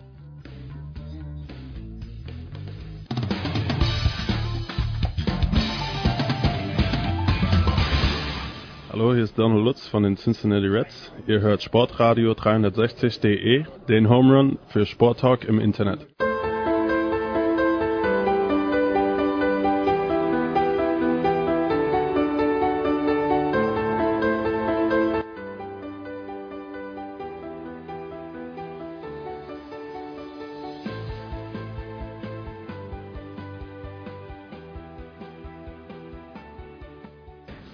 So, wir bringen das Jahr zu Ende in einer fantastischen Runde, wie ich finde. Wir haben hier gewechselt und ich habe mich in einen wahnsinnigen Strudel reingeredet. Jan Lüdecke, Telekom Sport ist wieder da. Servus Jan. Servus.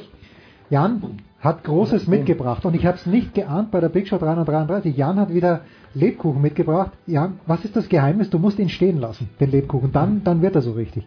Er wird dann am besten, wenn er zwei, drei Nächte in der Dose hatte. Ja. Ja, gut. Dann, dann zieht er so richtig schön durch. Er zieht durch. Das ist großartig. Und Pete Fink hat sehr aufmerksam zugehört, denn Pete hat wie ich bei der Big Show 333 den Lebkuchen zu schnell gegessen. Pete, wir hätten ihn durchziehen lassen müssen. Grüß dich. Ja, hallo, ja, ich habe überhaupt keinen Lebkuchen gegessen bei der Big Show 333. Ich bin immer noch stinkbeleidigt, dass ihr den wunderbaren Hindelmeier-Senf nicht äh, ins Finale kommen habt lassen. Ja, und da ist gut, dass Alexander Wölfing dabei ist, denn Alex, du, grüß dich erstmal, du warst ja, noch einer derjenigen, die dafür verantwortlich waren, dass der Hindelmeier ins Halbfinale So eingezogen ist. Ist es für dich im Nachhinein betrachtet auch ein Skandal, den André Vogt zu verantworten hat, dass der Hindelmeier es nicht ins Finale geschafft hat? Ja, wobei ich ja am Ende glaube tatsächlich, dass äh, der Dijon immer gewonnen hätte. Nach Doch, all-? Ich bin ja seit, seit eurem Test oder unserem Test äh, findet das bei uns zu Hause inzwischen statt. Äh, das achtjährige Töchterlein, das ja damals zugeguckt hat, will jetzt täglich neue Senftests machen. Recht. Äh, mit der kompletten Familie ist, wobei da, da, da schneidet der Tomi rätselhafterweise gut ab. Aber der Dijon ist schon immer noch, ehrlich gesagt, weit vorne. Da weiß Weil man- er am vielfältigsten ist. Ja, da weiß man, wofür man die 3,70 Euro pro Gläschen investiert. Alles gut. Ja, das ist ausgezeichnet. Renner hat vor wenigen Minuten hier gesagt, Andreas Renner, und ich habe ihm dummerweise nicht richtig, ich habe ihm widersprochen, zu Recht, wie ich finde, aber nicht richtigerweise. Renner sagt zu mir, der Fußball, und der hat es auch Marcel Meinert und Mike Nöcker gesagt, in einem Fußballverein sollte der Coach, bevor uns das Mikrofon nicht zusammenbricht, sollte der Coach, Entschuldigung, nein, äh, sollte der Coach am meisten Geld von allen verdienen, weil er ja der wichtigste Mann ist, weil er die, die Jungs zusammenhalten muss, weil er die Taktik vorgibt, weil er das bestimmt. Ich habe gesagt, nein, äh, man müsste im Basketball müsste der Coach am meisten verdienen. Was Blödsinn ist, habe ich eingesehen. Aber ich sage, ich sage, derjenige im Fußballverein sollte am meisten verdienen, wegen dem die Leute ins Stadion kommen. Da, damit eröffne ich die Diskussion. Ich will nicht, dass äh, Jupp Heynckes mehr verdient als Robert Lewandowski. Was, du willst es nicht? Nein, will ich nicht. Ich will, Ach so. wo, für Weil du gerade gesagt hast, du hast gesagt, dass die Trainer am meisten verdienen sollen. Nein, Und der jetzt Renner sagt das. Renner Ach, sagt Renner das. sagt das, okay. Ich, ich sage, und ich habe falsch argumentiert, mein Argument ist, dass derjenige am meisten Kohle verdient, so wegen dem die Leute kommen. Wer möchte? Wer darf? Du bist 60er-Fan. Also, ja. Also schon mal komplett unbeteiligt. Außenstehend Also, unbeteiligt. nein, nein, nein, nein, stopp. nicht vom Fach. Nein, nein, stopp. In dem, in dem Fall hat er ja recht, weil der Einzige, der, äh, wegen dem ich bei 60 momentan Ist ins Stadion Birovka? ist Birovka, richtig, ja. Und äh, insofern hast du da komm, komm, vollkommen recht. Nein, also, nicht ich, Renner hätte dann recht. oder Renner hätte vollkommen recht, denn äh, ich gehe nicht ins Stadion in der vierten Liga, das ist mir zu doof, ganz ehrlich. Aber wenn ich gehen würde, dann würde ich wegen Birovka gehen. Und So. sonst wegen niemand. Wie schaut's beim echten Sport aus, Alex? wo, wo würdest du hier, wo würdest du die wichtig, sagen wir mal so, die Wichtigkeit des Coaches tatsächlich für den Erfolg des Vereins? Fangen wir mal so an. Also sie ist natürlich, schau dir den FC Bayern zurzeit an, sie ist natürlich dramatisch wichtig. Das, äh, natürlich ist er jetzt nicht äh, die Nummer 20 im Ranking, was äh, das Gehaltsgefüge betrifft. Ich befürchte aber, er ist es. Also äh, mir ist oft äh, schon du- du glaubst, dieses Thema untergekommen, ein, ein, ein gestandener Bundesliga-Trainer verdient eine Million oder anderthalb. Und ich befürchte, es sitzen auf jeder Ersatzbank bei jedem Bundesligisten Jungs, die mehr verdienen. Äh, da glaube ich, stimmt die Verhältnismäßigkeit nicht. Das andere Extrem, dass ein Trainer X äh, im Zweifel auf jeden Fall weniger verdienen sollte als ein Robert Lewandowski oder wie die Superstars heißt, bin ich ja auch völlig dabei. Aber klar, das hat natürlich damit zu tun, dass im Zweifel der Trainer schneller entlassen wird, dass die Abfindungen dann äh, leichter zu zahlen sind. Äh, aber ja, der, der Freund der Grauzone sagt, auch da in der Mitte liegt die Wahrheit. Aber die Trainer werden sicher vergleichsweise im Vergleich zu vielen Spielern nicht so hoch bezahlt. Kann man sagen, Jan, je mehr Spieler im Kader, umso wichtiger, wenn wir es mal ausweiten noch auf Rugby meinetwegen, wo, und, und auch auf American Football, wo du ja auch deine, deine Coordinators hast, die dir, die dir wirklich helfen. Beim Eishockey, Don Jackson hat auch seinen Assistenztrainer, aber den hat äh, Jupp Heynckes ja auch und gar Ja. keine schlecht bezahlt. Da muss man ja sagen, Don Jackson hat es ja noch richtig gut in München, weil der hat ja wirklich ein riesiges Trainerteam. Da gibt's ja andere, die machen ja fast eine One-Man-Show in der DEL. Ähm, aber um auf, das, äh, um auf die ursprüngliche Frage zu kommen, also da muss man ja ganz viele Sachen äh, mit einbeziehen. Ja, bitte. So. Alex Wölfel schläft schon ein. dran.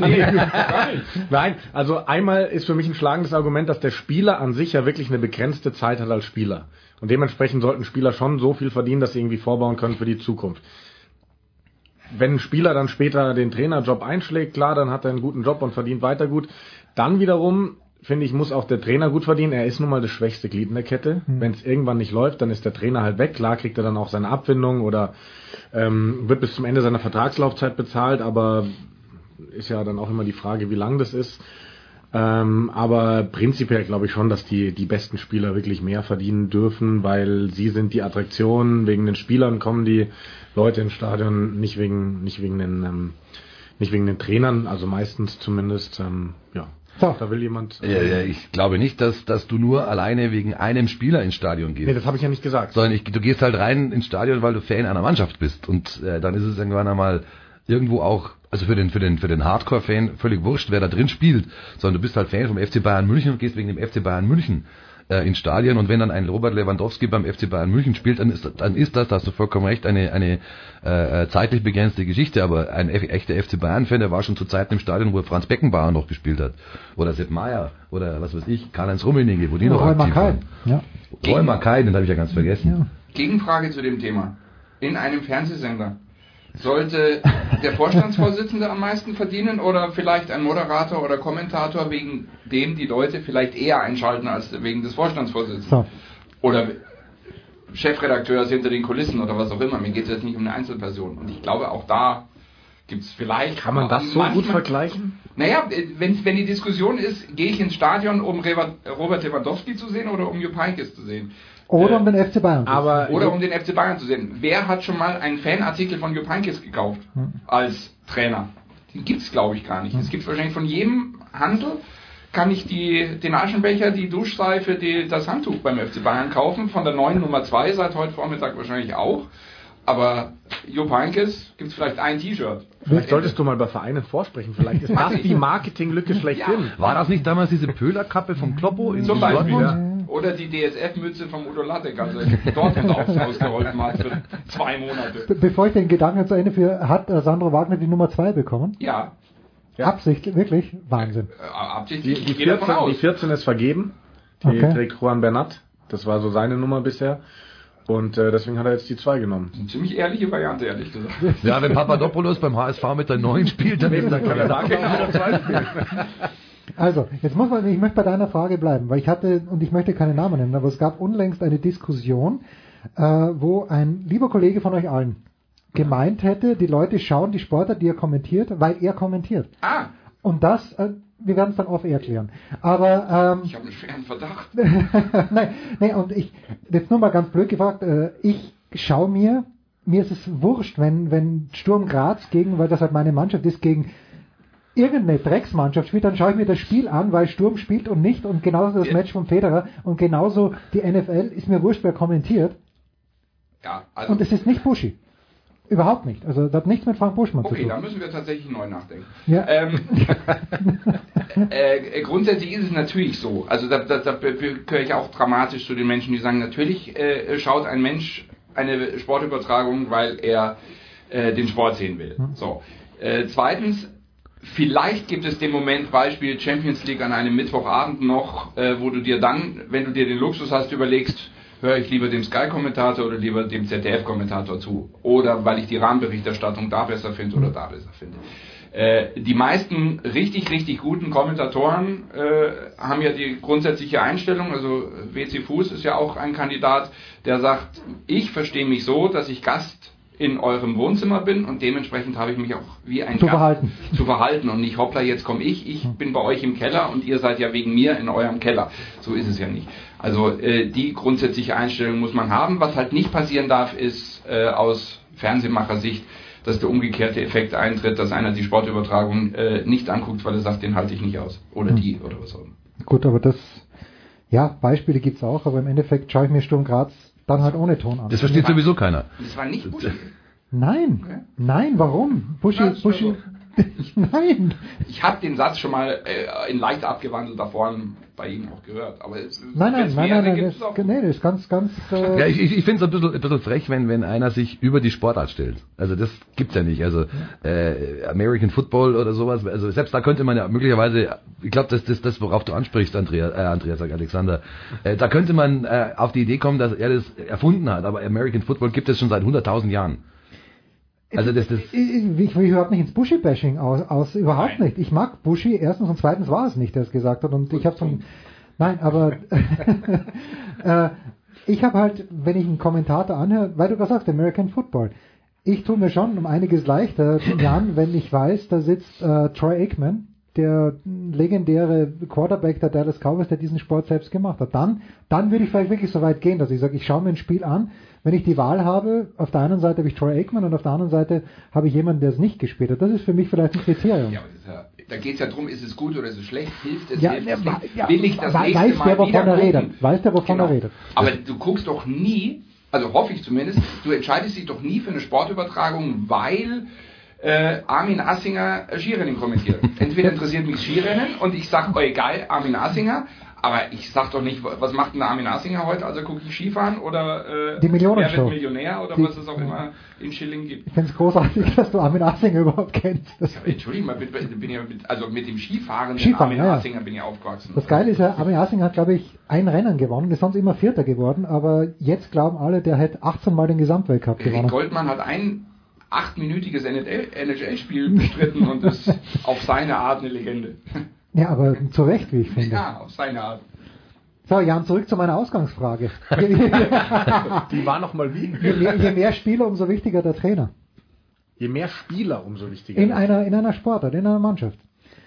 Weil, wie ist es, ja, du sagst, Don Jackson hat viele, wer, wer ist denn eine äh, One-Man-Show in der DL zum Beispiel, wo du sagst, die Unterstützung in München ist fantastisch, aber in, bei anderen Vereinen vielleicht nicht so sehr. Ja, eine One-Man-Show gibt's in der Form eigentlich nicht mehr in der DEL. Also seinen Co-Trainer hat schon jeder, aber es ist noch nicht mal so, dass alle DEL-Clubs einen festangestellten Torwarttrainer haben zum Beispiel. Mhm. Deswegen ist einst äh, Dustin Strahlmeier aus Straubing nach Schwenningen gewechselt, wo er jetzt in meinen Augen gerade zum besten deutschen Torhüter geworden ist. Ähm, aber es ist, in München gibt's einfach ein wahnsinniges Trainergespann, weil da halt einfach auch mehr Budget dahinter Mhm. steckt. Ne? Oder wenn du dir anschaust, was die Adler da teilweise hatten, also sie hatten ja zwei Cheftrainerfähige Co-Trainer oft hinter der Bande stehen da.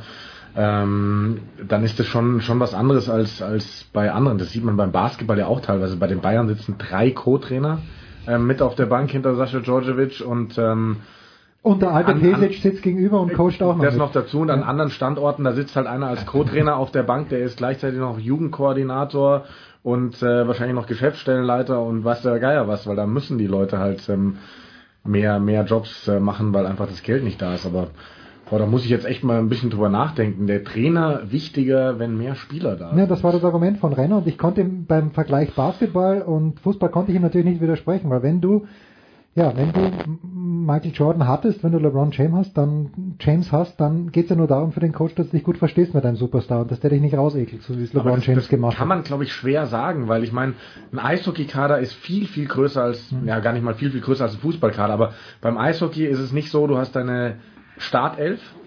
Ja, und es ist ganz klar, du hast deine 16 besten Spieler, aus denen wähl, wählst du deine erste Elf aus. Sondern beim Eishockey hast du halt deine 23 Spieler am Spieltag im Kader und die kommen mehr oder weniger alle gleich zum Einsatz. Klar gibt es in manchen Vereinen eine vierte Reihe, die ist etwas schwächer besetzt, die kommt halt dann weniger drauf als die, als die besten Reihen, aber also, das ist ein zu weites Thema, glaube ich jetzt einfach. Ja, da müssen wir noch einen Lebkuchen essen. Alex, du schüttelst den Kopf, warum nur? Ich schüttel das an den Kopf, weil ich es gibt immer die Einzelbeispiele, ob das jetzt Jordan oder LeBron James oder sonst was. Es gibt ja auch viele, die äh, sagen, mei, mit dem FC Bayern wird jeder deutscher Meister. So, ich behaupte, das wäre dieses Jahr, wenn alles im September, Oktober so geblieben wäre, wie es zu dem Zeitpunkt war, zumindest Schwierig schwierig, geworden, geworden. Ähm, am Ende kommt es dann schon auf die, den entscheidenden Moment an, wie ich ein Team im Spiel X coache, sei es jetzt Finale 7 eines NBA-Spiels, wo auch ein Team, äh, ein Team um Herrn Jordan oder Herrn James komplett funktionieren muss und was ich vielleicht eine Minute vor Schluss bei Gleichstand dann als Coach mache, sei es Auszeiten nehmen, sei es äh, die richtigen Spielzüge ansagen. So, und da sitzt dann auch ein Jordan da und hört einem guten Trainer zu Mhm. und wenn der die richtige Wahl trifft, dann gewinnen diese Trainer dann auch im Zweifel die Titel. Wie es gemacht hat. Egal ob mit einem Fünferkader oder mit einem 45er-Kader. Ja, ich glaube auch, dass man das eigentlich nicht beurteilen kann, ob die Kadergröße dafür ausschlagend ist. Aber ähm, es ist ganz klar, dass die Trainer einen riesen Einfluss haben. Also das sieht man ja auch, wenn wir jetzt zum Beispiel beim Thema Eishockey bleiben, wenn man nach Wolfsburg schaut, die gehören einfach nicht zu den Budgetgrößos der Liga.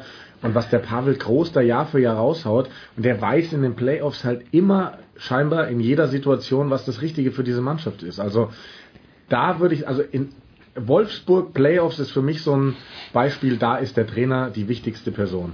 Fußball, Freiburg, Streich. Was der Ja, jedes Jahr, ja, was der ja, jedes Jahr gut, macht, gutes ja, Beispiel auch, ja. was der jedes Jahr macht mit einer neu zusammengewürfelten Truppe, ist sensationell. Das ist sensationell. aber der Pulver, hat, Sportradio, auch. und, und Ja, ja, ja, ja. Wenn, wenn ich da immer, immer um mich herum versammle, es ist überragend. Es ist grandios Wie du den eigentlich. Markus Gaub führst. Immer wieder neu Coach. Ja, heute, hier, eigentlich sollte er jetzt da sein. Der Sack, aber er hat mir geschrieben, er kommt ein bisschen später. Ah. Wir machen eine ganz kurze Pause.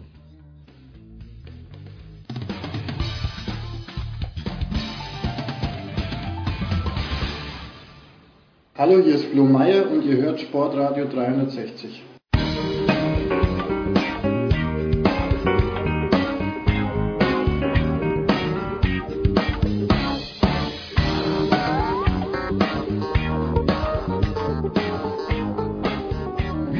Ah, die Stimmung ist großartig, vielleicht auch deswegen, weil der Einkanner noch nicht da ist. Markus Gaub wird nach wie vor vermisst, die Instanz hier bei Sportradio 360 von Motorvision TV. Pete Fink ist da von Telekom Sport, Jan Lüdecke und ich glaube FC Bayern TV bist du auch, oder? Richtig. Selbstverständlich. Und der Alex Wölfing von Sport 1. Und Alex, wir sind bei dir. Es ist die schönste Zeit des Jahres für Sport 1.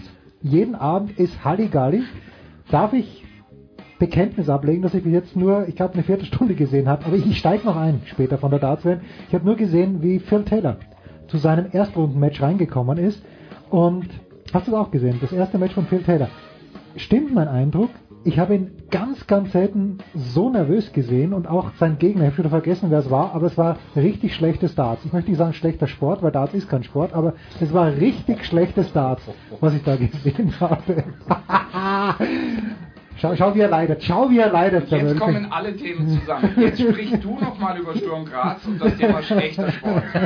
Jetzt wird es dann echt gefährlich. Champions League im nächsten Jahr. Sturm Graz. Also, um deine Frage ohne die Nebensätze zu beantworten. Äh, ja, er war sichtbar nervös und ja, sein Gegner mindestens so. Das war ja grausam, ich ja auch die Aufnahmen.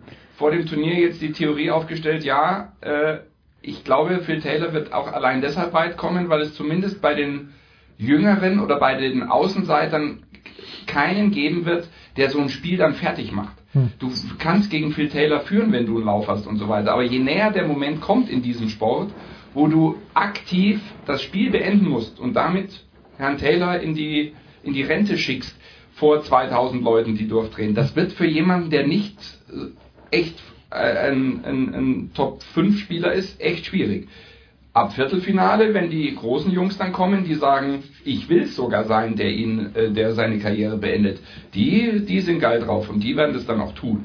Aber jetzt am Anfang ja, Zitterhand. kommt dann schon irgendwann das Zitterhändchen nach dem Motto, uiuiui. Das war ja auch meine Sorge bei Herrn Münch, hm. äh, dass er es nicht fertig bringt, dass er hinten raus dann gegen Ex-Weltmeister Damien Lewis. Adrian, genau. Adrian meine ich ja, wenn ich äh, Damien sage. Damien, Damien Lewis ist wer? Damien Lewis Hauptdarsteller in der fantastischen Serie Billions. Die du von 5 Uhr früh bis 7 Uhr früh guckst, wenn gerade kein Sport läuft. ich steige dann erst ein in die Darts-WM. Die Darts-WM bringt mich ja nur zur Vier-Schanzentournee, wie du weißt. Das ist, äh, okay. Das ist, ist crazy. Das ist Wahnsinn. Auch Massenphänomen, die Vier-Schanzentournee. Millionen von Menschen betreiben den Sport. Na, Moment, Moment. Wenn wir mal so weit sind, wir hatten hier vor, in, im ersten Teil der Show das Massenphänomen Biathlon. Wie ja, das ist ja noch schlimmer. Wie viele, Leute, ja. wie viele Leute rennen in Deutschland mit dem Gewehr am Rücken und mit den Skiern durch die Stadt und denken sich, ich muss mal wieder Biathlon machen? Ja. Stopp, ich bin großer Biathlon-Fan. Laura Dahlmeier, sensationell. Nein, also. Bitte. Gut, dass du es erwähnt hast. Bitte. Du bist großer Biathlon-Fan von Laura Dahlmeier. Bei und Skispringen. Ich war, ich war zehn Jahre alt, da habe ich mein erstes Skispringen in Oberstdorf live gesehen, mein Freund. Ja. Jari Puikonen hat gewonnen. Jari Burka ein alter Rallye-Fahrer, den wir Nein, Jari Warkonen verwechseln. 1976 war das, mein Freund, da warst du noch und so weiter. 1976 Toni Innauer, nicht Olympiasieger geworden, sondern Dr. Karl Schnabel. Dr. Karl Schnabel. Ja, so viel Zeit vom Skifliegen, von der Skiflug-WM in Oberstdorf. 176 Meter. Weltrekord Toni Innauer. Ja, Nein, Weltrekord. 1976 hat Jens schon AHA gespielt. Also. so, wie viel, wie viel Darts hast du, wir kommen gleich zum Skispringen, wie viel Darts hast du gesehen bis jetzt? Ich habe weniger Darts gesehen, als ich Biathlon und Skispringen gesehen habe. ja, aber bei Biathlon, nein, was ich sagen wollte, Laura Dahlmeier, Sportlerin des Jahres geworden, völlig zu Recht natürlich. Aber, wir springen wieder ein kleines bisschen. Nein, ja, wir springen. Darf man so zur Verleihung des. Äh, man muss. Man muss. Gut. Du, man weißt, muss. du weißt, worauf ich hinaus will. Äh, Dirndl. Ja. Also ich verstehe nur Bahnhof, aber. Nein, Laura Dahl. Sportlerin des Jahres. Äh, sie kam im Dirndl zur Wahl der Sportlerin des Jahres und ich muss als gebürtiger Münchner sagen, man muss, wenn man aus Garmisch ist und ein bayerisches Mädel ist. Also Dirndl ist für mich absolut tragefähig bei so einer Bin ich bei dir, bin ich bei dir. Damit hätte man dieses ich habe, Ich, ich habe in Tracht geheiratet, bin ich der falsche ja. Kandidat. Also äh, äh das müssen Dritte nicht machen und es äh, äh, muss auch nicht jedem gefallen. Waren deine Gäste gezwungen, in Tracht zu kommen? Nein. Also nicht. deine Gäste durften auch nicht in Tracht kommen. Sie wussten es, aber das hat jeder gemacht, wie er will. Okay. Es, ist, wenn du eine schöne Tracht anziehst, ist das für den Gebürtigen äh, genauso eine Ehrerweisung dem Event oder was auch immer gegenüber wie ein schöner Anzug. Also kann jeder machen, wie er mag. Ob das gut aussieht oder nicht, ist ein zweites Paar Stiefel in Einzelfällen. Aber das ist immer, wie immer im Leben so. Ich habe mir nur ein Ist das, ist das dein größtes Problem mit Biathlon? Nein, mit meinem, nein, nein, was, was ist mein Problem? Nein, was ist mein Problem mit Biathlon? Ihr Das könnt gerne. Gewinnen. Nein, das ist mir wurscht. Und in Österreich kein Schwein sich dafür interessiert. Nein, Österreich interessieren sich nämlich auch erstaunlich viele. Aber, aber die werden doch irgendwie boykottiert, habe ich mal gelesen. Na, na, na, na, na. Nein, Österreich. Aber irgendwie, irgendwie habe ich, irgendwie habe ich mal gelesen, dass die österreichischen Biathleten irgendwas mit dem ORF äh, äh, an, an, an, Ja, an möglich, möglich. Aber nein, was ist mein Problem mit Biathlon? Biathlon A, äh, dass es tatsächlich so wenig Leute machen und dass die, dass die Relation nicht stimmt. Wie viele Leute machen es, wie viele Leute schauen das Ganze? Bei Darts, okay, ich habe auch eine Scheibe hier, ist was anderes. Auto, du kommentierst Autorennen, ja. Eishockey ist eine total traditionelle Sportart, Basketball auch. Aber was mein größtes Problem ist, es ist für mich nicht zu unterscheiden, für keinen TV-Zuschauer ist es zu unterscheiden, rennen die jetzt gerade in Hochfilzen, rennen die irgendwo in Südtirol, rennen die irgendwo in Lake Placid oder in... Doch. Ja, ist aber Nein. bei, Das Fußball, kannst- das- aber bei Fußballstadien heutzutage auch Aber, nicht mehr. komm, Jens, bitte, wie viele, wie viele, wie viele Skifahrer sind denn eine komplett vereiste Streife in Hahnen, im Hahnenkamm runtergefahren? Nein, nein, nein, nein, nein, nein, nein, nein, Also nein, das nein, ist, das ist ja ein bisschen Nein, Hanebüchen ich- dein nein, Vergleich. mein Han- ja? nein. Und denk dir mal das Gewehr weg. Robert, hast du ewig geredet, jetzt komme ich mal dran. denk dir mal das Gewehr weg und dann guck dir mal an, wie viele Leute auf schmalen Langlaufschieren durch die, durch die Prärie wandern. Ja? Das ist schon ein Volkssport. Nur haben die halt zufälligerweise ein Gewehr hinten Ja. drauf und das macht es dann spannend. Weil eben die, die, die Herausforderung ist die, wenn du dann mit Puls 190 reinkommst in den Skistand, dann musst du auf 50 Meter Ich nicht hab- verwackeln. Ja? ich hab Das ist- 1976 Es ist eine Kombination, es ist eine, Biathlon ist eine Kombination aus zwei Sportarten, Langlauf und Schießen. Finde ich klasse. Finde ich super. Also ich finde es wirklich spannend. Dass das ein Massenphänomen am Fernseher ist, ist ja Aber schon lange, schon lange. wirklich nachzuvollziehen, so Ist spannend wie es ist. Und dieses Thema, wie viele Menschen auf dem Planeten machen das und hat es dadurch die Recht, Berechtigung und so weiter, A, wirst du nicht fertig und B, dann deutlich lieber Biathlon als Vierer-Bob der Frauen, wo ich echt behaupte, Da waren wir heute machen- auch schon. Das machen sieben Menschen auf dem Planeten halbwegs als Leistungssport ernsthaft. Das hat, nein, aber mein zweites Argument ist ja, ich, ich, ich rede ja für den alpinen Skisport das Wort. Mit Recht. Ja, weil, ist, da bin ich ja dabei. weil du weißt, die fahren in Gröden, du weißt, die fahren jetzt in Wengen, ich muss 10 Sekunden eine Abfahrt sehen und weiß, wo die fahren, weil das Klassiker sehen, Riesentor auf Alta Badia. Und das ist das beim Biathlon, das ist für mich so austauschbar und ich verstehe nicht, warum muss es beim Biathlon einen 10 Kilometer, dann brauche ich eine Verfolgung, dann brauche ich einen 20 Musst du doch Kilometer. auch nicht. Du musst ja nicht verstehen, du musst ja auch nicht angucken. Ja, Moment, Moment. Das, was, was man beim Biathlon gemacht hat, ist, dass man es ja medientauglich gemacht hat. Früher war es wirklich so, wie du sagst, man hat, man hat diese, diese langen, langen Gewehre Ja. noch gehabt, das waren nicht Kleinkaliber, das war dieses, ja, das war eigentlich eine militärische Sportart.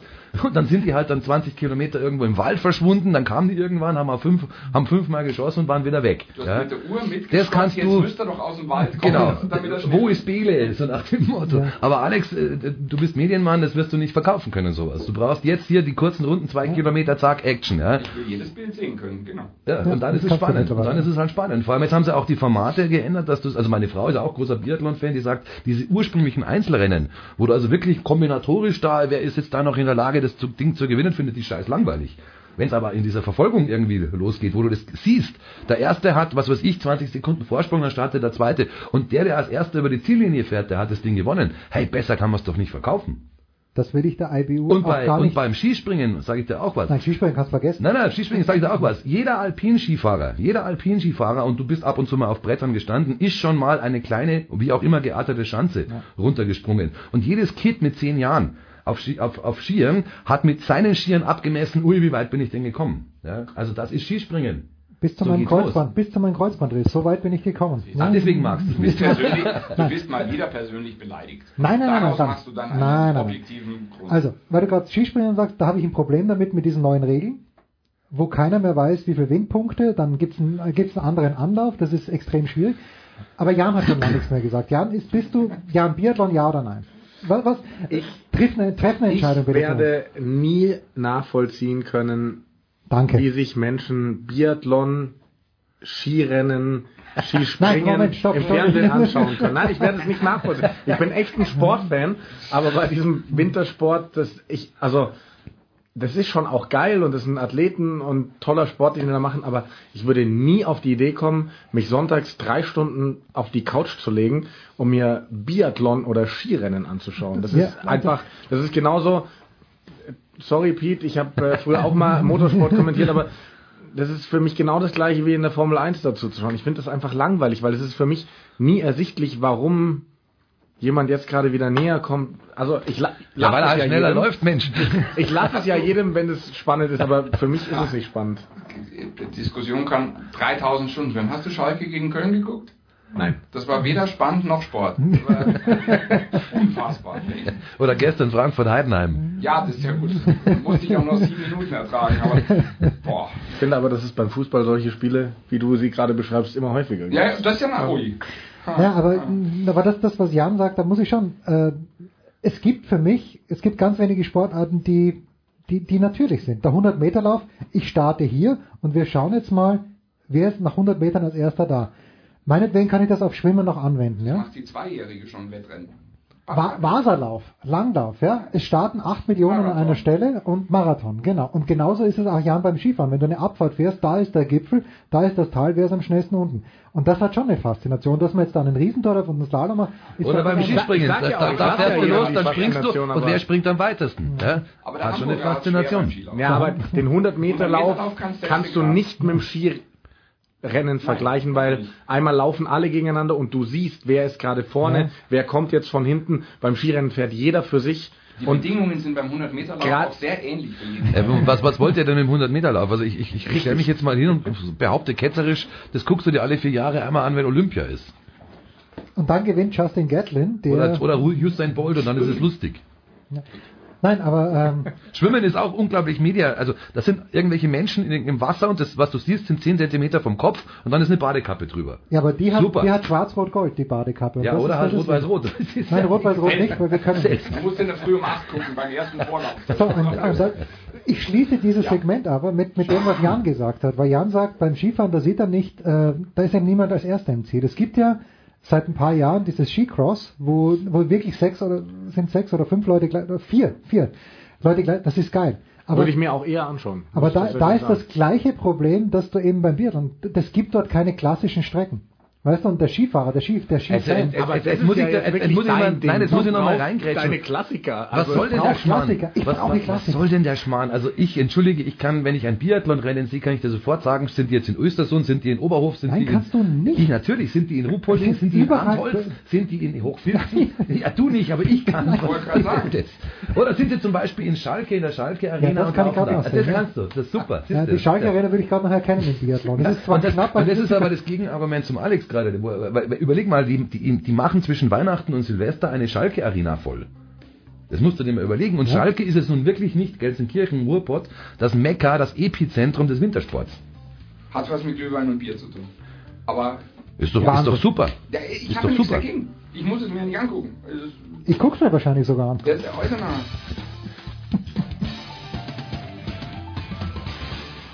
Ja, hallo liebe Sportradio 360-Hörer, hier ist der Jürgen Melzer und ich wünsche euch einen schönen Tag.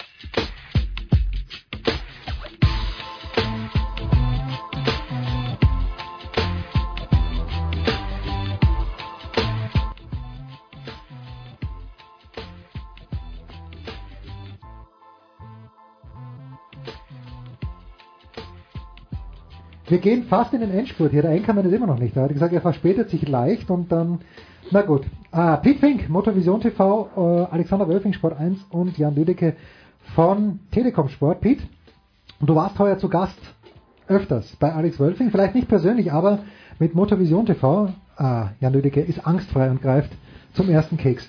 Wir lassen natürlich die, die Dose hier noch ein bisschen sitzen mit dem selbstgemachten Lebkuchen. Alex, der ist selbstgemacht. Hier ist grundsätzlich nichts im Leben. Außer Senf. Mit meiner Scheinschwangerschaft, ja. nein, nein, ich, ich werde dann noch zuschlagen, selbstverständlich. Ähm, wo geht denn NASCAR hin? Was, was, was hilft es NASCAR, wenn ihr bei Sport 1 lauft? Merkt ihr da wirklich mehr Publikumszuschriften, du persönlich? Äh, Ja, ja, unbedingt. Ähm, ich habe ja, ich habe ja zwei NASCAR-Bücher geschrieben und äh, ähm, über die Jahre hinweg war es erstaunlich, weil natürlich sich die Verkaufszahlen von Buch 1 und Buch 2, das war der Nachfolger Buch 2, Steht- steht leider angeglichen haben, angeglichen haben. Und jetzt haben wir im Sommer, glaube ich, ging es los mit ein paar ausgewählten NASCAR-Rennen und ich musste das Buch 1 nachdrucken lassen. Weil die Leute auf den, auf den Trichter gekommen sind, zu sagen, Moment mal, äh, NASCAR interessant, da gibt's was in Deutsch, das ist ganz wichtig. Äh, Nicht, nicht, nicht Englisch fachsimpeln, sondern, sondern in unserer Sprache das Ganze rüberbringen. Und tatsächlich war es so, dass, also ich habe eine Statistik jetzt bekommen, äh, es war 70-30 das erste Buch äh, gegenüber dem zweiten zu verkaufen. Wobei das erste Buch viel, viel älter war als das zweite. Viel älter. Und das war eine erstaunliche Geschichte und das schreibe ich euch zu. Dass wir da viele neue Fans dafür begeistert haben. In Relation, ja, in Relation zur, zur DTM, kann, vergleichst du da, äh, nicht von den Zuschauerzahlen, ja, aber von, wa- was sind denn gesicherte Erkenntnisse? Gibt es eine gesicherte Erkenntnis, dass der Mensch, der sich für DTM interessiert, sich auch am Abend dann die Nesca anschaut? Boah, Oder muss man davon da- eigentlich ausgehen? Naja, du, du bist natürlich auf, auf dem Reichweitenniveau bist du dann schon äh, langsam in einem Niveau und einer einer Grauzone, wo du das sicherlich nicht total empirisch nachweisen kannst. Dass natürlich ein motorsportaffiner Zuschauer, ist jetzt echt simpel, aber ein motorsportaffiner eher die NASCAR guckt, als es, der, als es der, der Fußballfan oder der Eishockey-Fan ist, ist klar. Ähm, dass es aber auch innerhalb der Motorsportwelten, ich sage jetzt mal, Radikale gibt. Also das beginnt bei meinen Freunden vom Zweiradsport, die außer ihrem Zweiradsport nichts auf der Welt interessiert. Äh, dann gibt es natürlich auch da genügend, die sagen, wenn ich nicht Zweirad gucke, gucke ich lieber Vierrad, als dass ich Fußball gucke. Und äh, genauso gibt es im DTM-Klientel Menschen, die sagen, äh, ich äh, finde NASCAR geil und ich finde auch GT Masters geil und ich finde die Formel 1 geil. Und die Formel 1 polarisiert äh, natürlich in der Motorsportszene mehr als alles andere, weil die einen sagen, es ist immer noch die Königsklasse und die anderen sagen, es ist das langweiligste auf der Welt. Also klar gibt es da Affinitäten, aber da wir leider noch nicht über ein totales Massenphänomen reden, Es gibt noch einen Berührungspunkt und den halte ich sogar noch für mindestens genauso stark wie DTM. Das sind die Freunde von amerikanischem Sport. American Football, Baseball, Basketball und mein, äh, das, das sind alles Kultursportarten da drüben und dazu gehört NASCAR auch. Genau, und zwar da deutlich mehr als IndyCar. Ja, da gibt's, IndyCar ist eher Formelsport. Richtig. Das ist eher, Das ist- ich sage jetzt mal klassisch europäisch. Ja. Und NASCAR ist halt wirklich also du hast zwei Überschnittsmöglichkeiten. Das eine ist eben Motorsport Europa, die mal neugierig reinschnuppern, was machen die eigentlich in der NASCAR? Fahren die wirklich bloß doof im Kreis? Ja. Oder gibt's, ja. Ant- Antwort ja. Oder gibt es auch noch ein bisschen mehr dahinter? Und dann gibt es den zweiten Punkt, die, die Leute, die einfach sagen, amerikanische Kultur und die Art, wie Amerikaner Sport präsentieren, finde ich generell geil, also schnupper ich da auch mal rein. Habe ich, mache ich ja auch, wobei ich hab immer noch beim Baseball äh, riesengroße Probleme habe. Entschuldigung, meine jetzt nicht dich. Nein, nein. Ja, eben, wieso? Was hat Nee, Jan nee, mit äh? Johannes Kühn war. Ah, Johannes Johannes Kuhn, ja, Kühn. der, der, Also habe mit Baseball mal gar Ja, nichts ja, nein, nein, entschuldige.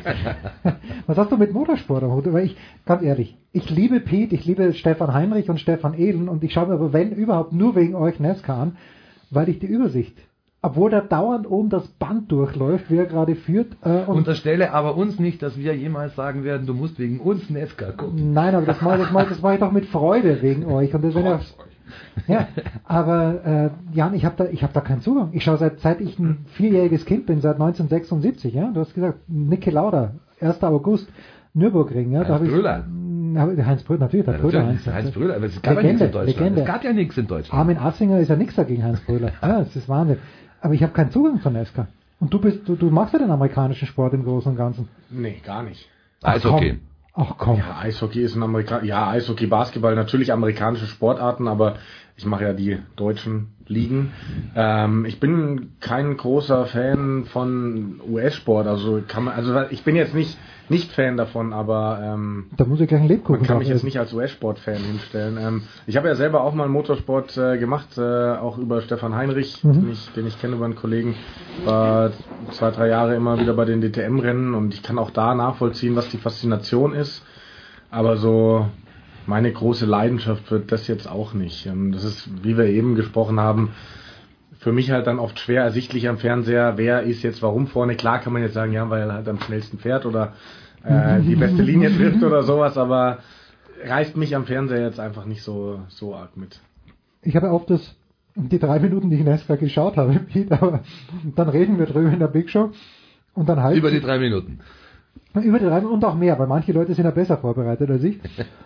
Aber. Ich habe übrigens Pete's Buch auch zu Hause. Habe ich nämlich von Stefan Heinrich mal. Äh, es steht hinter dir. Es steht hinter dir. Bei mir ist es noch nur original verpackt. Bei dir auch? Niemals. Auf jeder Seite mindestens zwei Notizen gemacht. Na, ich wollte ja verschenken als Preis.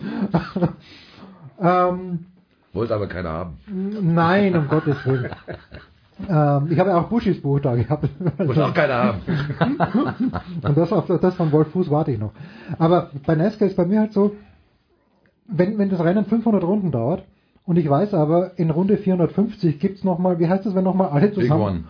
Gibt's a Big One, ja? Also es passiert doch immer, du, musst doch die erste Stunde, warum, sag mir, warum soll ich die erste Stunde von NASCAR-Rennen anschauen? Wenn ich weiß, dass kurz vor Schluss nochmal alle zusammengeschoben werden und dann geht's nochmal von neuem los. Es ist, es ist in der NASCAR halt so, es ist ein Live-Sport und es ist genau wie im Fußball, äh, äh, Schalke Köln, äh, 0, ein 0-0 gibt's auch in der NASCAR. Kann passieren. Und äh, dann ist es natürlich zäh, dann wird's natürlich äh, ja Fahrt, aber das ist in jedem Live-Sport-Erlebnis so. Du kannst es ja leider nicht prognostizieren, du kannst nicht auf Knopfdruck, wie du sagst, Runde 450, da muss es jetzt scheppern, sondern die, die, es geht um Wahrscheinlichkeiten. Die Wahrscheinlichkeit, dass irgendwas passiert, die ist halt immer da, die ist halt immer gegeben. Und aufgrund der, der, der Charakteristik des Sportes ist es halt einfach so, dass diese, diese Möglichkeit einer Massenkarambolage oder von ganz spektakulären Ereignissen größer ist, als wenn die alle an der Perlenschnur irgendwie über fünf Kilometer äh, und, und 20 Kurven verteilt sind. Da wird sowas nicht passieren. Aber das ist das Charakteristikum des Sportes. Es hat aber nicht zu bedeuten, dass es definitiv und garantiert und unter Garantie passieren wird. Das ist nicht der Punkt. Und insofern, äh, wenn ich da dann einen Ratschlag geben äh, dürfte, Schau dann drei geht's- Stunden dann Meter. geht's- dann geht es darum, dass natürlich dann in so einem Langstreckenrennen über drei, vier Stunden bei einem großen Feld von 40 Autos unglaublich viele Strategien plötzlich hera- herausgefunden werden. Und da ist es eben, das ist ein Charakteristikum des amerikanischen Motorsports, da ist es nicht so wie in der Formel 1, dass irgendeiner am Computer eine Strategie berechnet und alle äh, äh, gehen dann sklavisch zwei Stunden lang dieser Computerstrategie hinterher, sondern erst arbeiten Menschen, die versuchen, den Gegner auszutricksen. Mhm.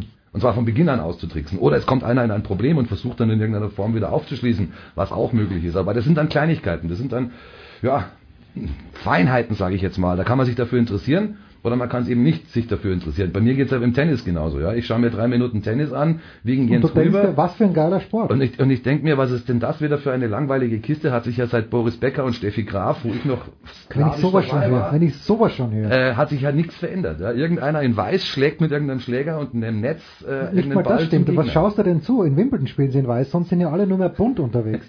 Was Wahnsinn ist. Ähm, gut, jetzt habe ich meinen Faden verloren. Nicht, dass ich ihn jemals gehabt hätte, aber diese, diese, diese persönliche Beleidigung wegen Tennis ist natürlich ganz, ganz hart. Nein, das wollte ich fragen. Was heißt die persönliche Beleidigung?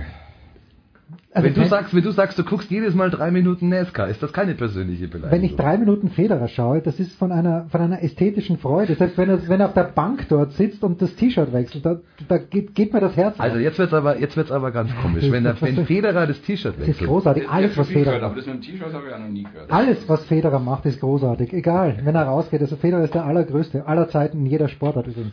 Ähm, das wollte ich fragen. Days of Thunder. Days du of Thunder, ja, ja, Kultfilm. Wie nah Sehr. Tatsächlich? Also das, was Ro- Robert Duval und Tom Cruise Ja. da machen. äh, Es ist, es ist ja sogar, es ist ja sogar, die Figur Cole Trickle ist ja sogar einem, einem NASCAR-Piloten nachempfunden. Ja. Dem Tim Richmond, der dann 1992 an AIDS gestorben ist. Einer der ersten Spor äh, Profisportler in Amerika, der an AIDS gestorben ist. Mhm. Der, ähm, ähm, äh, Cole Trickle, ja, und der Gegenspieler Rowdy Burns ist eigentlich Dale Earnhardt. Also die Mhm. Figur ist auch besetzt und Kyle Busch, Namen vielleicht schon mal gehört, Natürlich, Kyle natürlich. Busch hat einen Spitznamen Rowdy und der steht oben am, am Cockpit. Also Rowdy Bush heißt, steht's Mhm. da und dieser Rowdy Bush, der kommt von Rowdy Burns. Der kommt von was. diesem Film. Und diese ganze Geschichte, wo sie da diese, diese, diese klare Flüssigkeit im, im, im äh, Wohnwagen trinken, das ist Moonshine. Und Mhm. Moonshine ist eigentlich dieser Whisky, dieses selber gebraute Whisky. Das ist im Prinzip das, worauf sich die ganze Le- Legitimation, die ganze Kultur NASCAR äh, äh, ähm, einschießen kann oder einschießen lassen wird, nämlich die Whisky-Schmuggler, die irgendwo in den Appalachen ihren, ihren, ihren Stoff gebraut haben und dann mit schnellen Autos der Polizei davon gefahren sind. Das ist ja die große Kultur der NASCAR, da kommt es ja her. Und das wird alles rübergezogen äh, in diesen Film Days of Thunder. Der ist klasse. ja, ich habe schon lange nicht mehr geschaut. Nicole Kidman damals noch jung. Ja, die hat nichts damit. Das ist, das ist jetzt nicht. Ja, an die erinnere ich mich. Und dass Genau. Robert Duval da, ja, Da kamen die beiden, glaube ich, ja zusammen. Ja. Tom Cruise und Nicole Kidman. da wusste er noch nicht, dass er eigentlich nicht auf Frauen steht. Aber Genau. vielleicht ist er erst später drauf gekommen. Welchen, welchen Sportfilm muss man sich anschauen über Weihnachten? Abschließende Frage für diesen Teil. Über Weihnachten. Nein, aber generell, wenn du jetzt Zeit hast. Du, du hättest Zeit, wenn du An nicht jedem da bist. verdammten Sonntag. Echt? Ich, kann ich mir oft angucken. Ich würde, ich würde. Kommt jetzt mit Rocky 3. Nee, nee, ich würde Rush nochmal. Ich würde Rush echt, Rush hat mir sehr gut gefallen. Invictus. Invictus mit äh, äh, über Rugby-Film mit äh, Matt Damon. Nelson, Man die, Nelson Mandela. die oder? Nelson Mandela ähm, die Rugby-Weltmeisterschaft 1995 genutzt hat, um Südafrika zu einen. Ich habe hab ich, echt meine ich, glaube ich, schon mal gesehen, ja. Hm. Und, äh, Klingt überzeugend. Ich sag Bolt. Ja, vielleicht beeindruckt gewesen zu sein. Also ganz ehrlich, Filme mit Matt Damon beeindrucken mich ganz selten. Schon gar nicht, wenn Matt Damon in einer Hauptrolle spielt. Ich habe Du musst jetzt nicht gleich jeden beleidigen, sondern gleich grob ein Thema. du hattest noch einen, Bolt. äh, aber nicht über den Hund Bolt. Nein, über den Usain Bolt. Die Dokumentation hat mir super gefallen. Weiß nicht, ob der kommt. Pelé ist ganz, ganz, ganz schlecht, finde ich. Ganz, ganz, ganz komisch gemacht, die, die Doku. Aber Usain Bolt, die Doku über den, äh, den Sprinter, der hat mir sehr gut gefallen. Hat irgendjemand das über Beckenbauer gesehen vor Ja. zwei Tagen? Ja. Die Hälfte leider. Weil gleichzeitig ja Kevin Münch spielte. Deswegen war ich also auf mehreren Plattformen unterwegs. Ich habe es aufgenommen und würde mich jetzt noch nicht zu einem finalen Urteil hinreißen, weil das war so in Fetzen. Also ich habe es in der, in der Mediathek noch nicht gesehen, aber unser lieber Freund Ole Zeitler, also sagt jetzt nichts Falsches, Ole Zeitler hat den Film ja gemacht für den NDR. Der große Holger Gerz hat in der Süddeutschen noch ganz kurz drüber geschrieben. Mir hat er nicht gut gefallen, sage ich dir ganz ehrlich, weil äh, äh, das Grundthema ist eigentlich, es geht darum, wie ein Denkmal sich sozusagen selber äh, zerstört und eigentlich deswegen, weil er nichts sagt. Weil er einfach nichts nichts von sich gibt. Das ist so die Grundaussage dieses Films.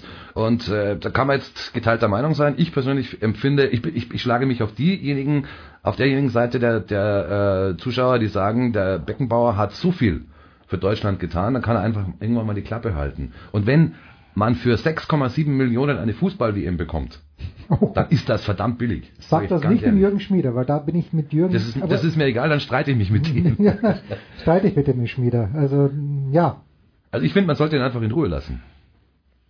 lass man einfach in Ruhe. Ich, ich Also, A wird uns nichts anderes übrig bleiben. B ist es, meine ich jetzt eher positiv für Franz Beckenbauer, ähm, immer schwer, das eine mit dem anderen irgendwie aufzuwiegen oder zu vergleichen oder zu begründen.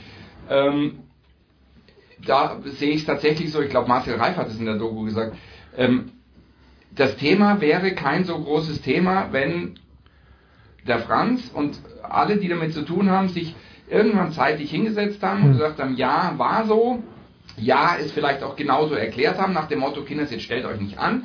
Oder gesagt hätten, ja, tut uns leid, dass wir die Heldengeschichte erzählt haben und es war ein bisschen anders, aber sonst in der Realität hätten wir die WM sonst nie bekommen. Das weiß gefühlt irgendwie jeder. Das Einzige, was halt ärgert, ist, dass sie so getan haben, als wäre es bei uns einfach anders. Und das ist der Alle einzige. Weltmeisterschaften seit 30 Jahren sind gekauft. Nur die, die in Deutschland ist, die ist schon vorher quasi ein Märchen gewesen. Und das ist so, so, so dieses äh, Halbscheinheilige, wo jeder sagt, mein Gott, Kinder, es geht jetzt nicht darum, dass ihr, äh, wie gesagt, das ist das Thema Schuldeingeständnis oder nicht. Wenn es in, im richtigen Moment sich ein bisschen äh, aufrechter hingesetzt hätten, glaube ich, würden wir heute über all das nicht mehr reden. Genau. Und dann könnte der Franz auch wieder Interviews geben und dann wäre es so, wie es ist es war irgendwann so weit im Brunnen gefallen, dass es dann wahrscheinlich auch für Herrn Beckenbauer schwierig war, zurückzurudern und zu sagen, jetzt erkläre ich mich. Dann wird er bei Sky rausgenommen oder nimmt sich selber raus, wie auch immer, aber es war so ein, wir sagen nichts, aber alle Handlungen sind quasi wie ein Schuldeingeständnis. Und das hat so ein Geschmäckle, was jetzt nichts mit, ist seine Lebensleistung deswegen beschädigt oder nicht zu tun hat. Und schon Boris Becker hat früher immer gesagt, ich gebe alle vier Monate dem Boulevard einen Fetzen, dann habe ich vier Monate Ruhe. Hm. So ungefähr ist es. Einmal gescheit Stellung nehmen und dann kommt die Öffentlichkeit auch, wie polarisierend auch immer, besser damit klar als nichts sagen. Weil nichts sagen macht es immer schwierig. Und weil Boris Becker angesprochen wurde, das darf ich auch noch sagen. Äh, schaut euch bitte, nein, schaut euch bitte, weil wir bei Filmen waren. Ich möchte dazu nichts mehr. Ich bin, bin, mein Gefühl gegenüber der Fußball-Weltmeisterschaft 2006 hat sich nicht verändert durch die. Bei Es war- keinem behaupte ich. Es waren so unfassbar geile vier Wochen oder wie lange das. Teil immer gedauert hat. Das, und ich bin auch nicht davon ausgegangen, dass Deutschland das einzige Land ist, das es ohne Geschäfte oder was auch immer. Ich glaube, ich glaube, in der ganzen Welt lacht man über uns. Sage ich da ganz ich ehrlich. Die lachen über uns, was, was wir uns da erlauben, einem, oder wie wir es schaffen, wieder mal einem, einem, einem der größten Sportler, den wir jemals gehabt haben, der auf der Welt bekannt ist, einfach, einfach nur ans, ans, ans Bein zu pinkeln. Also da lacht man, glaube ich, in neun von zehn Ländern, würde ich jetzt einfach mal behaupten wollen. Ja? Weil es jeder weiß, ohne, ohne Moos nichts los. Ja? Du darfst das behaupten. Warum darf ich das behaupten? Weil du hier bei Sportradio 360 bist. Hier, hier ist alles erlaubt. Und äh, jetzt muss ich doch noch was zum Bäcker sagen. Schaut euch bitte, weil wir von der Mediathek sprechen, ich weiß nicht, ob er noch drin ist, aber dieser Film, der Spieler, über Boris Becker, den fand ich auch ganz, ganz stark. Und dieser Satz, den Becker da gesagt hat, ähm, für, ich war nie euer Boris, das fand ich echt, echt stark am Ende, weil das stimmt vielleicht auch. Wir haben immer, also ihr, ich nicht. Für, wie haben wir den Muster gehabt? Der, Also ich fand Steffi immer hübscher. Also Boris war immer unser Boris. ja, Und die Rolle hat er auch sehr gern gespielt. ja. Er hat es gern mitgenommen, damals. Hey, ja, Letzte Pause.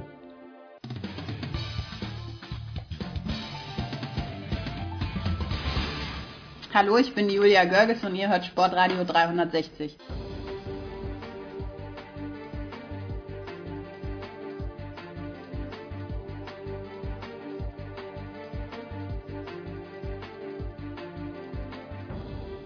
So, der Enkermann schickt mir panisch vier Mitteilungen. Er schafft es nicht mehr hier in das, in das Ende.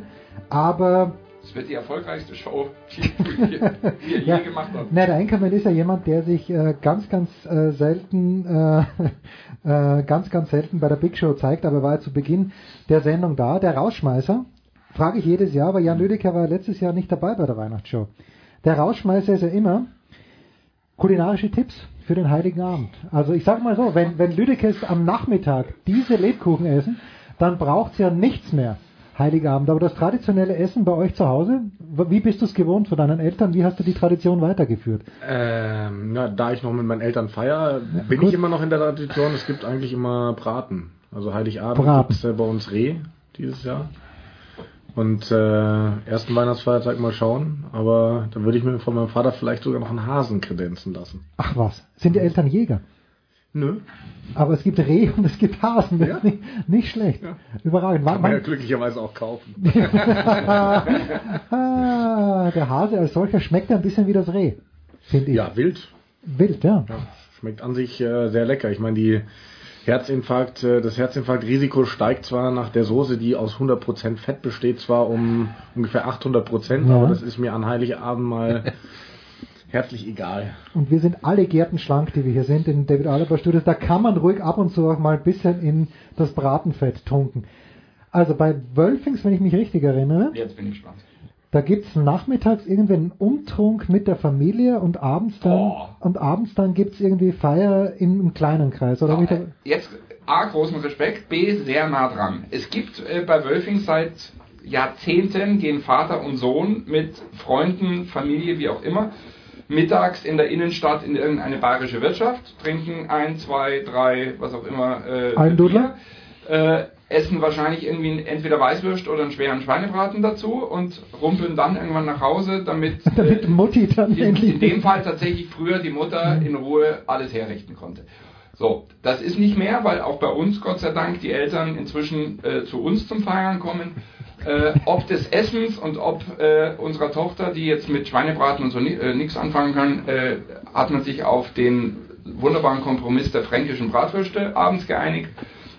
Da meine Gattin ja aus Unterfranken kommt und auch deren Eltern da sind, gibt es am Abend fränkische Bratwürste mit Kartoffelsalat. Ja. Und das große Festessen, was im Zweifel Ente ist, gibt es dann am 25. mittags. Kartoffelsalat wie? Was ist in dem Es Kartoffelsalat gibt drin? zwei Varianten. Ja, Einmal ohne irgendwas und dann im Sinne des mit Mayonnaise. der Tochter. Na, Und welcher Senf? der Senf zur, zur Wurst, ja? dieses, dieses Jahr. Der Senf zur Bratwurst. Du wirst lachen. Dieses Jahr wird es zwei, drei geben. A. Der Tommy hat sich qualifiziert. Sieger Dijon. Ja. B. Hinten Der. Familiensenf äh, äh, Tomi Blau Mittelscharf, der Ja. immer noch äh, äh, relativ hoch im Ranking ist. Und nachgekauft seit dem Senftest. Der Händelmeier Mittelscharf ist inzwischen auch im Oh, Haushalt. Händelmeier Insofern Mittelscharf, ja. Kann jeder Ja, ja. sein Glück finden. Se- Semifinalist Händelmeier Mittelscharf. Pete. Ja, flex mich jedes Jahr. Ich sagte jedes Jahr die, die berühmte Gans. Ja, aber mit am, am Blaukraut. Abend schon. Am mit, Abend schon. Mit Blau, ja, natürlich. Es wird ja äh, äh, am Abend vorher angefangen zu kochen, weil die Ja, Gans ja über, was weiß ich, 20 Stunden auf nieder irgendwas, Ja. schlag mich tot, äh, bei 55 Grad oder ich weiß es nicht, im, im, im, im Rohr steckt. Du und, brauchst dann eine äh, ganze Woche, um die Gans zu verdauen, oder? Ja, gehört. das, Das geht dann am, am nächsten Tag äh, zügig weiter. es gibt, ja- wir haben ja zwei absolute Favorite-Länder und wir haben äh, zum einen Italien, wir lieben ja alles an Italien, außer dem Fußball.